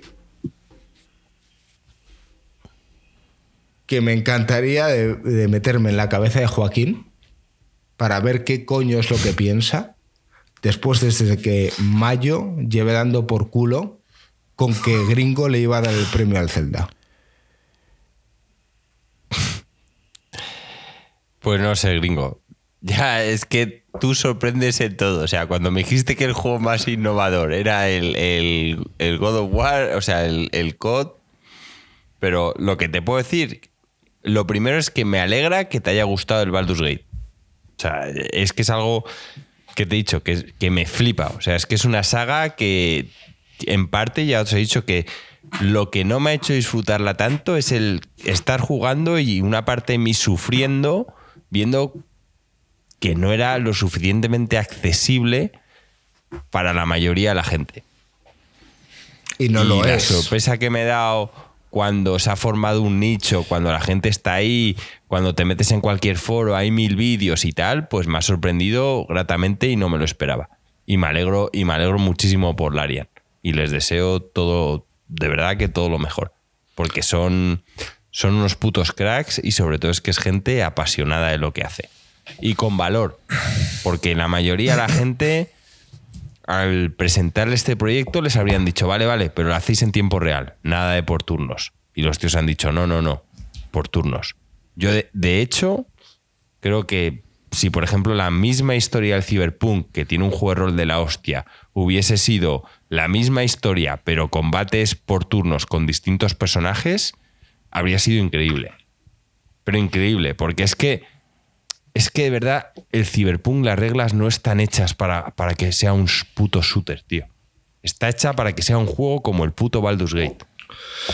Bueno, no hemos entrado en el Cyberpunk, que si queréis ahora medio lo cuento por encima, pero me ha costado bastante tomar esta decisión. Porque, como sabéis, o sea, he tirado, comparado con el Baldur's Gate, a lo mejor le he tirado 60 horas, comparado con el Zelda, que le habré tirado 160. Pero, a pesar de que lo he pasado súper bien con el Zelda, eh, no lo he platinado, eh, pero he hecho todo lo máximo que puedo. Siento que no ha dado ese empujón que tenía que haber dado desde el Breath of the Wild. Y, si lo digo, lo digo ahora que ya lo he reposado. Y ojo, que esto es una decisión bastante madurada. Hay gente en el chat que anda diciendo, joder, gringo, no me lo esperaba, no tal. Oye, eh, creo que me suelo considerar una persona bastante objetiva. Y viéndolo desde fuera, a pesar de que haya disfrutado la hostia este juego, el Baldur's Gate es mejor juego. Bueno, ahí yo discrepo. de verdad creo que, que hay un empate técnico y que son pequeñas diferencias como texturas que las que pueden hacer que alguien opine una cosa o la otra. Creo que, no Joaquín, pero creo que mucha gente se ha dejado llevar o sea, la vertiente ahora es Baldur's Gate 3, es lo que mola, es lo diferente, es ser cool, es ir contra corriente y, creo que estamos obviando eh, cosas que, que Zelda ha hecho. Y bueno, ya está. O sea, que, oye, hubierais votado los tres al Baldur's, estaría contento. Yo creo que, tengo la razón yo en darle la opción al Zelda, siempre valorando lo que yo opino, que es que, el Baldus, como dices tú, gringo, exige mucho del jugador. Sin duda. O, conoces este mundo. Sin duda. Pero, pero Marco. Estaba, estaba, Frost comentando, perdona, una cosa que decía: son fantasía genérica porque Dungeons Dragons sienta las bases de la fantasía genérica. Ese es el típico comentario que hace cualquiera cuando yo defiendo el Señor de los Anillos y todo el mundo me dice que es paja. Perdona que te diga, pero para mí el Señor de los Anillos son muchas cosas. Y habrá alguien que dice, ah, los orcos, los elfos, lo de siempre. Bueno, sí, pero para mí no lo es. Es así de sencillo. O sea, es, estar metido en un mundo, en un lore, en un tal. No es algo que se pueda defender ni explicar. Cualquier persona que me venga a decirme que el Baldur's empieza a contarme las historias de Dungeons and Dragons, lo entiendo. Yo, lo acepto y tienen razón. Pero yo no soy en, este, estoy en ese Yo te entiendo. Yo te entiendo. Y si esto fuese algo súper personal, y solo votase gringo a los que ha jugado este año, votaría al Zelda.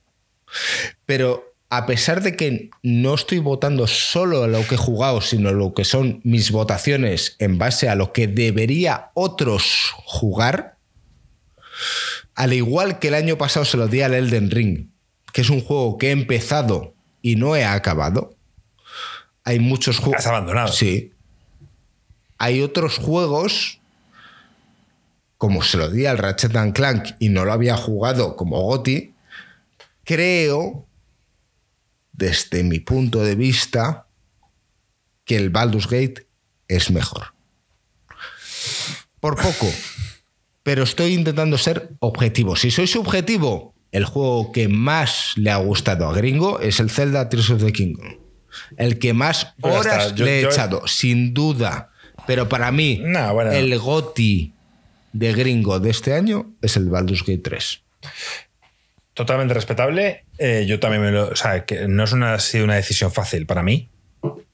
Eh, pero finalmente he decidido ir por donde por donde he tirado en cuanto a la subjetividad. He dicho, mira, pues, es el juego que más me ha hecho disfrutar, mientras que ha habido momentos, quieras o no, en el Baldur's que me he tenido que obligar a seguir.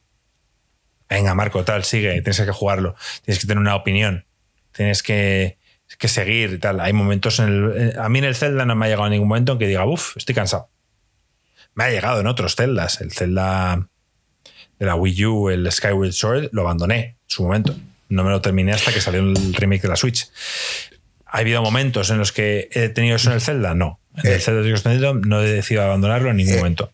En cambio, el Baldur's, a mí la historia principal ni fu ni fa. Eh, es, muy relativo, porque yo, Marco, me pongo con, con el Zelda y recuerdo que yo le he dado tanta caña. Es que no quiero hacer spoilers, ¿vale? pero cuando decido irme a la fase final con Ganon, a mí me faltaba un companion.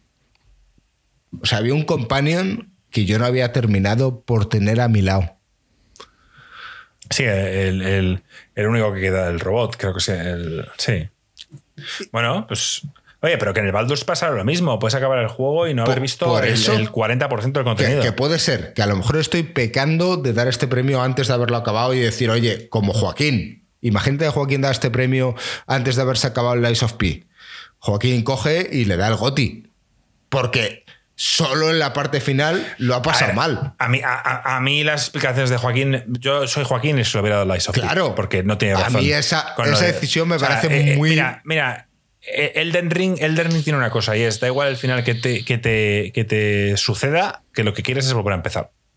Quiero hacer otra build, quiero hacer esto, quiero hacer lo otro, ahora quiero ir por aquí, ahora quiero hacerlo de otra manera. Si la Ice of P no te da esa opción, no es Elden Ring.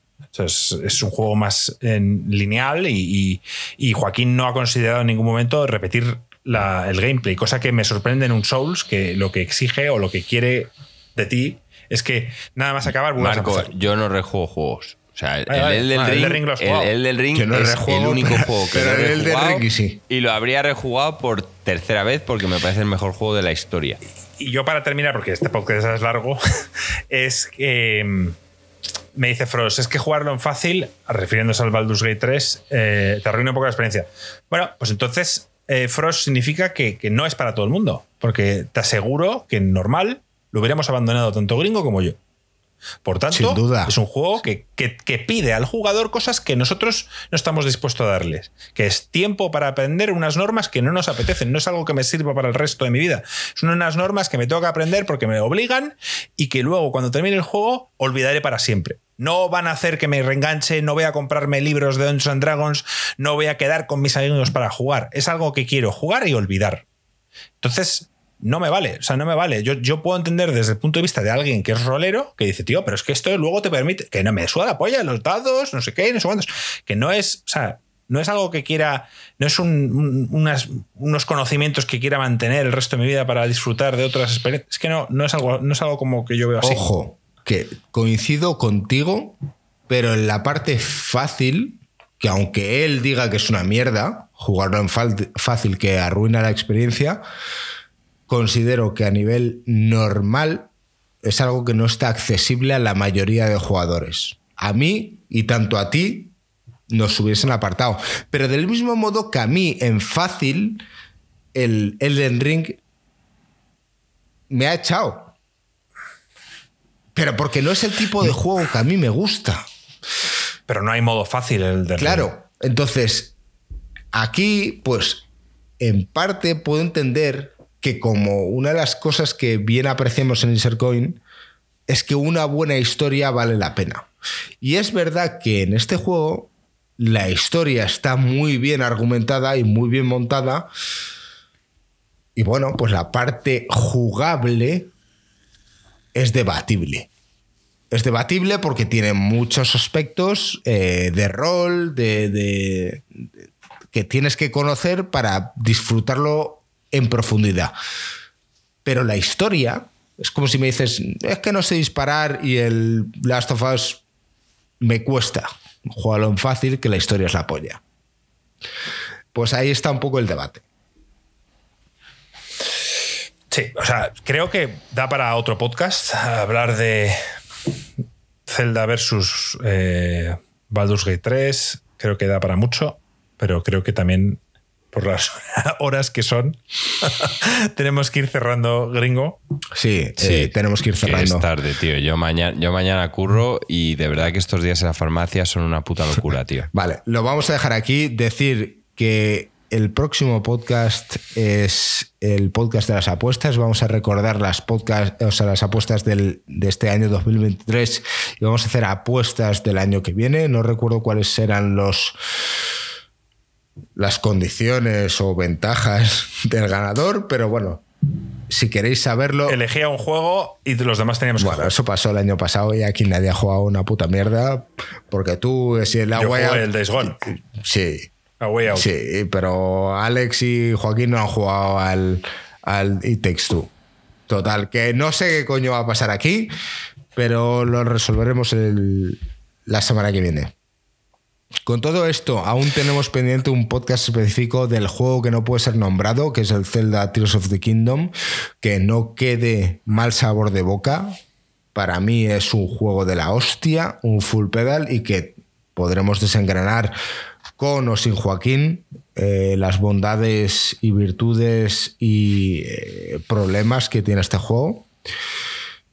Y la semana que viene, año ya 2024, después de 53 podcasts en este 2023. Hemos cumplido con un podcast más de los semanales nuestro objetivo.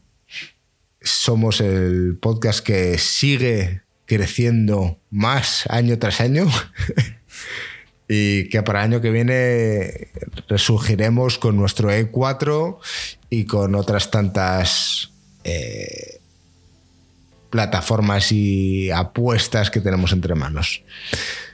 Así que eh, con todo esto, gracias por estar aquí, por acompañarnos un año más, gracias a todo ese chat, gracias a toda esa gente que nos escucháis día tras día y que os unís de vez en cuando en Discord